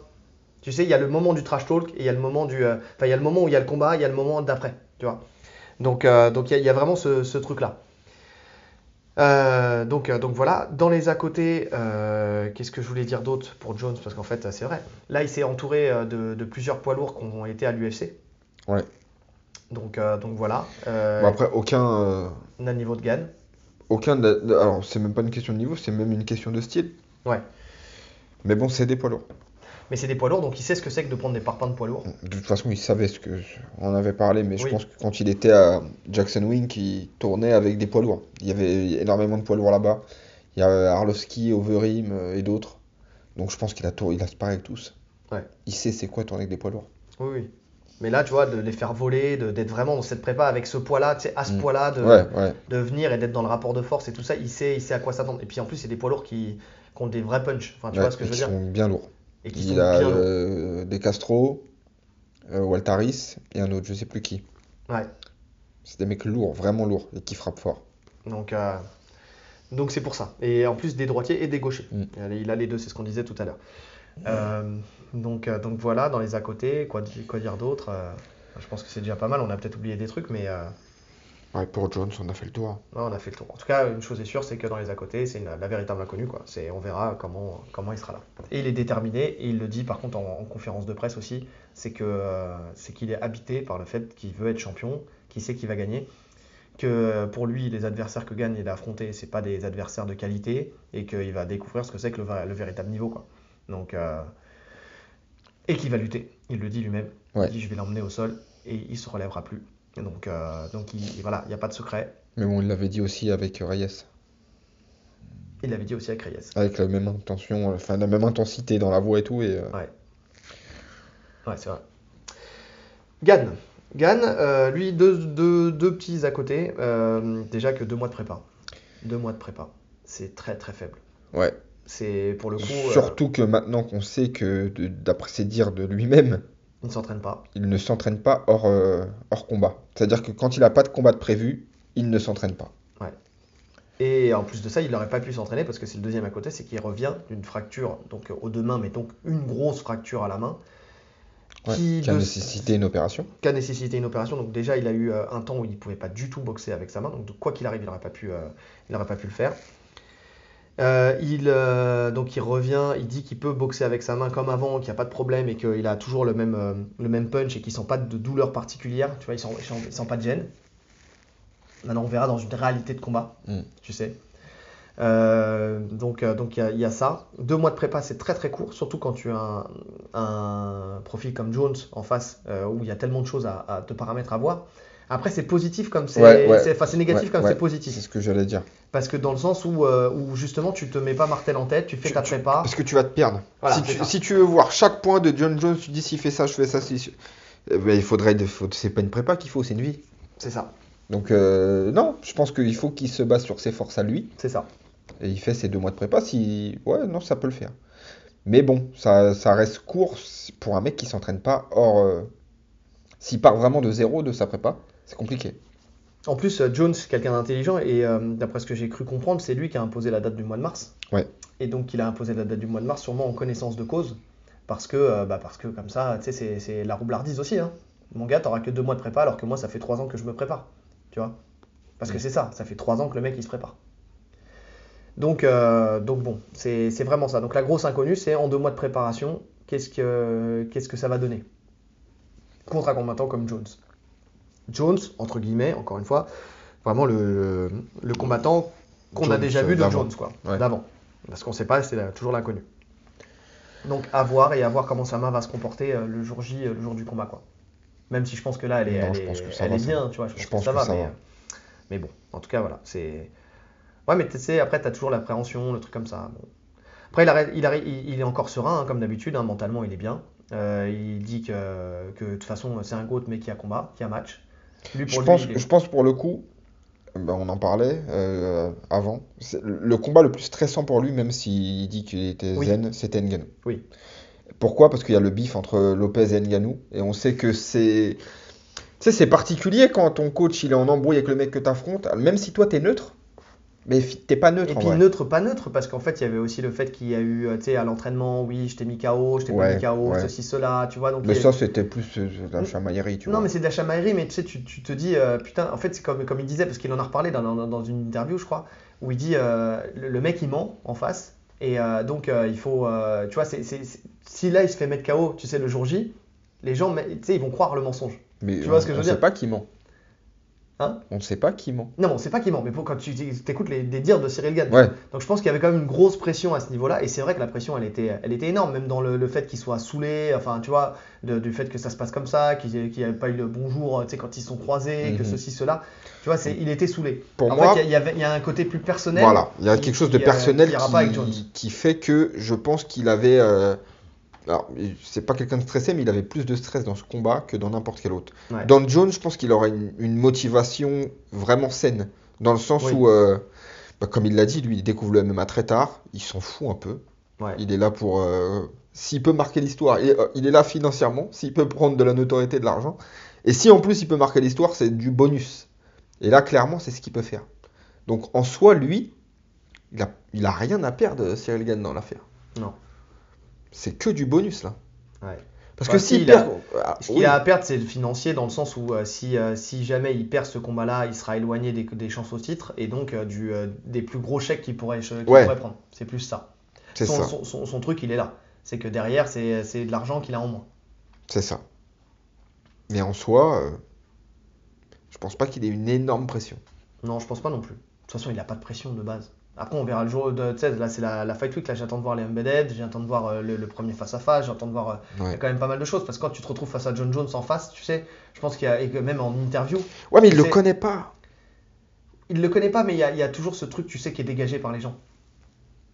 Parce Ouais. que Ngannou, il a ce côté prédateur, mais il avait ce côté aussi un peu. euh, oui, t'inquiète pas. Enfin, tu sais, un peu. euh, ne laisse pas les autres euh, dire. Oui, oui, tu vois ce que je veux dire Là, John Jones, c'est autre chose. Le mec, il, est, il a un truc, il dégage une aura, je pense. Tu sais, quand t'es face à lui, le mec, il doit dégager quand même une certaine aura. Ouais. C'est le fait qu'il soit violent. Parce que même si tu le connais pas, maintenant il le connaît. Il entend tout ce que les gens disent de lui. Il entend dans, il entend dans, les, euh, dans les interviews. Il entend que la- les- il y a les commentateurs euh, des, des États-Unis qui, euh, qui disent attention, c'est chaud. Il y a même la sueur qui a rebondi là-dessus. On l'a vu, tu sais. Est-ce qu'on n'est pas en train de s'enflammer un peu trop en disant que c'est facile? Tu vois ce que je veux dire? Donc tout ça, ça, même si ça te touche pas, tu l'entends quand même. Ouais, tu l'entends. Ton Tu subconscient l'entend. C'est ça. Donc euh, plus tu montes euh, con- contre des mecs chauds comme ça, et plus c'est compliqué, tu vois. Là, quand même, t'affrontes une légende. Même si pour toi, c'en est pas une, pour tout le monde, c'en est une. Ouais. Tu vois Et quand il va se retrouver aux États-Unis, qu'il va voir les, les gens autour de Jones et machin, et ceci et cela, les interviews, les trucs, les machins, Franchement, moi je pense pas que ça va le. je pense pas non plus. Je pense pas. Mais Parce que quand tu le vois, quand tu vois le. À partir du moment où t'envoies un coup de pied retourné sur Francis Ngannou, oui, t'es serein de tout. t'es serein de tout. Ouais. T'es serein de tout. Maintenant, à voir comment il se comporte dans la cage, si vraiment il se délivre une guerre d'usure comme Jones a l'habitude de faire, et s'il commence à saigner. Ah, ça, je voulais en parler après. Mais, euh, mais dans, le, dans le game plan, mais si tu veux la- en parler maintenant, effectivement, on peut. Et vas-y. À voir comment il se comporte, voilà. C'est ça. Si- C'est- C'est-à-dire que, euh, on l'a dit, tu l'as dit, Gann, c'est quelqu'un qui fait ça pour la- l'argent, qui fait ça parce que voilà, c'est un bon moyen de la- de l'atteindre. Il prend du plaisir, mais pas plus que ça non plus. Enfin, c'est vraiment le truc. Ouais, voilà, il- trouve je pense que s'il trouve autre chose pour gagner de l'argent, autant d'argent euh, Rapidement. il, le- il le fera. C'est ça, c'est le cinéma, le truc, le machin, tu vois, il y, a- il y a vraiment de ça. Mm. Tu vois, il, y a, il, y a- il a, il a- il- par la suite, il veut une carrière dans le cinéma, il le dit, il s'en cache pas et tout ça. Donc, jusqu'à maintenant, il a, il a été touché, marqué un peu, mais pas énormément. Et son physique a une importance pour lui, quand même, je pense. C'est ce qui, re- ce qui- tiens, le mec est là, il est dans la hype, il a les vêtements, il a le truc, le machin, il a le style bon gamin, tu vois. Derrière, tu affrontes John Jones avec des coups de saillants, qui peut t'ouvrir le crâne dans tous les sens. Qui peut te péter un genou, qui peut te péter un coude. Mais ça encore, c'est pas trop visuel. Mais bon, un péter un genou, péter un coude, ça va te, ça va te niquer pour le reste de ta carrière et tout ça, d'accord. Mais même sur le fait tu sais, de te péter un nez, de t'ouvrir une arcade, t'ouvrir la pommette, t'ouvrir le front, t'ouvrir le. Tu vois ce que je veux dire? Est-ce qu'il est en capacité de. Parce que prendre un coup, tu l'as dit toi-même, il, fait, il, il prend le knockdown sur euh, Tuivasa, il le dit. J'étais debout, j'avais ma garde levée. Ça fait je même pas tombe mal. sur- Voilà, je tombe sur mes fesses, je me dis qu'est-ce qui se passe, hop, je réagis tout de suite. Mais j'ai pas mal Non, t'as pas mec mal parce que tu sais pas ce de coups de coude, que tu vois ton sang qui coule, que tu regardes ta tête dans l'écran, que tu vois que tu as le cutman qui est, Putain. qui, est- qui est stressé à essayer de fermer la, la coupure, que tu sens d'ailleurs, parce que quand il met l'anticoagulant et tout ça, ça picote quand même, tu vois. Mm. Et tu, tu À quoi si je vais ressembler après si t'as un steak euh, au-dessus de l'œil, tu vois ce que je veux dire, ou en dessous de l'œil, qui est là, et que tu te regardes, t'as des combattants, ils en ont rien à foutre, au contraire. Ah, la vue du sang, tu vois. Et t'en as d'autres. Aïe aïe aïe, là je suis en train de prendre euh, des trucs que j'ai pas envie, tu vois. Bah déjà, le fait que ça soit là... Faut que ça s'arrête. Il a, il a jamais été ouvert. Jamais, c'est ce que je te dis. Il a Donc, toujours eu, tu sais, dé- un peu marqué. dé- Déjà, fait. psychologiquement, le fait de voir son sang couler, C'est ça. déjà, c'est quelque chose. Eh oui. Déjà, c'est quelque chose. Bah, on l'a. Enfin, toi, je sais pas si tu l'as vécu. Moi, je l'ai vécu. Je l'ai vécu, ah, bah, je l'ai vécu pas en combat, mais je l'ai vécu, oui, quand tu t'ouvres. Mais en combat, non, je sais pas ce que... Non. Ouais. Parce que quand t'as l'arcade ouverte, quand t'as le nez pété, quand t'as ce truc de. J'ai pas géré un combat en me... en étant ouvert, non. Ouais. Et c'est. euh, Ça, ça, ça joue, hein, ça joue. Mais même sans, sans, sans gérer un combat, tu vois. Mais même juste le fait de t'ouvrir, je me suis ouvert plusieurs fois, j'ai eu plusieurs fois des points de suture. Le fait de voir ton sang couler sur Mm. ton visage, tout de suite il y a un petit truc de panique, tu vois. Ouais, et puis t'étais là, putain, fais chier. Tu sais, Mm. t'as ce truc, tu sais. euh, Tu vois, fait chier, tu sais, quand tu te prends, moi, l'ar- l'arcade ouverte, tu sais, t'es là, t'as le, le, le sang qui coule dans l'œil, putain, fait chier, le nez pété, tu sais, tu sens que tu, tu, tu- tu sens que tu respires tu- moins, tu sens que t'as le nez qui coule, que, que tu as le sang qui coule, et puis tu sens en plus, moi, la gêne au niveau de l'œil, ça commence à gonfler. c'est ça, moi j'avais le nez enfoncé, tu vois. J'avais le nez, euh, la, la- la- la cloison nasale qui était enfoncée en, en virgule, tu vois. Donc euh, c'est là, tu te dis, aïe aïe aïe aïe tu te dis, et puis t'as- tant que t'as pas vu ton visage, t'es là, t'as ça dans ta tête, Mm. tu vois. Tu te dis comment je suis en vrai. Ouais, c'est ça. C'est, t'as, t'as ce truc comme ça, tu sais, tu te dis, euh, faut être prêt à ça. Et effectivement, j'allais mettre dans le, dans le game plan, en fait, dans le travail psychologique, parce qu'on sait qu'ils font un travail psychologique euh, avec un, un- comment dire, un préparateur, un préparateur mental. Est-ce qu'ils ont anticipé ça depuis le début? Comment tu réagis si jamais tu es ouvert? Comment tu réagis? Donc, game plan, passons au game plan. Donc, John Jones, euh, martyriser les jambes de Gann. Ça, c'est déjà, on, Ouais. on le sait, il faut l'empêcher de se déplacer. Privilégier la lutte, euh, car on a vu que bah, Bah, c'est là où il y a le plus gros avantage pour lui. Là. Donc déjà techniquement et dans le cardio, Mhm. parce qu'il va l'user. Donc il y a, il y a ça. Euh, donc euh, attention, Gann il est puissant, donc euh, attention au travail à la cage. D'accord Ne Ouais. pas se retrouver dos à la cage et, donc de se, faire, de se faire martyriser, et puis surtout avec les petits fauchades, les trucs comme ça. Ouais. Donc moi, c'est ce, que je vois dans le, dans le game plan. C'est ce que je vois aussi. Pour moi, faut faire sa boxe habituelle, mais faut pas trop s'éterniser dessus non plus. Non, il faut tout de suite, dès que dès qu'il a l'opportunité, il faut pas partir trop tôt, mais dès qu'il a l'opportunité, il faut qu'il vienne l'amener au sol et qu'il le mette en eau profonde. Ouais. Donc c'est vraiment ça. Par le contre, je en pense qu'une fois au sol, euh, je pense qu'une fois au sol, il n'y a plus photo là. Ouais. S'il arrive à le mettre sur le dos, il n'y a plus photo. Ouais. Après, je sais pas. À voir. Parce que Gann, il a quand même ses armes, comme je te dis. Après, c'est voilà, c'est, en fait, c'est sur le long terme. Mm. C'est-à-dire, au début, il aura ses armes, et après, plus ça va aller dans le combat, plus il va se fatiguer. Et on l'a Ouais. vu face à Ngannou, et moins il aura, il aura, il pourra mettre en application ses armes parce que c'est- là, c'est la force qui, qui rentre en ligne de compte et puis la technique. Et quand, quand tu plus la force, et que t'as pas la technique, bah forcément, bah tu, tu fais plus rien. C'est sûr. Gann. Alors, des coups en ligne. Des coups en ligne. Il faut qu'il martyrise avec son jab et tout ça parce que John Jones, il gère très mal. En tout cas, jusqu'à maintenant, il gérait très mal. En fait, ce qu'il fait habituellement. hein. C'est ça. faut qu'il fasse ce qu'il fait habituellement. Et euh, Donc jab, front kick au corps. Euh, donc, euh, donc voilà pour, euh, pour user, euh, user aussi le, le- le cardio aussi de John Jones hein, parce qu'en lourd on ne sait pas ce que ça va donner. Tu sais sur le long terme sur 5 rounds. c'est clair. Donc être carré sur ses déplacements. Voilà. Ne, ne- ne jamais être, ne jamais laisser à l'occasion à John Jones de pouvoir l'attraper en fait. ouais, de pouvoir le cadrer, de pouvoir l'attraper et tout ça comme Et il ça, fait. ça demande de. En fait, faut pas qu'il fasse d'erreur sur les 5 rounds au niveau de ses déplacements. Faut pas qu'il s'arrête. C'est ça. Et, ce que j'ai mis, c'est être proactif sur les défenses en lutte. C'est-à-dire, il ne faut pas euh, se, se laisser euh, enrouler le bras, par exemple. Donc, il faut, le sortir euh, tout, de suite. Il faut sortir de façon circulaire. Il faut, même privilégier donc en avant déjà des, coups qui, qui font craindre pour la lutte, c'est-à-dire uppercut, c'est-à-dire coup de genou, c'est-à-dire tous ces trucs-là, des coups qui vont du, du, euh, de, du bas en haut Des trucs qu'il fait très bien en plus. voilà, pour, euh, pour faire en sorte que, que, que Jones, euh, que Jones hésite à rentrer. Donc, euh, donc voilà, et utiliser aussi, dès qu'il est au clinch, utiliser ces petits fauchages, euh, balayages, euh, barrages de la boxe taille pour casser la structure de Jones. En fait, il faut que tout de suite, dès qu'ils sont en contact, avant même qu'il qu'il essaie de sortir son coude, tu sais, qu'il risque de prendre le, le- le- le petit, le petit cassa- Le- ouais. cassage de coude, en fait, un petit, euh, un petit fauchage, un petit machin, Et pour là, le pour déstabiliser, et là, il sort le bras. Tu vois, c'est vraiment ça. Il faut vraiment qu'il soit, euh, qu'il soit pas en panique, et je pense pas qu'il le Je sera, pense pas. et qu'il vienne, voilà, un, un petit machin, un petit coup de coude, un petit coup de genou, un petit balayage, hop, je sors mon bras, je le repousse, je pars en circulaire et je repars sur ma zone de ma zone d'attaque, tu Ouais. sais, en, en boxe. Euh, donc, euh, donc voilà. euh, et j'avais dit, la dernière chose, être prêt à saigner. Être prêt psychologiquement à prêt saigner. psychologiquement à faire la guerre. À faire la guerre, à saigner, à laisser des plumes et que ça soit pas aussi. Que euh, ça soit un combat sale. c'est ça. C'est vraiment ça. Parce que Jones, il va pas t'éteindre sur une frappe. Non. Il va te noyer. Il va te noyer, il va te faire mal, il va te briser. En fait, il te brise. Il te brise psychologiquement et physiquement.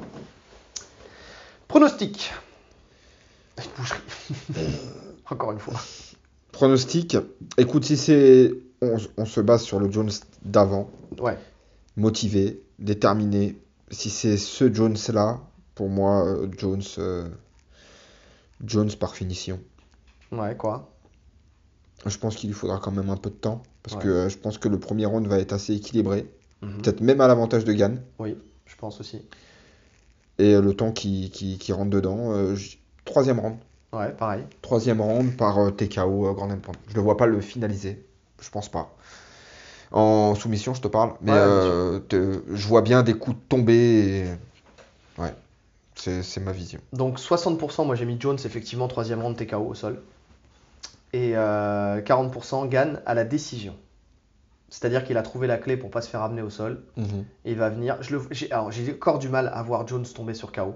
Parce que sa mâchoire, elle n'a pas jamais été mise à l'épreuve véritablement. Et puis euh, je pense qu'elle est encore fraîche. Tu vois ce que je veux dire? Elle n'est pas effritée. Après, ça reste les lourds. Mais bon, voilà. Euh, ça, c'est la grosse inconnue. hein. C'est quand tu prends une patate d'un lourd, hein, c'est pas la même chose. hein. On est d'accord. Mais j'ai quand même du mal à le voir tomber. Je vois pas euh, jamais de la vie euh, Gann soumettre. D'accord Non. L'arrêt de l'arbitre, peut-être un arrêt de l'arbitre, mais bon, j'ai quand même du mal à le voir. Voir un, un Jones, tu sais, euh, accuser le coup, ne pas trouver de solution en fait. C'est-à-dire prendre des coups et pas trouver de solution, j'ai du mal à le voir, encore une fois. Peut-être que je me trompe, mais j'ai du mal à le voir. Donc je le vois gérer son combat, tu sais, tranquille, marquer ses points et aller gagner à la, à la décision. euh, même peut-être décision unanime, hein, si jamais ça va à la décision. Ouais. Donc voilà. Bon, vous nous excuserez, on n'aura pas parlé de Shevchenko euh, contre Grasso, mais là, on a déjà, je crois qu'on est, on est à 3 heures de podcast, Oh là là. je pense. Euh, donc, euh, donc c'est un des podcasts les plus longs qu'on a fait, mais ça méritait, ça méritait ce podcast-là. Euh, Qu'est-ce que je voulais dire? Euh, Il y a d'autres combats qui sont super intéressants, donc effectivement Shevchenko, Grasso euh, pour la, la- la ceinture, mais il y a aussi euh, donc euh, des combattants qu'on a envie de voir, c'est-à-dire euh, Shafkat. Shafkat Contre Geoff Neal. Contre Geoff Neal. On a Bon- Bonnie contre Je sais plus. contre quelqu'un, Contre un homme. contre un homme. Mais bon, j'ai envie de le voir parce que voilà, effectivement, tout le monde en parle, Il donc y a on a envie de le voir. qui l'entoure. Euh, on a qui d'autre? Attends, tu, tu t'as pas Attends, parce que non, non, on, fait- on- on- on passe pour des vraiment des tocards. Euh, UFC, UFC, UFC, UFC, UFC. Tac, tac, tac. Donc, nous avons Geoff Neal déjà contre euh, donc Shafkat. Rachmonov. On a Mateusz Gamrot contre Turner. Ah ouais, Donc, tous Gamrot, Ah, je voilà, Gamrot. ça. Et Bonnie Coles contre Jamie Pickett. Donc, euh, donc voilà. Euh, Jamie Pickett qui a beaucoup plus d'expérience puisqu'il a 13-8. euh, là où Bonnie Cole, Bonnie Cal, il est à, à 3-0.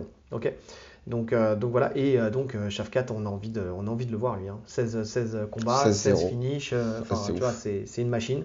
Donc on a, on a envie de le voir. Donc voilà. Petite annonce, bientôt les podcasts seront filmés. Tadadam. Ouais. Ah ouais, c'est ça. En fait, quand je vous tout à l'heure ça a coupé, c'est parce que le livreur il est arrivé avec nos deux micros, donc des beaux micros. La caméra on l'a déjà et donc on va essayer de se faire ça, pas toujours, parce que ça sera pas toujours facile, mais même si on essaiera de le faire peut-être à distance mais filmé aussi. Mais en tout cas voilà, c'est l'évolution. On s'est dit, on va essayer. Alors on vous le dit, on va se mettre la pression. On va essayer de faire plus de podcasts. On va essayer d'être beaucoup plus fréquent sur les podcasts, faire d'autres formats. Ouais, Euh, on donc, réfléchit. on réfléchit et ça se mûrit et ça se mûrit bien. Donc, euh, donc voilà, des choses dont on en a déjà parlé, mais, euh, mais on, va, on va voir ça. Et euh, donc euh, voilà, au fur et à mesure, on va essayer d'étoffer la chose et de, de se professionnaliser un petit peu plus. Donc, euh, donc si vous avez de l'argent, n'hésitez pas. si, si on a de nos auditeurs qui est riche et qui veut nous financer, n'hésitez pas. Si quelqu'un a un studio, n'hésitez pas. Ça peut être pas mal aussi pour avoir un vrai décor, et pas être dans mon salon. Mais, euh, mais bon, en tout cas, voilà, on va essayer de se professionnaliser un petit peu, on va voir ça. Et, euh, et puis voilà. En tout cas, 3 heures de podcast. Bon combat à vous. J'espère que vous attendez ce combat autant que nous. Parce qu'on l'attend. N'hésitez pas à nous le dire dans les commentaires. N'hésitez pas à vous abonner. N'hésitez pas à commenter. euh, Je l'ai déjà dit. À liker, à partager. partager, toute la totale. Que vous le savez. Partout. N'oubliez pas qu'on est partout aussi. Qu'on est sur Spotify. Qu'on est sur Google Podcast, Apple Podcast. Toutes ces plateformes-là. D'accord? Et sur YouTube. En tout cas, il ne nous reste plus qu'à vous souhaiter une bonne journée Ou une bonne soirée. en fonction de l'heure à laquelle vous nous écoutez. Allez, salut Salut